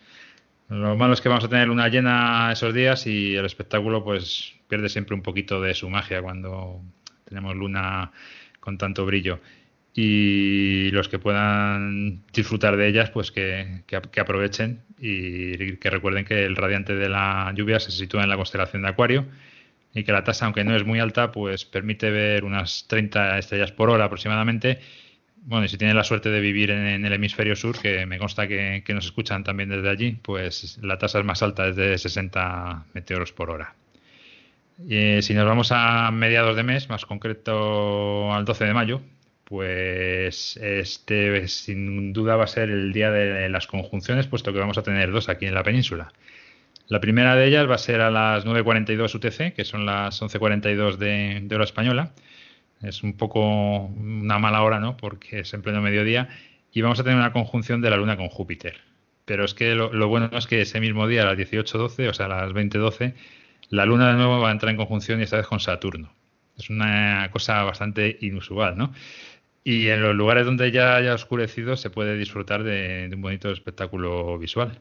Mm, además es que no acaba aquí la cosa, sino que tres días más tarde, el 15 de mayo, tendremos una nueva conjunción. Esta vez serán la Luna y Marte los protagonistas.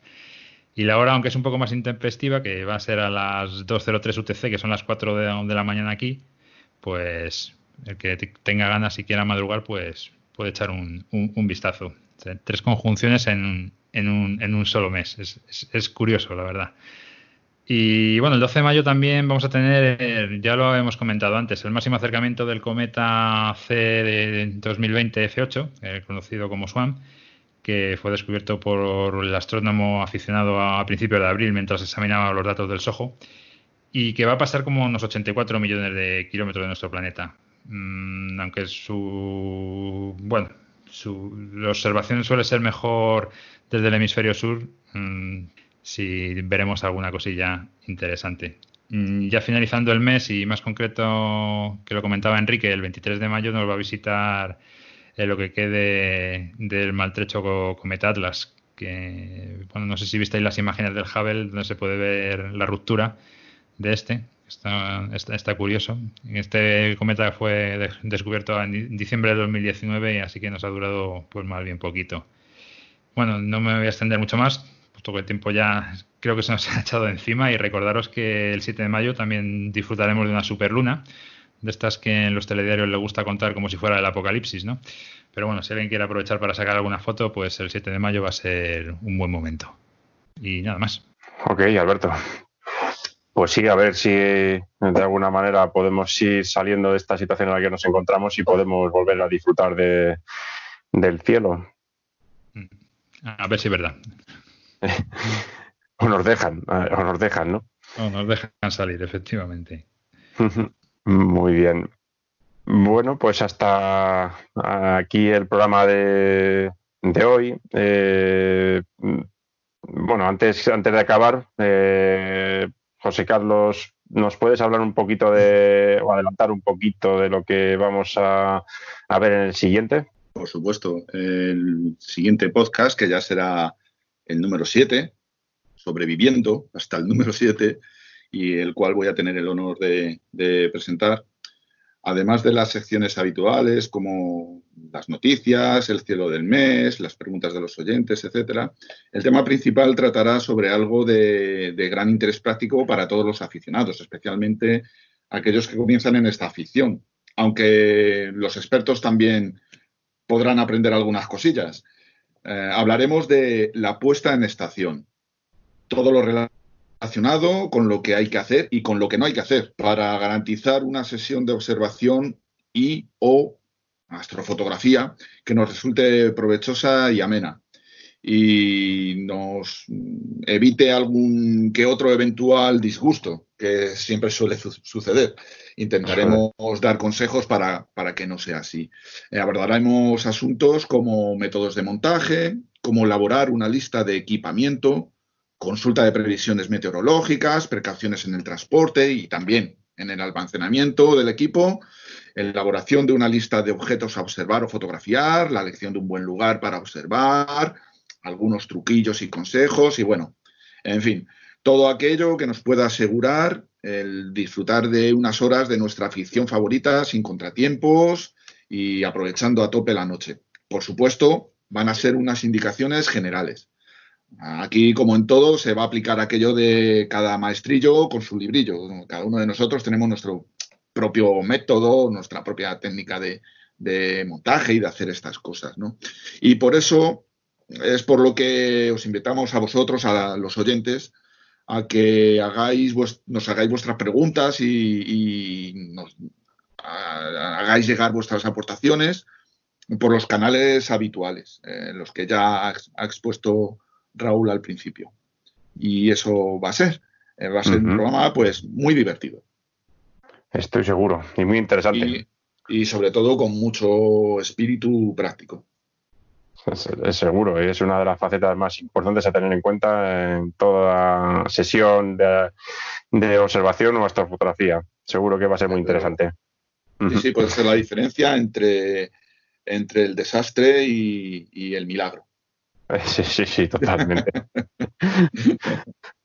bueno, compañeros, pues como siempre ha sido un placer estar con vosotros. Eh, quiero en esta ocasión, pues un poco pedir disculpas, bueno, casi como en cualquier otro programa, pero especialmente en este, por, bueno, estamos realizando el programa con los medios que, de los que disponemos y bueno, el sonido pues tiene sus cosillas y a veces eh, no, no funciona todo lo bien que nos gustaría. Pedimos disculpas por los fallos que se puedan producir. Y bueno, quiero especialmente despedirme de despedir a Enrique, eh, que hoy ha colaborado y ha estado ahí con nosotros eh, trasladándonos sus experiencias y sus conocimientos. Enrique, muchas gracias por estar con nosotros. Muchas gracias a vosotros, ha sido todo un placer acompañaros en esta noche. Eres muy grande, Enrique. Grande. Yo también te quiero, José. Seguro que algún día nos puedes volver a acompañar con alguna con, tus conocimientos. Estaré encantado. A ver si tiene que volver, ¿no? Algún día tiene que venir aquí. de nuevo. Estaré encantado. Contad conmigo. Se le vamos a obligar. vamos a hacer eh, entre Rafa, Enrique y algunos más que seguro que vamos a incorporar. Vamos a, hacer, a dar cada vez más contenido a este programa. Muchas gracias, Enrique. Muchas gracias a vosotros. Ah, bueno, y nos vamos despidiendo los habituales. Eh, Alberto. Pues nada, un placer estar con vosotros, haber grabado el programa y esperemos que, os guste y que no os hayáis dormido ya en esta parte del programa. Estoy seguro que no. Pues nada, buenas noches, Alberto. Eh, Raúl. Pues nada, como siempre, un placer haber estado un programa más. Y nada, esto da pie a, nuevos programas porque este tema es muy, muy extenso, así que seguro que en otro hablamos de ello. Estoy convencido. Eh, Carlos. Pues lo mismo de siempre. Me lo he pasado muy, muy, muy bien y, muchas gracias a todos vosotros y a los oyentes por, compartir estos minutos con nosotros. Gracias. Bueno, para mí ha sido como siempre un placer eh, en esta ocasión presentar este programa. Espero haber estado a la altura del mismo que cada vez es, mayor. Y bueno, pues eso espero en el siguiente programa. Y nada, esperemos que tengamos buenos cielos en estos próximos tiempos. Muchas gracias a todos. Un saludo. Adiós. Adiós. Buenos cielos y buena caza.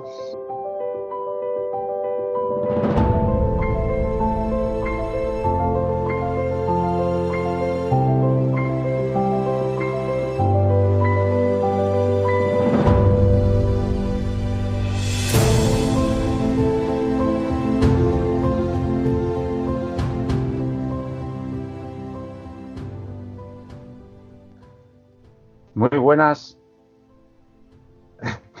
empezado bien, empezado maravilloso. Muy buenas, como en los pueblos. Toma falsa uno. Muy buenas. En esta ocasión me corresponde a mí presentar. Mi nombre es Marcos Espada y estoy haciéndolo lamentable. Pero para, esto. Joder, tío, que. no sé, tío. Que se nos va la vida aquí. Que no me da la vida.